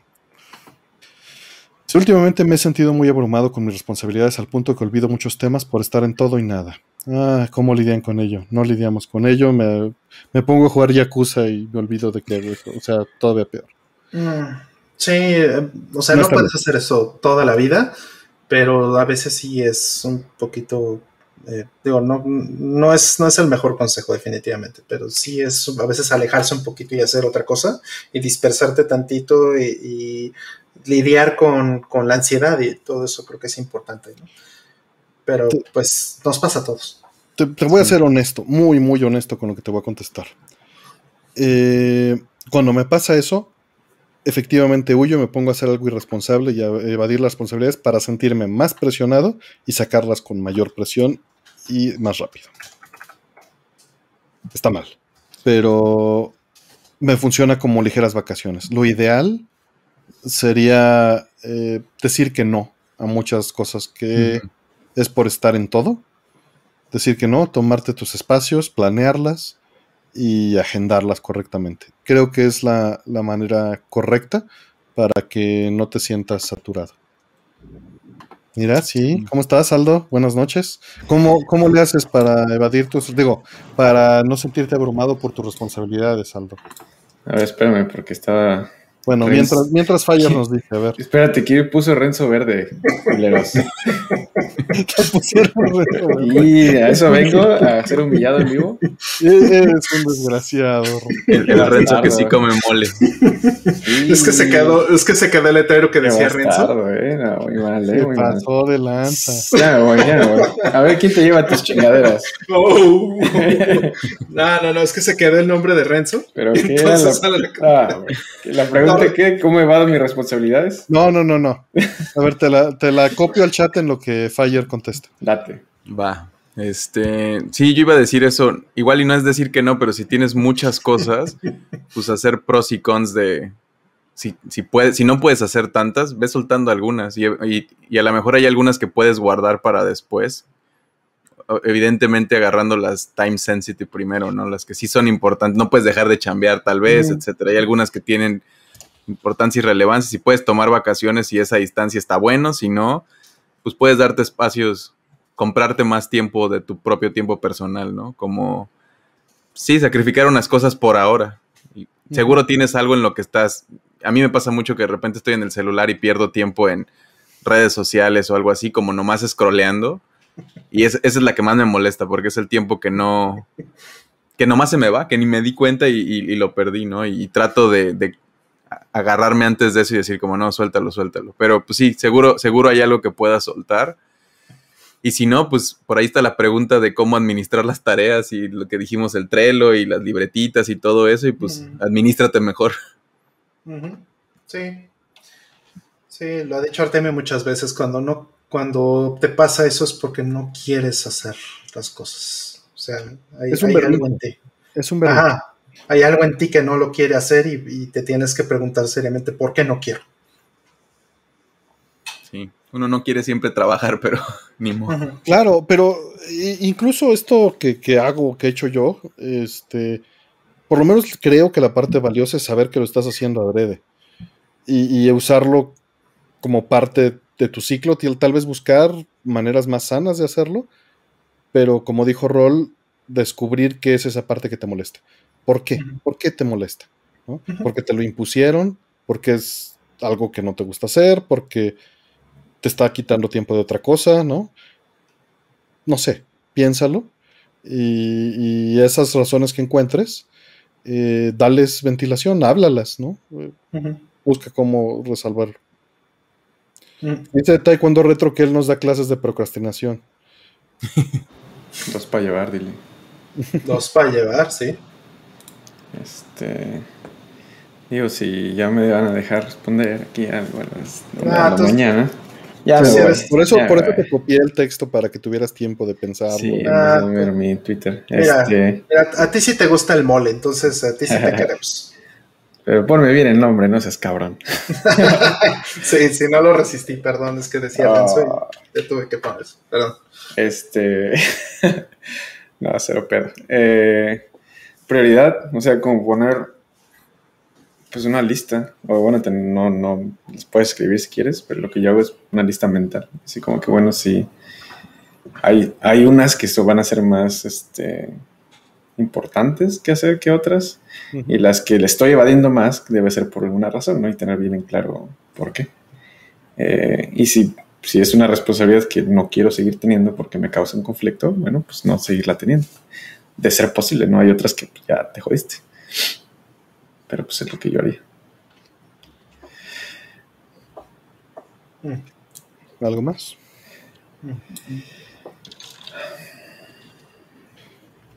Entonces nos vamos por la siguiente. Dice, quiero adentrarme a la saga Metroid. Estoy jugando actualmente Super Metroid. ¿Cuál debería jugar después? Si tienes un flashcard, puedes jugar Metroid con Quality of Life. No, no me acuerdo cómo se llama exactamente el, Mm. el mod. Ah, sí, ese está bastante bueno. No me acuerdo, yo tampoco. Ni idea, ¿eh? Este ah, pues, se llama Super este, Metroid with Quality of Life. Pega Sí. Metroid 2 de Game Boy. Eh, Pero te puedes ir para, para donde quieras. Ya, si ya empezaste con Super Metroid, pues tampoco es como que tengas muchos juegos de donde escoger. Mm. ¿Cómo no? Tienes los 2D, ¿no? Y tienes los 3D. Yo diría que te sigas por puro 2D. Y ya si acabas todos los 2D, te brinques a los 3D. Pues tienen, No sé. son bastantes, ¿no? Son de el de Famicom, el 2 de Game Boy, Super Metroid. Luego vienen los de Advance, que es el Claro. yo creo que es el primero. El Fusion, que es bueno, pero muy estresante, a mi parecer. Y el de 3DS, ¿no? Que también es otra cosa que son Son- dos. Son 5. Pues está. no Pues Había uno en 10, ¿no? Uno todo raro. el Ah. de pelea. Ajá. Ah, ya, el de Hunters, ¿no? Algo así se llamaba. Ajá. Metroid No, ni, idea. Me Y el muy mal, creo. Eh, mira, Uy, fíjate. Cari dice, sugiere, yo no lo había considerado, pero tiene razón, jugar Zero Mission en lugar de jugar el original de NES. Puede ser. Sí, ¿eh? Es, No, o sea, ajá, no veo problema. Es muy buen punto ese que mencionas, sí. Ajá. Digo, se supone que por eso se llama Zero Mission, ¿no? Eh, porque es como un poquito precuela. Entonces yo insistiría de todos modos en poner este el, el uno como eh, con este parche de Quality of Life, como dice Artena. Ese estaría padre. Pero sí es cierto que Zero Mission es, este, es muy bueno para, para reemplazar un poco el rol del uno. Pero como son tan poquitos, pues, pues yo creo que entrale también al de NES. No, y los Prime, o sea, una vez que ya hiciste todos esos, entonces vete con los Primes. Ujú. Puedes Claro. irte por los Metroid Indies, todos los Metroidvanias que hay bien. por ahí. Dale. Eh, muy buen Metroid, el, el, este, o Metroidvania, el de. eh, el de Didlit. Y el de Wonder Labyrinth. Eso está, eso está bastante bonito. Dura poco, ¿no? Dura muy poquito, sí. Este, no le habré dado más de unas 8 o 10 horas, pero muy bonito. Sí. Eh, siguiente. Dice, mm, ¿se consideran buenos perdedores? ¿Siempre lo fueron o les costó? Tengo un primo que es muy mal perdedor. ¿Alguna sugerencia de cómo ayudarle a mejorar este aspecto de su personalidad? Mira, todos creo que evidentemente pasamos por eso en algún momento en la vida. Y Mm. mi teoría actual es que te afecta cuando tú mismo le das valor, o sea, cuando ves que tu valor como persona se ve proyectado en ello, o tu reputación, o tu, eh, es- pues tu posición social, ¿no? Mm. Entonces, mi recomendación sería directamente hacer entender eso y ver que tiene valor fuera de ello y que, eh, que por perder no pierde como persona. Mm. Sí, aunque a veces estás, eh, puede ser que estés en un momento difícil. ¿no? Estás molesto por otra cosa que no tiene nada que ver. Que eso me ha pasado a mí. Y que encima pierdes, ¿no? Y encima pierdo, entonces eso ya desborda el vaso, ¿no? Es el, como dicen, la gota que, que derrama el vaso. Y es cuando me, me cae mal. Eh, regularmente no tengo problema. Digo, hay veces Siempre en que gano, sí. dice. Siempre gano. Digo, digo, sí es, sobre todo el, el mejor entrenamiento que he tenido para eso en la vida ha sido las retas de Street Fighter y Tekken y todo eso, ¿no? Porque, pues sí, hay, hay veces en que con mis amigos, eh, a la hora que estamos en una reta muy intensa, de repente empezamos ya a, a- a ardernos, ¿no? Y ya cuando nos tenemos que ir o cualquier cosa, pues ya es incluso- personal. Ajá, y ya decimos, mira, ya el, el de la ardilla, ¿no? Ya para sacarnos, tratar de sacarnos la espina. Y es peor cuando todavía encima de que pide uno la última revancha y pierde. Híjole, es, es feo, es feo irse a su casa así. Dices, pon Cyberbots, ahí sí te gano. No, sí, sí han salido. He tenido discusiones, ¿no? Fuertes de repente con, con amigos o cosas así por, por temas que son tan tontos como eso, pero, pero es que sí te van, este, eh, se va acumulando, ¿no? Se va acumulando esa, esa sensación eh, pero hasta eso no es malo, yo diría, porque vas aprendiendo a tolerar eh, esas situaciones también. Entonces llega el punto en que después de 100 retas ya no estás así. ¿no? Creo, que es, creo que lo mejor es eso. eh, eh, tratar de, de practicar y, de estar en, en situaciones donde efectivamente, como dice Artemio, el, valor no esté en ello, sino más bien que el, el valor que tengas como persona o, o que el valor que le, que le das a la actividad que estás haciendo donde estás perdiendo vaya minimizándose conforme aprendes o conforme mejoras tú en ello. Vas desarrollando tolerancia. Creo que eso sería para, para mí el- eh, eh, la forma en la que lidio con eso. A final de cuentas es una integración en grupo, ¿no? O sea, analizándolo desde con la distancia, eh, Mm. pues siempre estaba el chistosito que narraba la pelea, ¿no? Y su valor estaba ahí. O el que le enseñaba a los demás y tu valor está ahí. O, o- Ah. entonces, ir regulando eso, ¿no? Creo que entender esas funciones y, y ver que es un desempeño social por sentir que quieres pertenecer, eso ayuda. Sí, sí, des- sí. Desinflar el orgullo, yo creo. Porque eh, no es algo que te enseñen tus papás o tus amigos, ¿no? Es algo que intuyes y... A veces creo que sí, porque estaba pensando yo en un, un caso que una vez estaba jugando con el hijo de un conocido, o sea, como que en una consola, ¿no? Y estábamos jugando algún juego y era un niño chiquito y le, y le estaba ganando por, sin hacer esfuerzo ni nada por mi experiencia, ¿no? Y me decía, estás haciendo trampa y no, qué tramposo. Y como que no aceptaba que pudiera perder. Y, y al final era como, tampoco le era como lo voy a humillar, me voy a burlar de él ni nada. Simplemente era como, le estaba tratando de ayudar a jugar mejor de alguna forma. Y luego ya hablé con, con mi conocido y le, dice, le decía, creo que no está bien la manera en la que interpreta el juego de esta forma, como se lo está tomando muy en serio porque sí se puso mal el niño, ¿no? Como que sí. Y le decía, tienes que entender que yo, desde antes de que tú nacieras, yo jugaba y por eso soy mejor, pero, pero no me creo, o sea, eventualmente vas a ser mejor, etcétera. Como que traté yo de recontextualizarlo, la victoria y la derrota, y era algo que... Y sí le dije, si, si sigues así, mejor no voy a jugar contigo, porque, porque no lo estamos disfrutando, y ese es el chiste de jugar con alguien, es disfrutar la partida, ¿no? Ajá. Y, y- y siento que es algo que justo cuando le dije a, a mi conocido eso, fue como de, oye, noté esto. Y me dice, pues es que ganar es lo más importante. Y fue como, ah, bueno, ya sé de dónde viene, ¿no? Y- Claro. Y, es un poquito, creo que a veces sí puede venir de algún lugar y digo, no sabría yo cómo abordarlo como en educación.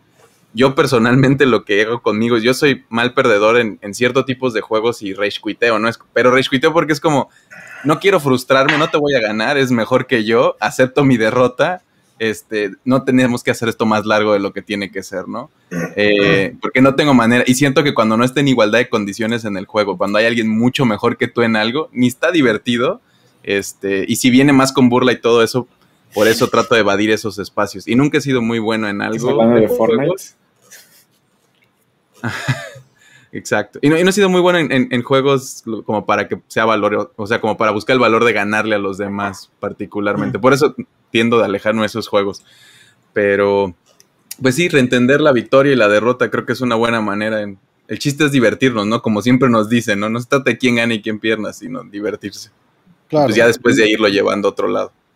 Y, y creo que, o sea, esa frase eh, tiene mucha verdad, pero lo malo es que es un cliché y es un lugar común, y por eso traté de enfocarlo con, con, con el por qué, ¿no? Porque, porque es divertido eh, el juego, y es porque nos integra socialmente. Mm. Y ahí está mi amigo Yosele, él siempre sale con que debilitaron a Blanca y que no es su culpa. wow. El contador estaba en 30-0, pero y, y tiene razón en las últimas versiones de, de Street Fighter V, ahí sí se lo, se lo tengo que conceder. Sí lo debilitaron. Claro, pero pues en Street Fighter 3 nos dice debilitaron a Blanca y Blanca no está. Lo debilitaron tanto que desapareció. Y estoy, estoy abusando de él porque no tiene derecho a réplica en, en el stream. Pero es un amigo de 40 años, De una entonces. vez, de una vez. Ey, sí, a quien extrañamos retar, por supuesto. Sí, sí. Su cumpleaños fue además hace tres días, entonces. Ah, pues sí. Muy feliz cumple. Te mandamos un abrazo, Jos. Y luego, luego te ponemos el Street Fighter 2 de Genesis para que ahí sí me ganes. En mi caso, yo, yo dejé de competir. He sido muy competitivo, era muy competitivo, todavía más. Y ahorita ya, como me he topado con pared, pero así una pared de que digo, no, pues esto ya no se va a poder. Ya como que le he bajado, ¿no? Mucho. Y, o sea, igual a veces juego juegos de mesa por acá, que no soy tan fan. Entonces, como no soy tan fan de todos modos, pues no me lo tomo personal en ningún punto. Y así como que, pues no me importa, yo nada más estoy aquí para convivir. Y ya quien se pone feliz se gane así, pues chido, ¿no? Este, la única vez que sí me sentí muy contento de ganar es aquella esas retas con ¿qué era? Un competencia de Ninja Gaiden, ¿no? Con el ex y Ah, los equipos, sí. estuvo muy Con chido. dos, dos PBMs y dos NES al PBMs, mismo tiempo. sí. muy puerco ahí. Este, esa fue la única vez que dije no quiero perder. Y mira, no éramos streamers y levantamos dos tarjetas de video y dos streams, ¿no? Al mismo tiempo. Ah, pues estaban ahí de necios que querían poner eso. Sí, ¿No? Adrián es el que estaba muy, sacando muy clavado en nombres, eso. sacando nombres. No, no, pero, No, pero ya estaba levantado. O sea, él llegó a, a poner la, la- el orden porque él sabía cómo funcionaba, pero ya Exacto. estaba todo setopeado. exacto, él, es- era el, él era el que sí, el que más sabía de eso en ese momento. Y el único que streameaba, ¿no? De nosotros. Ujú, Que no streameamos juegos, pero bueno. Bueno, Pronto, sí, yo, yo en, mi, en mi vida ni siquiera sabía cómo funcionaba Twitch, pues, para qué te digo, en ese momento. Pero ahí estabas dándole el Ninja Gaiden competitivo. Súper, súper boomer, así, sin saber ni qué. Pero no fue solo Ninja Gaiden, fue Alien Soldier competitivo. Ah, pero Ah, no sí. ningún lado ahí. No, o sea, no sí. se acabó, pues, esa vez. No. No, todavía no la acababas en ese entonces, ¿verdad? No. Estuvo, eso estuvo chido. estuvo chido. Sí, yo no llegué ni a la esquina, ese juego es muy, muy duro. Mira, Karen se acuerda del stream que hicimos de Lost Run, Heraldo. Que eso era cooperativo, Uf. no competitivo. Yo te estaba regañando. Está increíble. Sí, es cierto. Ya, Sí, sí, sí. perdón, perdón, no, ya. sí.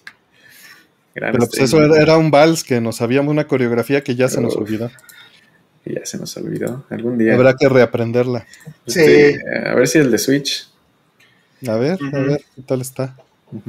No, le- no le Sí. tengo mucha fe, pero a ver. Es bueno, lo acabo de jugar hace poco. Mira, yo iba a comentar, pero ya no fue necesario que yo hiciera el comentario. Dice Farid, saquen el Catán Roll. Ándale. El- sí, sí, sí, por ejemplo. Digo, Catán, por ejemplo, es un juego que, que sí me gusta, sí me gusta mucho, pero hay, un, hay una parte que siempre me ha molestado del Catán y que es el, el- la parte aleatoria. Siento que ahí no, no, este, mm, hay muchas veces en que, en que bueno, pues mi, mi mala suerte, ¿no? Y además no es que yo sea bueno en el juego realmente. Me, me dejan en la calle. Entonces es, es difícil. Risky Monopoly son perfectos para arruinar. Porque también es muy aleatorio el resto. No hay, no hay una estrategia realmente.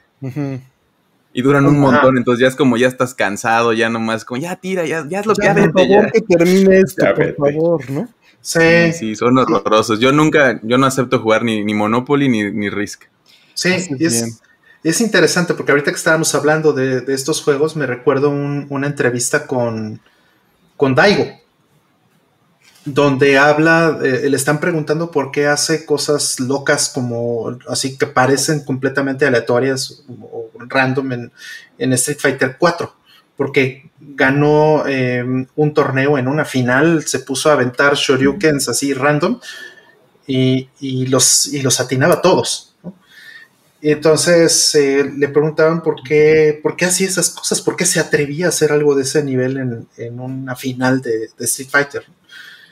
Y él decía, pues, eh, eh, justo su referente de, esa situación eh, era Catán, precisamente. Me dice, ah, pues si han jugado Catán, se van a dar cuenta que la parte aleatoria de Catán hace que el, juego pierda un ritmo y, de alguna manera este, pues puede hacer que cambie por completo el, este, la tendencia o, o- o quién va a ganar o quién, quién va a perder en, en determinado momento. ¿no?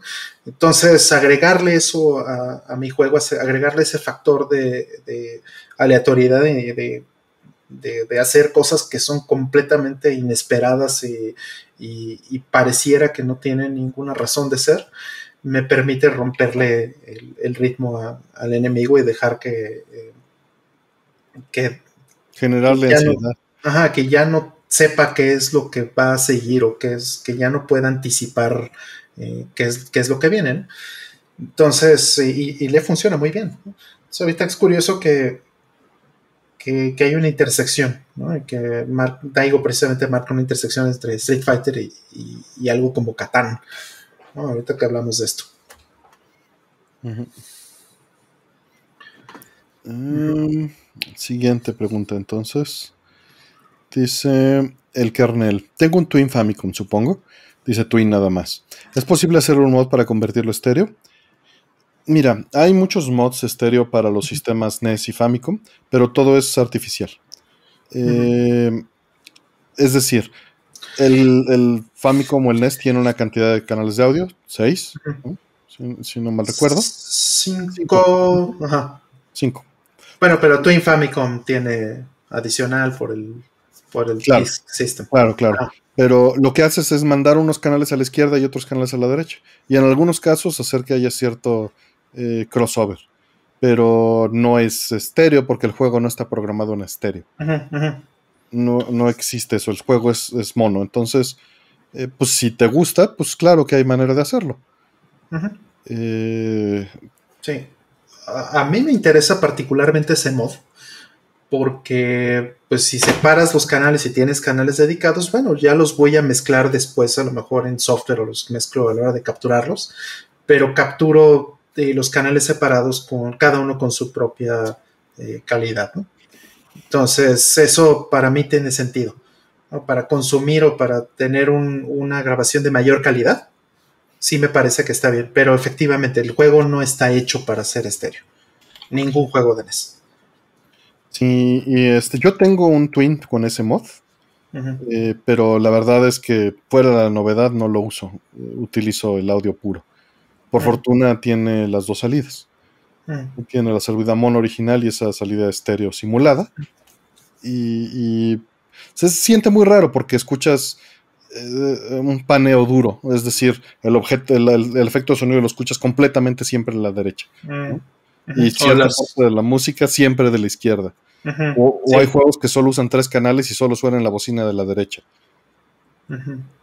Sí, o sea, suenan únicamente las percusiones suenan del lado izquierdo Exacto. y, y los, este, las cuerdas funcionan del lado derecho, ¿no? Sí pasa eso. Siguiente. Dice, ¿hay algún tema o género que crean que no se ha explotado lo suficiente en videojuegos? ¿Cuál les interesaría y por qué? No, pues no tengo idea. ¿Ustedes? Género, que, que, que no.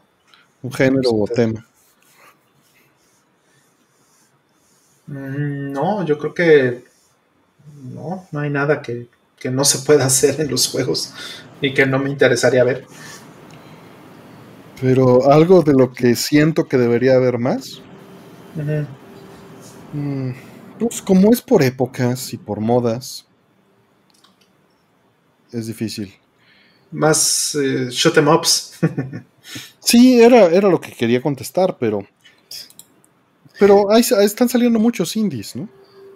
Y están saliendo muchos Dem 2. Sí. Muchos, ¿no? Pero sí. Son muchos, son muchos. No, ¿dónde está Don Pachi? No. ¿Dónde está? Ahí está, ya sacaron el de Switch, el de celular, de color. Mm, A ver, vuelvo a La descarga. Sí, Sega Abigail me mandó el trailer de eh, Gidarius HD, Mm, que, que me parece que lo hizo en tú también. ¿Qué tal? Y ya sale esta en, en estos días, o salió en estos días. Vinil de, de Dodonpachi te están sacando, ¿no? Ah, ¿en serio? No sé. Ya no Sí, sí, ya sé. la, la pobreza me, ciega. Entonces no hay. Cálmate. Ya, este, fue una chamarra o. El dramas, el dramas. Ah, sí, que dice Beatriz Ketsui que cuidado porque Kei va a trabajar en un tojo. Y Beatriz, cierto. no te ilusiones demasiado. Seguramente va a ser un juego de celular con este con microtransacciones, como todo lo que está haciendo Cave hoy en día. Ay, me dio escalofríos. No esperes otra cosa. Cierra la ventana, cierra la ventana. Seguro va a ser solamente la licencia pegada a un money maker. No esperes otra cosa. Si nos dan otra cosa, ojalá me cierren el hocico, pero Cave es lo que ha estado haciendo. O sea, Cave no ha sacado otra cosa. Mm. Es su línea y les va muy bien. Les va mejor que haciendo shoot 'em ups. Mm. Yo, yo sigo pensando como si hay algo que, que pensando, me hace falta más de esto y es como, no, hay muchos juegos. Me, me sobran más bien como Sí, que hagan menos. Sí. que hagan menos, pero que los hagan mejores. Yo iba a decir eh, lo mismo que dijo Karen, que me hace más falta más, más juegos de ritmo, como Rhythm Heaven. Pero soy tan malo, nada más me gustan mucho. A mí me fascinan esos. Y no envejecen tanto. Justo ese tipo de juegos siento que siempre puedes regresar a ellos y Sí. pues, no, no es como que se quemen ni se gasten. Los de historia son los que tal vez es como, ah, se me Mm. antojaría ver, pues, echarte otra historia o algo así.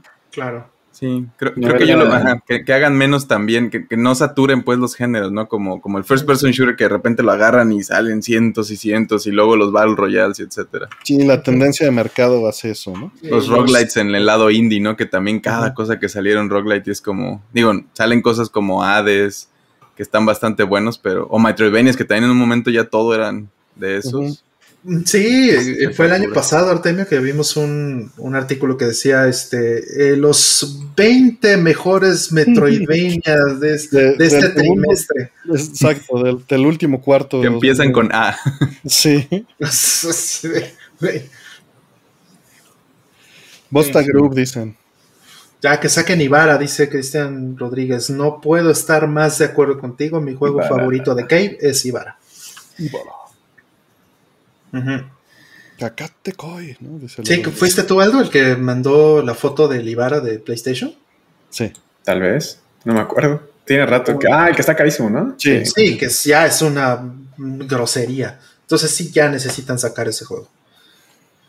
Sí. Eh, eh, Mem2 nos debe muchas cosas. Ojalá. Nos debe. Debe. Porque los prometió. Los prometió. Ya se los Sí. pagué, que me los dé. Sí, no, ya, le- ya invirtió ahí. Bueno, Ah, si lo quieren ver de esa manera, ya les trabajé. Y no- Ah, no- perro. ¿Qué tal? Dice la planeta que saquen cosas como Poké Rocky, sí. De hecho, ves que viene el, el rem- remake, de, el Ah, sí, es del, cierto. Eso está chido. del, del Kuromanto. Kuromanto no, no nació de, de Super Famicom. Pues yo también hago ahí chambas de gratis y ve cómo me tratan en tu stream, Artemio. Carajo, Sí, yo también hice chamas, pero, pero a mí sí me mandaron algo, me mandaron unos pósters firmados. ya ves, Y ni eso, Pisado. pisado, a ti ni eso, pero ya ves. Pero bueno, no, bueno. Que está colgado ahí subiendo las escaleras el póster autografiado Mm, por la gente de M2. Mm. Eh, siguiente. Dice, ¿cómo vives con el miedo de que es y no es NDA rol? Mira, esa pregunta solo la pudo haber hecho una abogada. sí, este, sí, es muy, muy duro. Es algo en lo que pienso muchas, más de lo que debería tal vez en, en mi vida. Es como Eh, le digo a mi mamá, tienes que asumir que todo el mundo está infectado. Sí, y exacto, eh, exactamente. Es que, como en la ciberseguridad, ¿no? Tienes que asumir que, que ya te hackearon y ya te comprometieron todo el sistema en cuanto descubres algo. ¿no? Tienes que asumir lo peor. Y, y esa es la mejor política.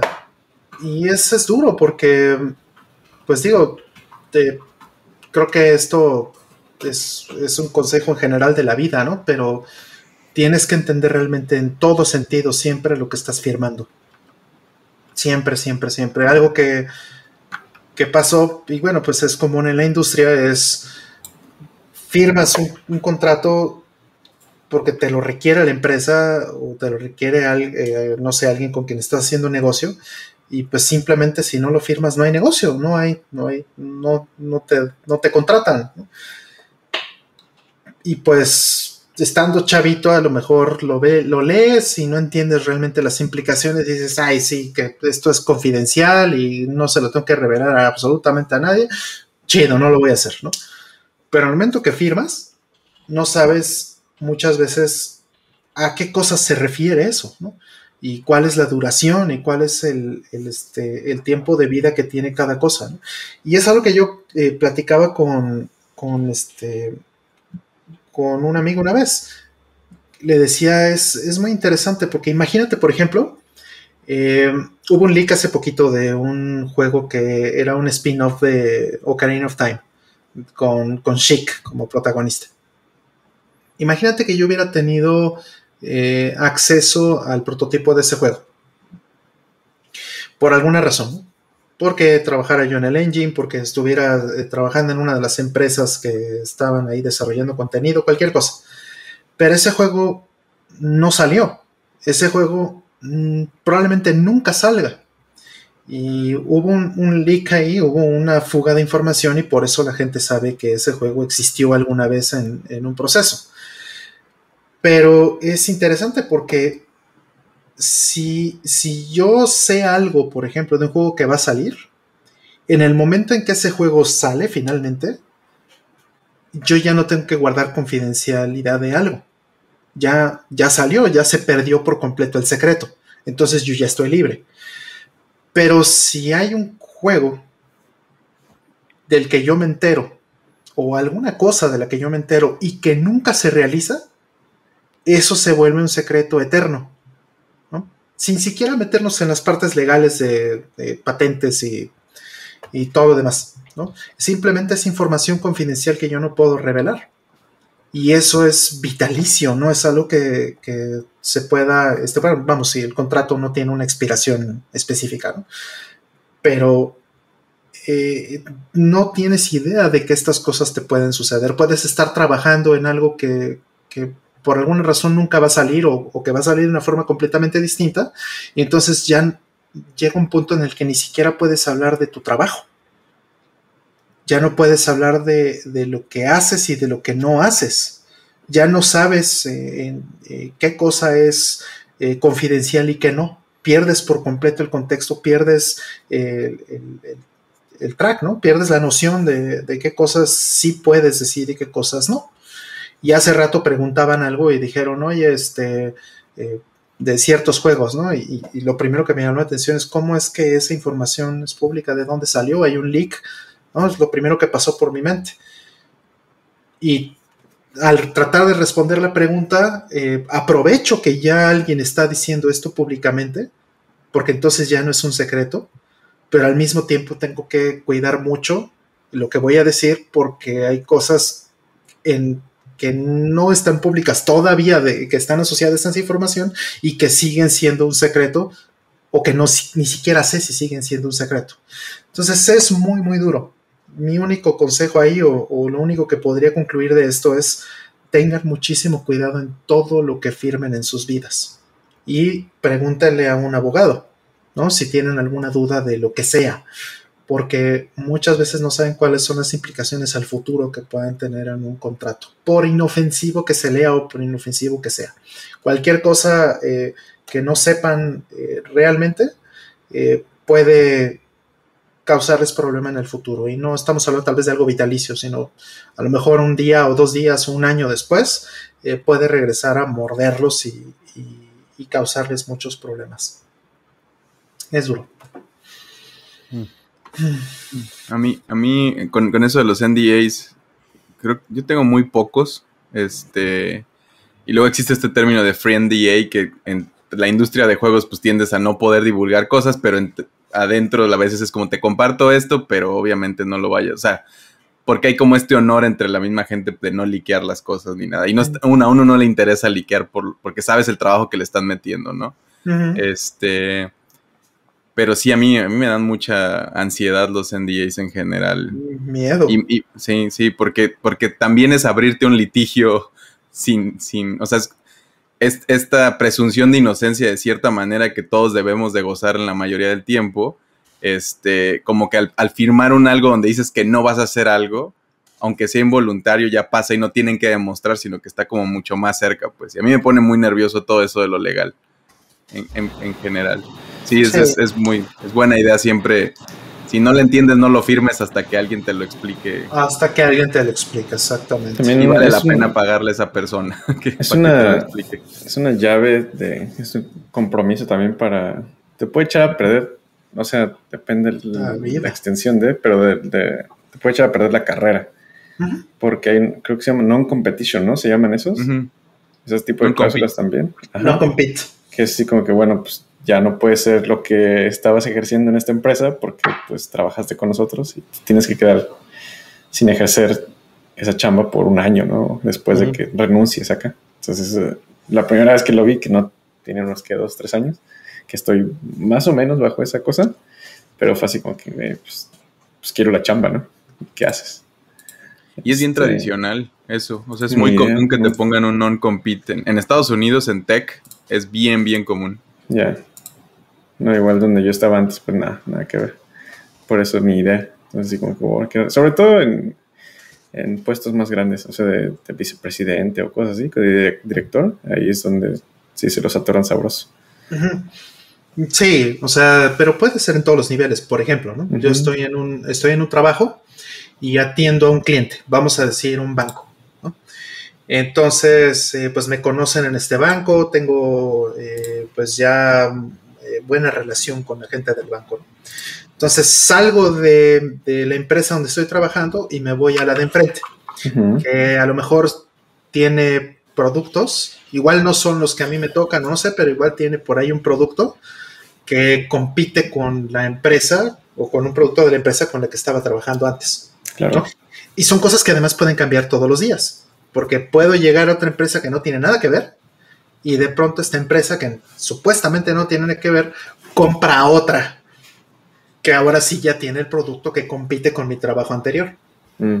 Y entonces, obviamente, si yo estoy en, una empresa nueva, eh, pues eh, una razón para que me contraten en otra empresa puede ser, y lo es muchas veces en la industria, que me digan, ah, es que pues tienes muy buena relación con este sector o este tipo de clientes. Y entonces es deseable que me lleven al mismo banco, aunque vaya a venderle otra cosa, Mm. pero es al mismo banco. ¿no? Y entonces eh, puede pasar entonces que, que llegues a una situación donde te encuentras eh, eh, bajo sospecha, ¿no? De que a lo mejor pudieras estar eh, dando información estratégica de lo que estabas haciendo o de lo que estaba haciendo el banco o lo que estaba haciendo algo en tu trabajo anterior y compartiéndole eso a tu trabajo nuevo. Entonces, esa, ese tipo de cosas son súper peligrosas. Y son cosas también que de nuevo no puedes este, anticipar de ninguna manera. Es muy duro. Te preguntan que si eso se lo puedes contar al psicoterapeuta.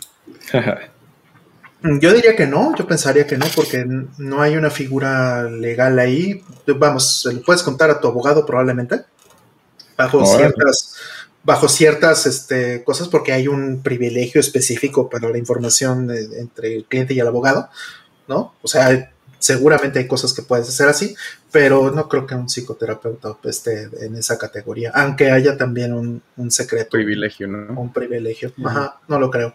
Habría que preguntarle a un abogado, definitivamente. Si es un, si es un terapeuta abogado, pues ya ganaste. Sí, Ese combo está bueno. sí, conozco una persona que está, una buena amiga que está, que estudió este derecho y ahora está estudiando Ay, psicología. mamá madre, ¿a qué hora se nos fue esta última hora? Gran combo. Son cinco preguntas. Va Ahí era la última. ya está. Dice, ¿qué cenaron? ¿Cuál es su tortería favorita? Mm, Tortería favorita. Una, ¿cómo se llama esto? Una cena de soltero. Esas que calientas como por, o sea, lo metes así nada más al, al micro, cuatro minutos y medio. Listo. Eso cené. Tortería. Pues no pues la- cualquiera que esté en la calle de tamal. Bueno, no cualquiera, pues la que no me haga daño, pero la que sea una torta de tamales. así. Fíjate que no comí ahora que fui. Digo, también. ¿No, no te echaste una torta? Pues es que no podías No, todo. no, porque pues también en la calle está cabrón ahorita, ¿no? Sí. Entonces, pues no me, no me arriesgué a eso. Pero sí extraño las tortas de tamal. Y ya. No tengo una favorita. ¿Tamal? Ah, ¿Tamal no, de, pondrías alto? pero no dijo como tortería, o sea, donde, o sea, el lugar donde venden tortas, ¿no? O, dice- o dijo la torta más No, preferida. te dejo, ¿qué cenaron y cuál es su tortería favorita? Ah, ok. No, tortería no. Torta. Tamal de mole. Yo estoy pensando, eh, bueno, ya les ¿Los he dicho varias que comiste? Sí, ajá, yo comí pasta vegetariana, creo. ¿Quién sabe qué se inventó mi pareja y eso comí? Pero era una- un tipo de pasta, me lo explicó, pero estaba complejo. Estaba bueno. Estaba bueno. Y de tortería sí les, sí les manejo, creo. Estoy pensando, porque están las, las tortas gigantes y esas como muy clásicas de la Ciudad de México, ¿no? Que están en todos lados. Pero había una por el World Trade Center, Mm, no, en una cuál. esquina rara, como empotrada en la esquina. es. Sí, sí, echaban la- está con una diagonal, así que parece rebanada de pastel. Esa. Ajá. No sé, no, no sé por qué ¿No llegué la un día a ese ¿No es lugar, la pedí una torta. ¿La que está lado del Domino's? No, no, está en una calle normal, así como en, un- en- una callecita, porque atrás del World Trade Center está muy, muy complicadas Ah, ya esas calles. Si es una diagonal, está sí, raro. Ese es Luisiana, Luisiana Es con Luisiana, Nueva York. ándale, una de esas. así. Yo vivía ahí. Bueno, no en esa tortería, pero en corto de. Yo soy- es mi- no, no, vivía sobre pero Luisiana. doctor, yo soy la tortería. Sí, Sí, cruzaba ahí y ya estaba. pero no sé, le echaban un queso, algo tenía, ni me acuerdo bien, pero llegué al azar, tenía hambre, pedí una torta ahí, dije, bueno, ya, torta, lo que sea. Y qué deliciosas estaban, una cosa muy rica, extrañísimo que, que me. Y para salirme de la ciudad, en, en, en Morelia hay unas que se llaman El Mago, que son muy buenas, son unas tortas como de este tamaño. Este, y en, y en Zamora, Michoacán, hay unas que se llaman Condorito, que también son bien, bien buenas. Son, las tortas de Michoacán son diferentes, no sé, como que el, el pan es muy diferente y las hacen de pierna, que es como, no es la pierna que usan en la ciudad, que es como adobada y como un jamón, acá es como pierna deshebrada, como el lomo, Órale. este, y, y le ponen panela normalmente, en vez de quesillo y esas otras cosas, le ponen panela. Y luego le ponen jitomate, aguacate, un chilito como, o puede ser chile normal de, de, jalapeño o una salsita especial que hacen ahí. Y las condorito en particular son muy buenas porque están atascadas, están pesadas. Y a mí me encantaban. Eran de mis favoritas. Y, y en el pueblo había unas parecidas a dos casas de la de mis papás. Entonces también cada que voy tengo que comerme una de esas tortas. Sí, ahí dicen, este, justo estaba pensando en las tortas de Don Polo que están ahí sobre Félix Cuevas, que son fabulosas. Mm. Eh, sí, son muy buenas, muy buenas esas tortas.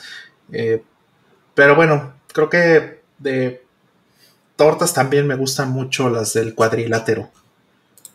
Las que, donde venden esta, la, el gladiador, que es una torta como de... Qué gran nombre. Un, un, un kilo 300 o algo así, o un kilo 100, no me acuerdo cuánto, cuánto pesa la, la torta, eso es lo que tiene que pesar. Y imagínate algo que es una torta cubana, ¿no? Le echan de todo, le echan de pierna, huevo, jamón, milanesa, eh, todo lo que quieras, ¿no? Quesos de todos, ¿no? Y, y es una cosa así gigante, monstruosa. Pero para uno, así como que. Eh, ah, bueno, pues la- si quieres te ¿Un la pueden kilo? partir y de ahí come la. Dice, se lo parto en cuatro, joven. Sí, literal tienen, tienen la torta afuera y Ajá. la ves y si es como, como en Japón que tienen estas cosas así mostradas. Sí, ahí pero son de la plástico, torta. no mames. O sea, igual Ajá. No, acá sí que es la como, torta, como ¿no? una... No, A pero es una simulación, pero... Como sí. simulación de Y te, hace- y te hacen la burla además del descaro de que se llama la gladiadora, es la, la de los luchadores, ¿no? Pero tienen la mini, la micro y no sé qué. Yo pedí la, la que tenía el nombre más chiquito y nos la tuvimos que comer entre dos personas. Y yo mido Wow. Sí. un 85 y soy de buen comer. Entonces, Sí, sí, es están un- densas. Sí, están densas, pero eh, es todavía más interesante de, del- de que tiene, de que pesa todo eso. Es que tiene que pesar forzosamente el, el peso total, pues, ¿no? Eh, mm, si dices es que no me gusta, eh, por ejemplo, el huevo, ¿no? No quiero que le pongas huevo. Ah, ok, entonces, ¿qué le ponemos de más en, su lugar? Para que pese lo mismo. O sea, le ponemos más queso, o le ponemos más salchicha, o le ponemos más milanesa, o le ponemos más jamón, lo que sea, pero tiene que pesar el kilo y tantos. Y además tienen este concurso de que si te comes esa torta en 15 minutos, Sin morir. Sin morir, es gratis. ¿no? Y entras en ultra instinto ya con eso. no se hace, ¿no? Bueno, pues, o sea, si eres luchador, a lo mejor yo creo que no hay, no, no hay ningún problema, ¿no? Ya. Yo tengo Dile varias eso al que monito. Pesa lo mismo que el que monito. Fácil, fácil. Yo tengo varias cosas que, que- que contar aquí al respecto. De entrada, aprovechando que está Yosele ahí, una vez, él, él vive en, en Estados Unidos, en el Gabacho, y normalmente cuando viene, pues él era de las personas con las que me desvelaba jugando y nos aventábamos fines de semana enteros y no dormíamos. Ujú. Y un- cuando viene normalmente, eh, pues dice, me voy y me desvelo toda la noche y no importa, ¿no? Pero porque tiene pues otros compromisos, ¿no? Tiene la familia, etcétera. Y, y le cae acá y me dice a las 12 de la noche que se le antoja una torta al cabrón. ¿De dónde sacas una torta a las 11 de la noche? ¿No hay todo en la Ciudad de México? Sí, pero no está fácil. A ver, dime un lugar que digas. Torta en la noche es raro, sí. Eh, Sí, no es común, están los tacos, está. Pues, Claro. Se me ocurrió llevarlo a unas que estaban enfrente de los velatorios de lista y nos sacaron de, de- de- del paso, ¿no? Ok. Porque pues, Que normalmente. de hecho no sé si las polo sean 24 porque No. están, están por el galloso. Eh, creo que no, ¿eh? No, no las he visto abiertas eh, 24 horas. eh, Que yo sepa, no. Pero ahí pero andábamos, busque y busque y busque y busque y no encontrábamos un lugar con tortas. pues, no está tan fácil. Eh, y, y de tortas favoritas, extraño en particular las hipocampo. Mm. La 5 cera era mi favorita, que era de pierna con quesillo y, y que te ponían tus rajas, estas este, que eran verduras en vinagre, no eran nada más rajas, ponían Mm. coliflor, este, nopales, Mm. cebollitas, eh, cambray. Ah, calla, calla. tienes que describir hasta ahora. no te pasa. Ah. Pues estaban todos estos, estos encurtidos, ¿no? Para echarle tu tortita y zanahorias de las grandotas. Y, y, pues el quesillo, y era la plancha y, le- y era de estas tortas que el bolillo lo pasan por la plancha, ¿no? Porque hay que aclarar que, que a veces eh, la- las ponen así, a veces las prensan y a veces eh, nada más es el interior, ¿no? Dependiendo de los estilos. Y a veces esti- existe la torta como de, de picnic, de campamento, que nada más va envuelta en la servilleta y no va a la plancha en ningún momento. Claro. Y, y pasando por ese tema, justo esta semana, por una razón o por otra, no comí y, y pasé por casa de mis papás y mi papá me preparó, me preparó una torta para llevar. Y pues me supo a mi infancia, güey. Mm. Qué perro. Porque, pues, o sea, no, no- nunca había analizado cómo preparaba él las tortas, ¿no? Y literalmente agarra la mayonesa, la mostaza, la mayonesa en la de arriba, la mostaza en la de abajo, le pone una rebanada de queso amarillo, fíjate. Amarillo Cubana. del que yo usaría para sándwich y en mi vida usaría para una torta. La cubana El lleva. ¿Mm? La La cubana, cubana lleva, lleva. ese queso. La cubana Pero, lleva pero queso. para hacerme una torta yo en casa nunca pienso en una rebanada de queso amarillo de gringo, Oh, ¿no? No. Tiene que ser blanco. Eh, Exactamente. Y, y le puso eso, le pone el jamoncito y le pone queso de queso Oaxaca deshebrado, cebolla este partida muy finamente, Escribiendo aguacate y, y jitomate y este y una hebrita de, de, de chile. Hebrita. Te voy a mutear ya. Mira, de stream, no hay pedo otra vez. Y, pues me tragué torta y media, cabrón. Y perro. Qué placer. Qué buenas son las tortas. Sí, yo soy muy fan de las tortas. Yo también, yo Y también. una oda, una oda a las tortas. ¿Con telero o con bolillo? Bolillo. Me gusta como telera, no hay problema, pero bolillo. Ujú. Pero sí, mi preferencia personal también es bolillo. Es que sí, en la Ciudad de México es muy diferente, creo, pero de donde yo vengo es un virote bien extraño. Entonces, ese. Mm. Sí, caray. Las tortas son muy buenas. Eh, Ahí en la, en- en la UNAM había un señor que, que le decían Harry el sucio que vendía justo tortas. Y, y la, de, la más barata era la de huevo, porque literal era huevo en, en un bolillo con mayonesa. Y, ah, pero me alcanzaba para dos, con lo que de las otras nomás era una. Y de esas me desayunaba. Son, Enfrente son de. buenas. Esas que llevan huevo o las de las que podías comprar de salchicha, ¿no? Que también eran de las más baratas, me acuerdo. Sí, las en- mi- tortas. En mi prepa había unas de salchicha que era salchicha verde y nos daba No sé por qué era verde, pero estaban buenas chorizo también. verde. Una, una torta de huevo con chorizo. uf, Sí, Enfrente de, de la secundaria no teníamos a Harry el sucio, teníamos al Don Bon Jovi. Estaba bien verga. No vendía tortas lo malo, vendía sopes. Bon. Pero estaba bien chido porque, digo, falleció el señor hace ya unos, unos dos, tres años tal vez. Pero era de que, a ver, pásale mi rey, ¿qué te ofrezco mi rey? Todo era mi rey, era el mi rey también. Bueno, estaba el Bon Jovi y el mi rey, que trabajaban juntos.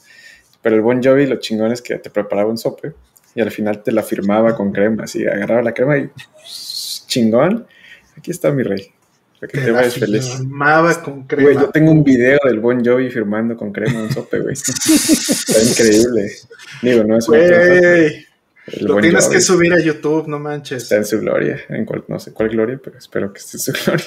Sí, sí, sí, ese, tipo de gente debe de llegar a, Sí. a un buen lugar después. Sí, sube ese video, súbelo, súbelo. Sí, sí, Ah, ahora Suena, suena increíble eso del Bon Jovi firmando tu torta, perro. Ahora que lo pienso también, como que al azar llego a torterías buenas, porque una vez en... Ay, ¿Por dónde era? Ni, ni sé bien, porque una amiga se había mudado y me pidió que le ayudara. Eh, por la viga, creo, algo así, por el metro La Viga. Total, no ubicaba yo muy bien esa zona, había un lugar de policía. Y, y- y vi que estaban haciendo tortas en la noche, pero eran de pastor. En mi vida había comido una torta de pastor tan buena porque este señor, en vez de, de cortarlo como en pedacitos, como el taco de pastor, lo hacía en trozos. Entonces, como que eran unos chunks de pastor y le ponía agu- aguacate de manera abundante. Y lo, lo soñé así tiempo después. Yo te. ¿dónde vivías? Porque quiero ir a buscar ese lugar. Porque era en su casa, era en una cochera así, las vendía y, y sí. En mi vida he comido una torta de pastor tan buena. Todavía la sueño a veces así como, ojalá, ojalá Ay. pudiera entender el proceso de esa torta. A mí me recuerdas que vendían el niño pobre en una corrida donde yo iba. Y era, era media baguette con frijoles, el este el pastor y, y salsita. Y frijolito en el pan es, es, es también para elevar la torta a otro nivel. Es, es muy bueno. El frijol en el pan es muy bueno. Ya un podcast de tortas. Las tortas dan para mucho. De hecho, mi favorita es la de milanesa con quesillo. Es Sigue bueno, es. Una A mí la milanesa no es mi, no es mi no me gusta mucho y las cosas dulces, como ya he dicho varias veces, no me encanta combinar dulce con salado, pero hay una creo que se llama pachuqueña, creo, en estas, nunca han estandarizado los nombres de las tortas, pero según yo... Pero sí hay algunos nombres que Aldo no conocía.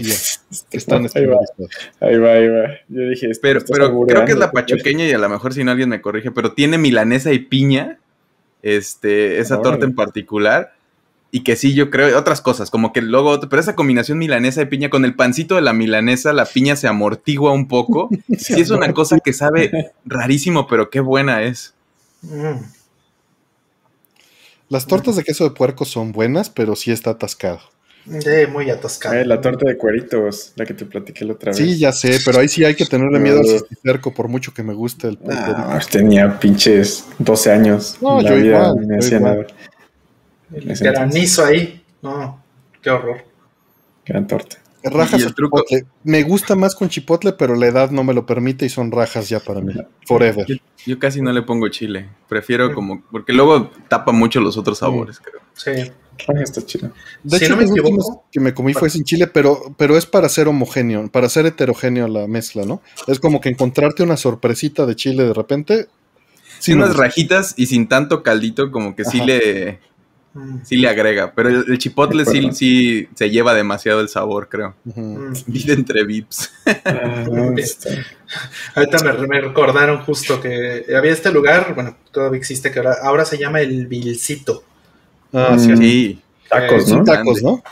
Eh. Pero ahí tienen De tortas, pastor. si no me equivoco. Si no me sí, muy buena la de pastor también. Ajá, sí, eh, no es exactamente como la que describes, pero sí está un poquito más, este, poquito mejor servido el pastor que, Sí. que, el- que simplemente las rebanaditas en el taco. Mm. Y te dan más abundante que la gringa también. Sí, sí te dan más bang for your buck en esa torta. Exacto. Preguntan que qué son los pambazos por ahí. No, pues son una anomalía. Es Sí, una torta es- ahogada ah, de extraña. Sí, de chilaqui- de chorizo con papa, ¿no? Y, y que va Ujú. a la plancha Adobada. hundida en grasa, sí, adobado. Es un, es un, sí, es un pan que, que va adobado, efectivamente. Y es como teleroso, ¿no? No es bolillo, es como telera. Exacto, es como teleroso. Y, y- y sabe bien, la verdad, sabe bueno. Sí, como que le- el, el interior no es tan importante, creo, como dices, es chorizo con papa o algo así. A veces crema, ¿no? También. Que es muy curioso. Y lo, lo, lo hacen como antes y lo adoban y lo guardan y ya nomás lo echan así como al, al anafre en el momento. Sí. Deberíamos hacer un stream de, de- de cocina. No, deberíamos de ir a comer mejor. Que, que, que stream ni que nada. Que, que de hecho, eh, digo, esto ya, ya se lo había preguntado una vez, creo que a Rollman, pero técnicamente descríbele a un extranjero cuál es la diferencia entre unos chilaquiles y una sopa de tortilla. Qué complicado. Pues que una viene en un plato hondo. Sí, sí. Digo, varían Sí. los toppings, ¿no? Pero No, tiene Ajá. caldo, ¿no? Eh, la tortilla en, en la sopa viene rayada y la otra es en triángulo. y la otra es en triángulos, exactamente. Que, que también describe la diferencia entre un pamba, digo, entre un sope, una, este, un tlacoyo, un guarache, ¿no? Y, y la tenemos Los- perfectamente clara, pero Sí, para los un- frijoles van, en uno van adentro, en otro van arriba. Uno está como las mosquitas, el otro no. Este, a uno les pones guisos arriba y a otros no. Sí es, pero sí es muy sutil. Todo es un tipo de masa de tortilla con frijoles y carne y queso arriba y salsa. Sí, sí es muy. Yo lo he hecho y lo he descrito, pero la mayoría de las veces, la- como no es tan familiar, es como distinguir los diferentes curries de Sí. en la India, ¿no? Algo así es como, no, pues, para mí, es- nosotros distinguimos entre las tortillas también, Sí. que si a mano, que si de, de tal tipo de maíz, etcétera. Claro. Sí. Pero es como sí. los esquimales viendo colores de nieve. Es como distinguir entre FIFAs. Es como decir entre asiáticos. Exacto, ándale. es Muy buena esa. O, con, o distinguir entre pastas, ¿no? Porque Sí. está que el, el fusilli con el riccioli y, y un montón, ¿no? Que son estas de tornillo. ¿no? Mm, Y está en este el caneloni contra el rigatón y etcétera, ¿no? Entonces, hay, son- hay muchas muy similares, ¿no? Y, y pues sí tienes que realmente saberle para distinguir una de otra. Sí, pero para nosotros es hasta. La pregunta parece ilógica, ¿no? Exacto. No, y si, y si entras cuando le estás describiendo como, tienes que comer esto y te dicen, que, a ver, dime y les dices, y luego, ¿y cuál es la diferencia entre este otro? Y es como, no, pues sí. Creo que la sopa de tortilla en particular, pues está la sopa azteca y la tarasca, y hay unos que lo Oh, hacen con frijol, sopa, hay otros que lo hacen más con caldo de jitomate. Que, que yo fue bueno, lo que comí, sopa de tortilla. Y te odio. Qué rico. Y me gusta con Acá en la, tarasca le llaman y esa lleva tortilla, pero es de frijol. También es bien bueno, es como una cremita de frijol. Y, y- pero por ahí decían que los chilaquiles van, pueden ir crujientes y la sopa de tortilla cree que no. Claro que puede ir crujiente la sopa de tortilla. Hay Claro. algunos lugares donde te entregan Te todos los ingredientes aparte. para que te la prepares en la mesa en ese momento. Te la dan de lugares construida. fresas, ¿no? Esos- Exacto, o sea, te traen el puro caldo y te dan los recipientes con aguacate, con tortilla, con este chile, este, ¿qué chile le pone? Chile ancho, ¿no? Eso, este, ¿Pasilla? O pasilla, sí, ándale. Este, y también este, otras cosas, ¿no? Queso, crema, eh, cuánta cosa. Y sí, la sopa de tortilla lleva chile dorado en tiras y también chicharrón seco, pero me han servido chilaquiles con chicharrón y con chile dorado. Ve lo que- Y en hola- el, en el hola, tienen unos de. Ay, de esta carne salada. Cecina. En el Mm. peltre te manejan unos chilaquiles con cecina Ah. que también están Suena bien. exageradamente buenos, sí. Suena Uf. bien. Sí, yo pedí este hace poco en un lugar que, que está por aquí, no recuerdo el nombre, pero eh, pedí unos chilaquiles de arrachera. Mm. Son los mejores chilaquiles que probado en muchísimo tiempo. Y, sí, o sea, nunca había probado, de hecho, unos chilaquiles con, con- Y hay con camarón y con algo. varias cosas. Sí. hombre. Camarón, mierda, ¿no? Yo soy más, más fan del pollito con huevito arriba Claro, este, claro. Frito. Yo también. Me fascina. Y verdes, siempre verdes. Que es No, el riesgo, no, pero. no, rojos, rojos. Verde me hace daño. Verde es directo al. Ya le Es que das. el rojo es el más, o sea, siempre son buenos, pero siento que unos buenos verdes siempre van a rebasar a los mejores rojos. Pero los verdes Me tienen arriesgo. más posibilidad de ser malos, porque luego por la acidez del tomate Mm. le echan azúcar a la salsa y, sa- y, y sí, no, hay días que no están buenos. Que en la Mm. esquila del chilaquil, de las tortas estas de chilaquil, siempre les quedan bien buenos porque es una cosa aguada rara y que... También la- el otro problema que puede tener la salsa verde es que quede más aguada, ¿no? Que quede que haga así como agua la salsa. Ah, no, tiene que estar en su punto exacto. Sí, es todo un arte.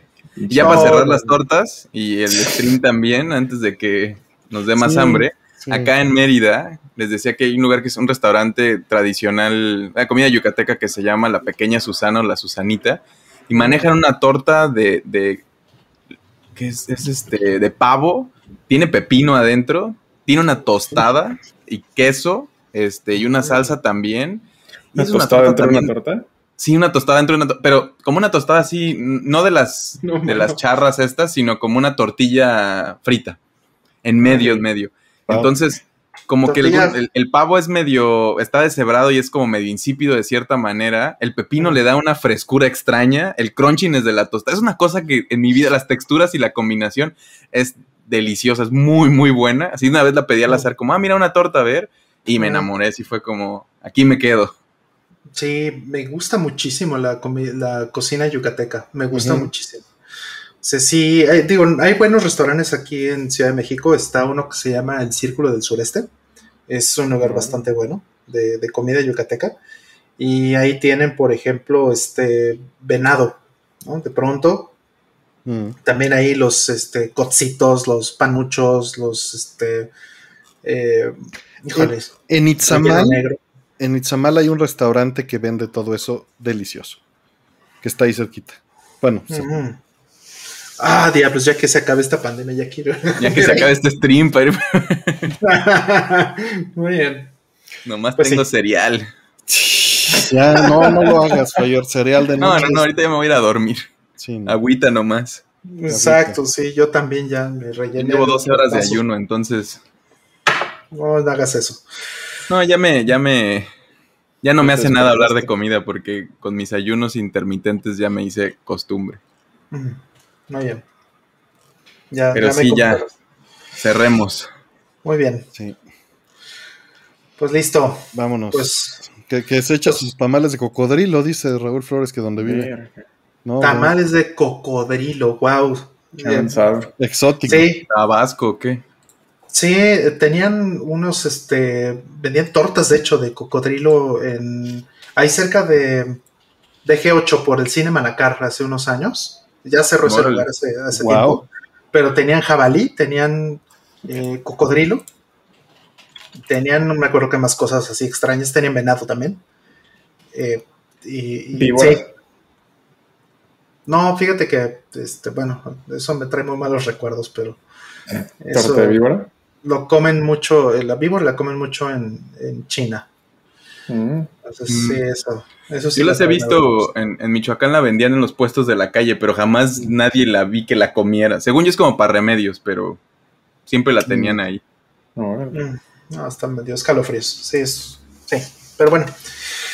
Ya, ya dejemos de hablar de, com- de comida, por favor.